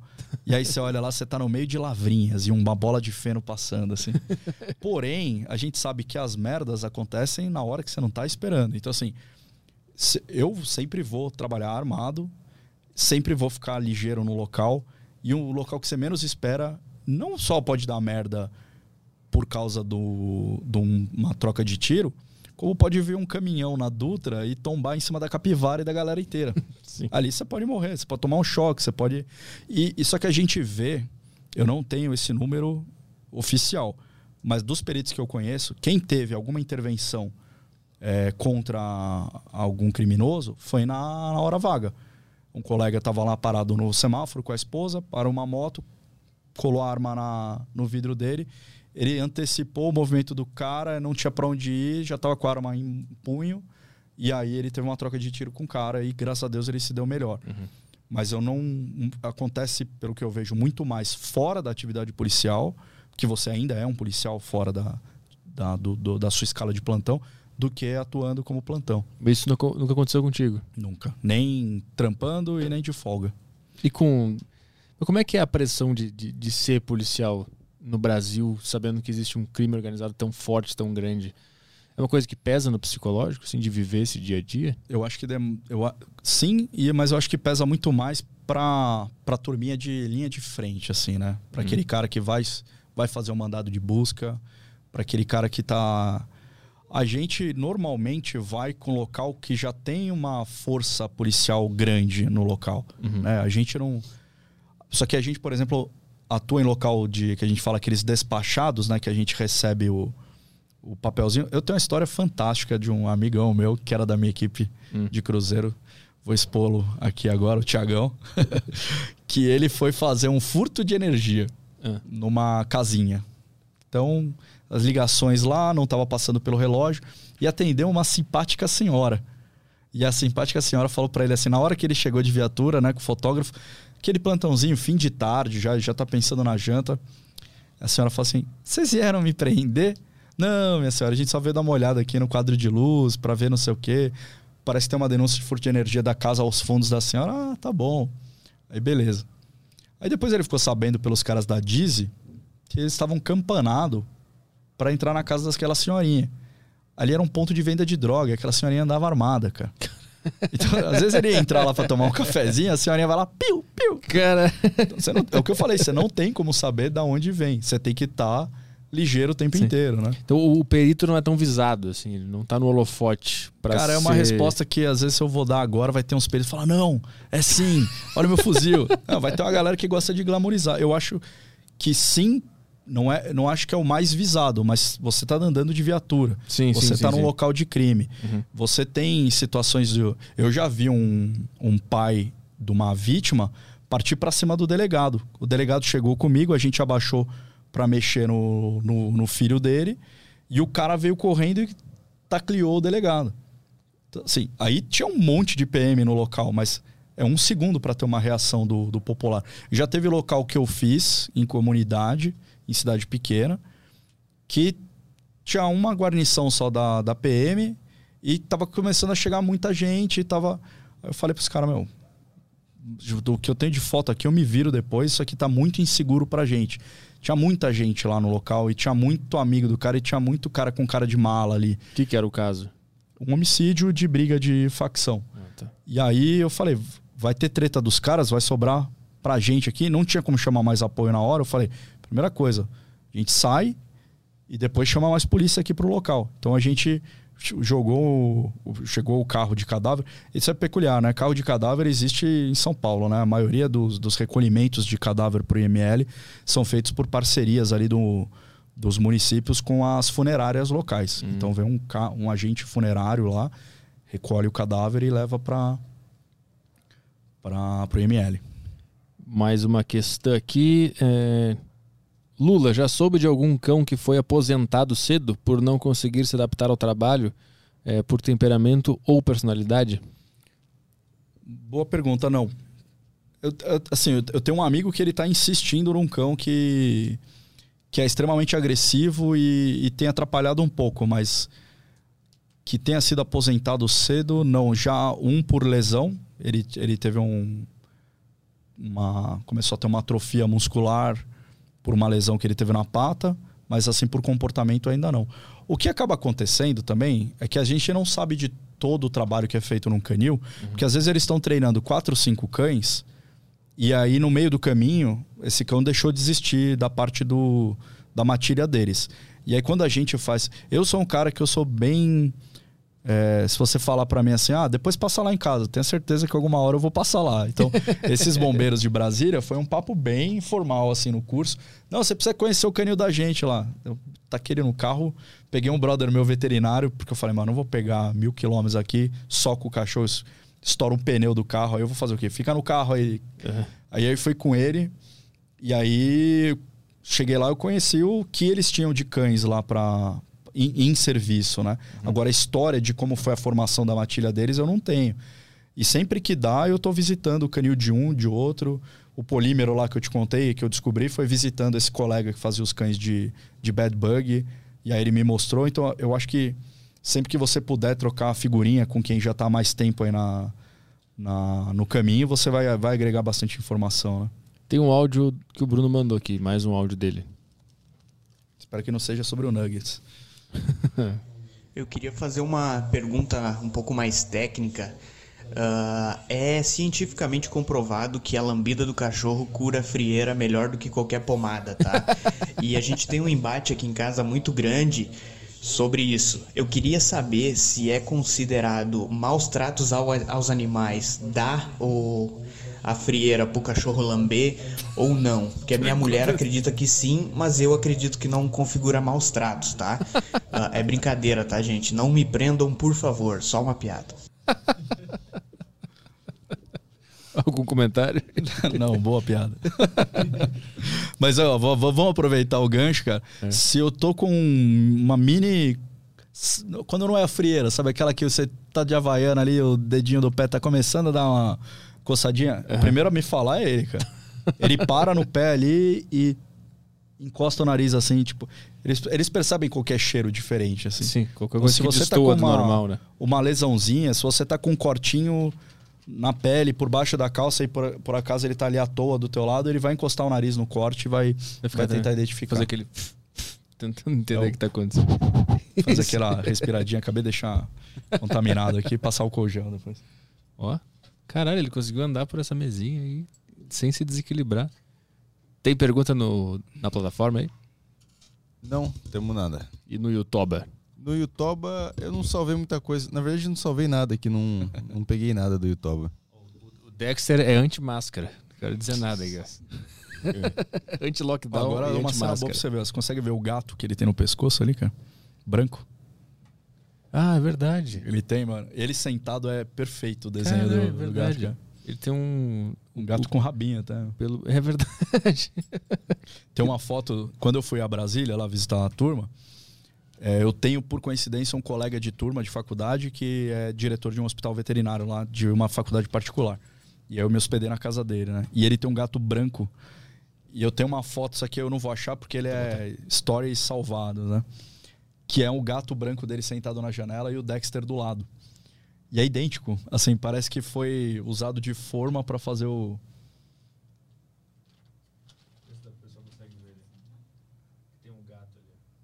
Acho que desse ângulo. No vídeo ele ficou de cabeça pra baixo, o gato. Mas dá pra ver Eu que... prometo que eu reposto stories lá depois e quem quiser ver vai estar vai tá do lado do gato branco. Né? Não, daqui tá, tá muito perfeito um gato. Um gato deitadão. Com a bunda jogada. Com a aqui, bunda esparramada, orelhinhas em olhando, olhando a vista. Não tem nada aí de pergunta no YouTube? Pô. Ah, não teve nada que me chamou atenção aqui. Bom, mandem aí, vamos ver. Vamos dar um tempinho pra galera do YouTube ver se tem alguma pergunta interessante aqui. Enquanto isso, eu vou aproveitar e te presentear aqui, antes que eu esqueça, né? Ah, boa. Isso aqui é um, é um pet da turma lá do Projeto K9. Eu vim com ele de ontem, né, do, da aula da pós-graduação. E eu passei em São José em casa, aula lá na, em Franco da Rocha. Passei em São José e vim pra cá e esqueci em São José. E aí a turma lá de Franco da Rocha meteu num Uber e mandou pra cá e entregou aqui direto. Ah, aqui mesmo? É, o David recebeu pra gente aqui. Ah, que Eu boa. falei, pô, vou chegar lá e não vou conseguir entregar o. Então, esse projeto K9 ele foi criado por vocês e ele, ele já, ele já virou oficial do, do Estado ou é Ele de não- vocês? é, pelo contrário, é pra gente não depender de Ah. qualquer ação do Estado, tanto dos policiais civis, ele junta todo mundo que mexe com sinotecnia Uhum. para fomentar os estudos em relação ao cão. Então tem até é, entidades privadas lá, membros de que dono de canil, adestrador por conta própria, bombeiro, pesquisador, faz parte para trocar essa figurinha sobre, sobre cães. É como se fosse uma universidade sobre isso, um curso. Qual, qual é o, o Mas é quase uma confraria, assim. Uma confraria. Mas É. tem- como é que Só que financia aí, isso? A partir disso.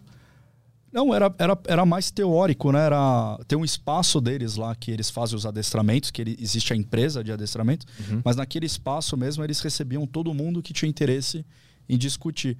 Daí veio a ideia de se juntar com uma, uma faculdade e criou-se um, o curso de pós-graduação em sinotecnia policial. Então o Projeto K9 acabou juntando toda essa turma e fez esse curso. Então, assim, o policial que quer conduzir um cão de trabalho, ele consegue fazer essa pós. Inclusive, tem gente ali, ontem eu estava dando aula sobre fisiologia do faro, tem gente com 25 anos de condução de cão.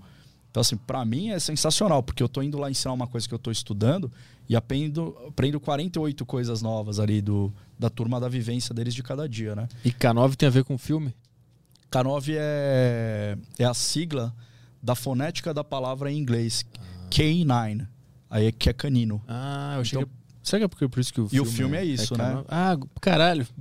É, então, Vivendo é e tipo aprendendo. skate, SK8, é a mesma pegada. Então, K9. se você pegar toda a unidade de trabalho de cão, em vez do cara escrever caninos, né, cães, Aham. o cara põe um K9.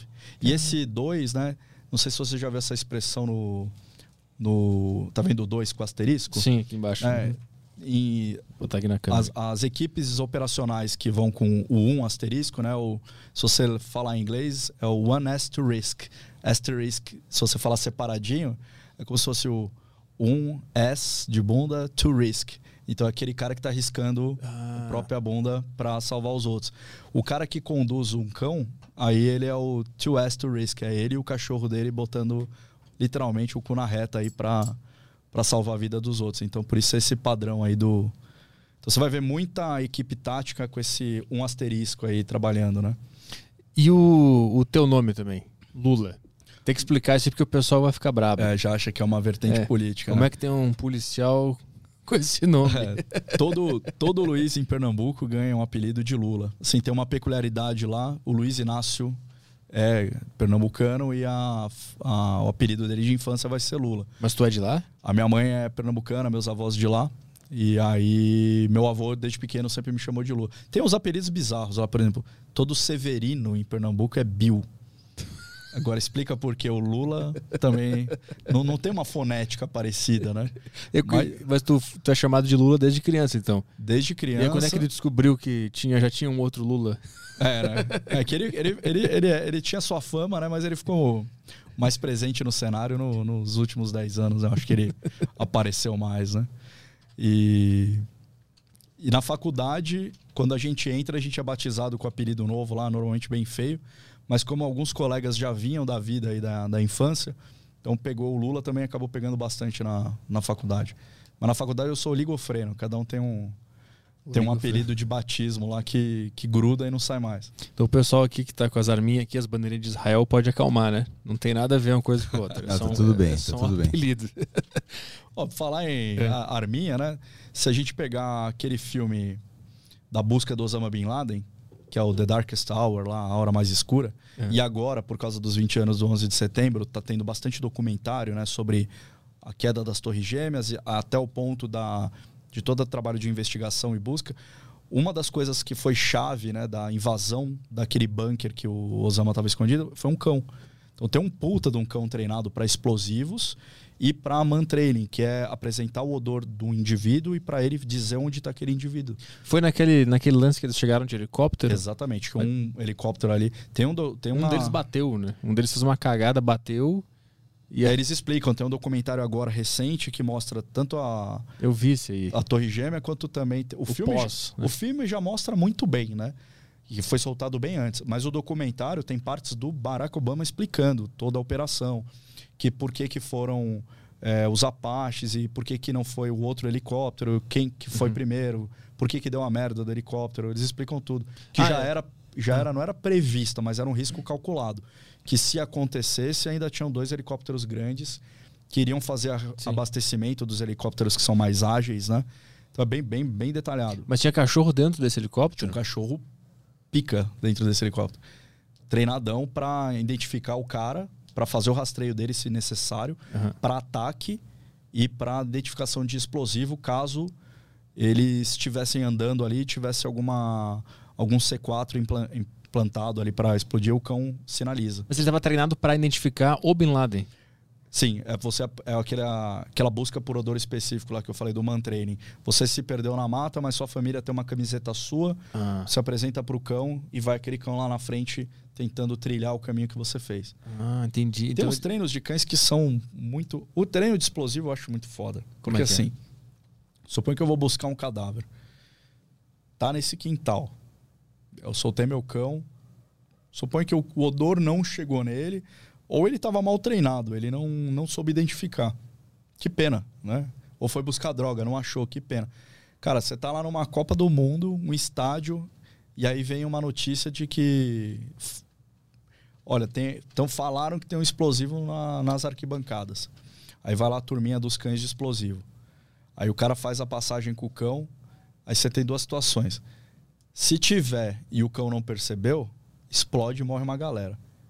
Se não tiver e o cão falseou, né, deu um falso positivo, ele sinalizou e o, aí você acabou de encerrar o, cancelar o evento, prejuízo econômico, desespero das pessoas.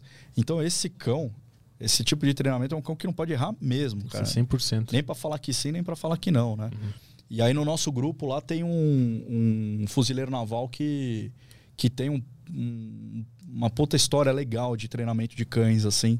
E as histórias dele, algumas não, não podem ser contadas, né? Ele conta lá é, de forma bem ilustrativa, mas sem falar o caso, o que aconteceu. Ele fala, cara, é bizarro, assim, quando você vai fazer a procura, que te ligam e falam, ó, você tem que ir agora. E, e pega lá, aí ele falou de uma que vai os Max, né, que são os Navy SEALs brasileiros, aí uns caras bem operacionais, tá com o cara no, no helicóptero com o cão, voa 400 quilômetros para dentro do mar para parar num determinado barco, navio lá de transporte de petróleo e falar, meu, tem uma, tem uma denúncia de explosivo aqui, você fala, mano, é para valer. Cara, Porque se você ach- não achar esse negócio, é um navio daquele que vai para Imagina o prejuízo daquilo. né? cara. Vamos ver, antes de- de encerrar, uns vídeos do, do Dexter que tem no Instagram dele. A gente vai dar uma comentada, ver o que, que tá. Qual o trabalho que tá sendo feito. Vai lá pro- pros, que foi, Dexter? pros primeiros aí. Tá puto já. Tá nada. Tá, pu- tá longo Olha o os filhos do podcast, Dexter né? ali. Bota uns videozinhos dele. Ah, tem os filhozinhos dele, né? Fi- filhotinho. eu, eu vi esse aqui da. Esse é bacana. Esse é que ele tá achando no, em algo que ele não tem acesso. né? É, ia na casa desse brother aí que. Que ele falou assim: esse, esse cara já tá entendendo tanto de cachorro que ele falou: tô com uma ideia de ir pra sacanear o Dexter, né? Vamos fazer o treino na minha casa, que meu cheiro vai estar na casa inteira, né? Ele não vai conseguir ó, fazer uma trilha atrás da onde eu escondi, né? Sim. O que, que ele botou aí? Botou sangue? Ou... Não, o Dexter eu tenho trabalhado só com o polímero, o ah, cadáver, tá, do agora, cadáver. basicamente. Bota, bota o som aí. Ele, então, mas o desafio desse era que ele- o, o, o cheiro não estaria no chão, né? Ele tinha que identificar. Ele acha essa pluma de odor que desce e ela desce, ela espalha, vai para qualquer lugar. Então ele precisa tentar entender nessa nuance da onde é, o Dexter espirra antes de latir. Daqui a pouco ele começa a latir. Depois eu até conto uma brincadeira que eu quando eu quis ensinar o Dexter a latir, eu falei, eu captei um momento ali no clicker, né? E eu não sei porque eu percebi que toda vez que ele antes dele latir para tomar coragem, ele dá esse Dá espirro. espi- E aí eu chamei uma turma dessa pós aí que tava de adestramento. Aí eu falei, ó, pô, ensinei o Dexter a espirrar, cara, olha que legal. Aí eu mandei o Dexter sentar assim, mandei ele latir, né? Só que com outra palavra. Aí. Os caras você ensina teu cachorro? Não é que ele espirra, né? Ele espirra sempre, normalmente, antes de, de latir, né? E esse aí é a mesma coisa, tava num, numa área, numa altura que ele não consegue pegar, né? Ele só E consegue aí ele sentir. começa a interpretar com o nariz Ele te avisa e que tá lá em cima. indicando. Tava ali dentro daquele buraco ali, é isso? É, tava mais pra cima. A- além dessa, desse buraco ali, então. É. Isso é tudo treino que você tá fazendo por conta própria, né? No teu É. dia a dia. Tem um treino legal, cara, que é no, na pista de estrutura colapsada, como se fosse um desmoronamento, lá dos bombeiros em. Essa do meio ali? Não, esse daí. Não? Esse aí eu nem sei o que, que é, não tô. Ah, esse aí é o caso lá, ó, suspeito de matar amigo é preso. Essa aí é a cena do. Ah, A daquele caso que tá falou. dentro aí do, Uhum. do saco de cadáver. E aí estão os cães O do muro, aquele que ele achou no muro. no muro. Boa. O que, que é aquele? Que É é um, é um formigueiro? É um cupinzeiro, esse colega ele, ele colocou o odor dentro do, Ah, dentro do ninho? É, por exemplo, a gente pega qualquer área urbana aí e sai pra, pra treinar. Tem gente que não entende nada. E aí a gente tá lá. Botou aquele polímetro dentro do ninho, é isso? É, a gente tem um. Eu também trabalho com um. Como se fosse um PVC. É um PVC, né? Ah, tá. E a gente coloca o polímero dentro dele pra não Hum. ficar em contato direto com o meio. Polímero. Aí tá dentro. Achou. Por sinal, tenho aqui, né? Eu sempre, quando eu não tiro nada aqui, tem um frasquinho com polímero com odor de cadáver. Se Ah, você é? quiser ter o prazer. Deixa eu ver de- como é que é. Tem cheiro de nuggets, cara. Mas você foi passado onde no cadáver? No pé do cadáver, no nariz? Só porque eu falei, não tá aqui hoje. Deixa eu ver se eu tenho. Não, não tô sem, cara. Só porque eu falei. Eu acho que por causa da aula eu tirei. Tava louco pra sentir o cheirinho. Mas tu passa esse polímero onde? No cadáver? Deixa o próximo do. do ó, ele, Tá interessado já. é, ele já. Ele sabe que eu vou começar a pegar o insumo pra treinar. Não tá aqui hoje, não. Foi mal. Pera, Dex. Não é. Não é treino, não. Tem um, tem um vídeo legal no- na pista de escombros dos bombeiros lá de Brasília. É isso, Quer ver? Vamos ver se a gente acha.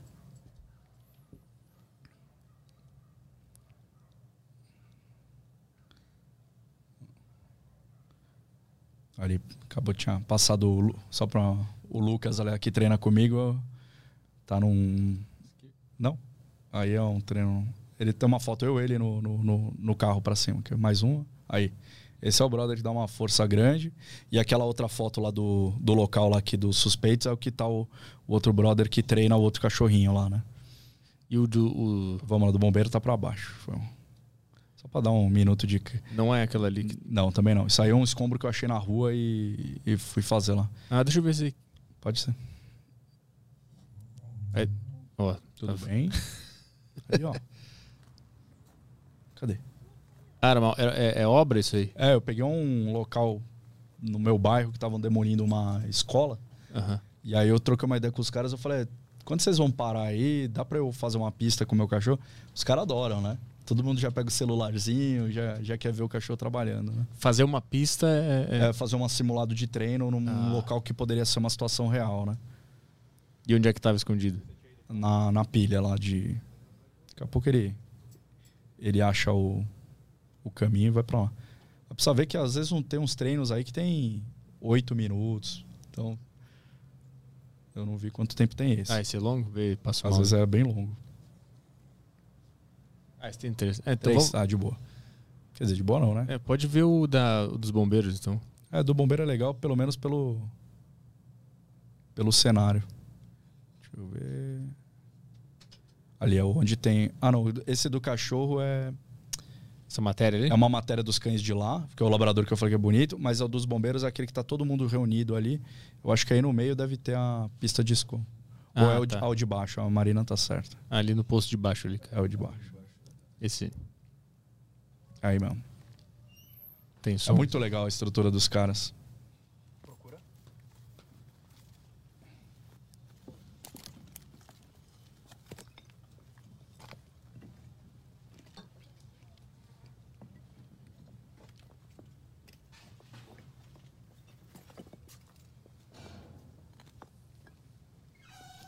Isso é uma área pra simular um, um lugar de Um prédio que é desabou. Ah, entendi. E é muito legal porque tem uns tubos, né, uns, uns canos de concreto que o cara fica confinado lá dentro e a partir daquele cano saem umas tubulações que o odor sai em outro lugar. Ah, Então o cão ele vai ter que achar o odor da pessoa naquele outro caninho, não onde o cara está escondido. hum. Como se realmente ele estivesse interpretando os odores que chegam ali da.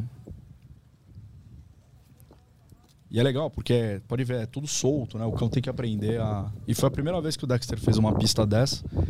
O pe- o pessoal gostou bastante. Ela tem um, um bombeiro lá que, que me dá uma força gigantesca, que é o Matias.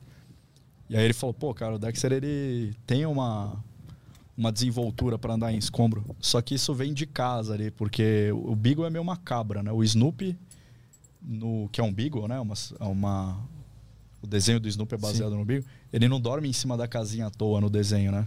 O Beagle, ele gosta de ir subindo, subindo, subindo, para ele subir em cima daquela mesa ali daqui a pouco é... ele curte ficar em cima das coisas, né? Podia sub- subir nessa mesinha aí. Tranquilamente. Ele, se eu não tivesse aqui, ele ia subir aqui, aqui e ali pra cima. É normal você estar em casa, chegar ele tá em cima da mesa da sala, deitado ali olhando o mundo. né? E, e onde é que tava esse. esse- Aí Esse tá chegando perto aí, daqui a pouco ele. Ele vê que por ali ele não tem acesso, aí ele vai dar uma volta. E o que, que tu faz se ele não achar? Se ele falhar a missão? Paciência, ele tem que saber. ele- Porque pra ele não achar é frustrante pra ele, né? Mas ele tem que aprender a lidar com essa frustração. E a maioria das vezes não vai achar, né? Num cenário real, você não vai querer achar o explosivo, você não, não necessariamente vai achar o. A informação da investigação pode estar equivocada, não que não haja um cadáver ocultado, né? Ou um cadáver oculto. Talvez não seja naquela área que eles apresentaram. Hum, pode estar em outro lugar. Ele tem que aprender a não achar também. Também não ficar frustrado e ansioso, né? Normalmente, quando a gente faz a, essa tentativa de achar, a gente faz uma, duas, três localidades. E se a gente está vendo que o local é negativo, para você não dar uma desestimulada tão grande no cão, você faz. Oi. Você faz uma pista falsa. Né? Você põe o odor sintético em algum lugar, manda ele procurar, ele vai achar e você vai premiar. Aí você levanta um pouco a moral dele, né? Aí ó, ele encontrou, ele trava ali. Esse é o coletinho que tu falou que quando ele bota, ele, É, ele eu- entra no, normalmente no eu- modo eu- policial, né? eu comecei a, a achar um problema trabalhar com esse coletinho, porque na maior, muitas vezes é bacana esse liga e desliga do Dexter colocando o coletinho. Aí o odor ficava dentro desses PVCs Ah, aí. tá. Aí é cadáver real. Fragmento mesmo. Só que eu fui fazer um trabalho uma vez com em região que era mais de mata. E aí toda hora ele se enganchava no colete. Ah, uhum. E aí eu comecei a achar que pode ser um risco para ele no trabalho. É, pra quem não sabe, o, o, o Ricardo me falou que ele conhece também o Dexter e tal, né? Conhece, a gente fez um trampo muito legal que era um treino. Era o local que a gente sabia que tinha uma probabilidade muito alta de ter cadáver e eles nunca tinham visto. Uhum. Então o Dexter tinha treinado por odor de polímero, né, impregnado com cadáver, mas eu queria ver a reação dele de ver aquela massa de cadáver inteira com um odor muito mais forte, né? Uhum. E aí tinha aquele grande cemitério clandestino ali na região de Diadema, que a investigação falou que tem muita gente possivelmente enterrada lá. Então eles já tinham achado os primeiros corpos e criaram um padrão de busca que era com escavadeira. Eles iam. Tem matéria aí no meio também do, daquele cemitério. E aí, a hora que bingou lá um local que tinha cadáver, a gente soltou os cães para ver a reação deles. Hum. E aí eles foram, foram, foram, chegaram no cadáver, ficaram fissurados no cadáver. E aí, ao ponto de que tem algumas reações de cães que, que quando eles têm um odor que acaba entrando num frenesi, eles rolam em cima, né? Sim. Então um deles foi lá, pegou e já deu aquela lambuzada em cima da perna do cara aí pra, pra pegar o odor. O Beagle é um, é um. O Hound em geral, né? Esses cachorros de orelha comprida, né? Com esse latido. Eles gostam muito de odor orgânico, né? São fissurados. Então. Soltar o Dexter numa praça e tiver um cocô de mendigo, tem que ficar ligeiro. A chance dele se jogar de costas e se lambuzar é... É que o, o Ricardo disse, quando ele vem aqui, que, que o Dexter, quando ele põe o coletinho, ele entra no modo trabalho. Entra no e modo trabalho. Quando ele tira, ele volta a ser um pet. Volta seu pet, é. É. Ele vai. cara. Por isso que ele tá que nem um petzinho aqui. Ele se deita, come um negocinho, tem até um osso. Um ossinho. É um, não é um osso, é um. Achou uma tampinha? A tampinha de água. Ah, deixou uma tampinha de água. É, ele agora mesmo, por exemplo, um liga e desliga dele, a hora que eu comecei a mexer na pochete pra simular pegar o odor, Ele achou ele que já começa a já. achar que vai treinar, que vai trabalhar, né? É, vamos ver se tem alguma questão aqui. É, tem aqui uma que a gente já falou sobre as melhores raças para coisas específicas. A gente falou, né? As melhores raças. Ah, bom, existe uma aposentadoria para os cachorros. Existe. existe mesmo? Por exemplo, o Corpo de Bombeiros aqui, né, de, de São Paulo. Ah, eles trabalham num termo que a gente chama de binômio. Porque você pode ter todos os cães da corporação, que nem em Brasília, onde todos os bombeiros ali capacitados a conduzir cães podem conduzir qualquer cão. Então eles entendem que se fulano que conduz normalmente a Atena, que é uma cachorra lá, ele tiver de licença, de férias ou doente, aquela cachorra vai deixar de trabalhar naquele período. Então eles entendem que todo mundo pode conduzir todos os cães. Há quem prefira que cada cão tenha um condutor específico, porque a leitura de um para o outro é bem interessante. Eu sei muito bem o jeito que o Dexter se comporta e ele também me lê bastante, né? Na verdade, o cão lê a gente muito mais do que o contrário. Ele tá sempre prestando atenção na gente. A gente tava em TV, ele tá lá, querendo saber o que, que você tá fazendo, né? E aí, por exemplo, aqui os bombeiros de São Paulo, o condutor daquele cão, ele tem a prioridade e o cão é do Estado, né? Ele é comprado pelo Estado e ele fica é, pode ficar sobre responsabilidade no canil do Estado, mas o condutor, se ele quiser, ele pode levar aquele cão para casa num- numa semana de trabalho ou pode deixar no canil, mas quando o cão aposenta, o primeiro a poder ficar com o cão é o condutor. Então, se aquele bombeiro quiser adotar o cão aposentado, ele pode. Então, normalmente a aposentadoria do cão, que é em média aí com 8 anos de idade, pode ser do seu. E muitas vezes, 8 anos, o cão ainda está voando. É que eles colocam para dar um limite né, para o trabalho. Então tá, é isso aí? Entrou alguma questão aí ou podemos ir embora? Podemos ir embora. Não entrou nada. Então tá, valeu Lula, obrigado pela presença. Obrigado pelo convite. Valeu. Um assunto que eu gosto pra caramba de falar. E parabéns pelo trabalho com, com- com o cachorro. Obrigadão. Vem cá, Dexter, vem dar tchau aqui pra galera. Quer dar? Vai lá, cara. Dá o tchauzinho pra turma aí. Aqui, ó. Ó a babada que ele deu já. Não. Pera aí que... Um suborninho aqui. O Dexter já tá com... Vem aqui, então. Vem, vem, vem. Opa! Resbala. Tá bom, vai, pega Então aqui. esse vai ser o tchau de co... Ó, dá pra ver o gato o agora. gato agora. Ah, sim. Boa. Dá pra ver aí? Ei, cara.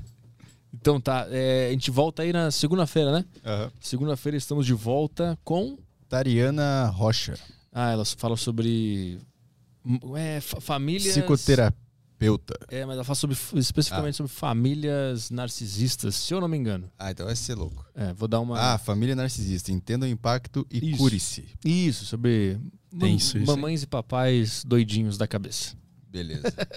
Valeu, obrigado pela presença. Obrigado, obrigado a vocês. Então, segunda-feira estamos de volta aí. Um bom sábado para todo mundo e um excelente domingo também. Até segunda-feira. Tchau, tchau.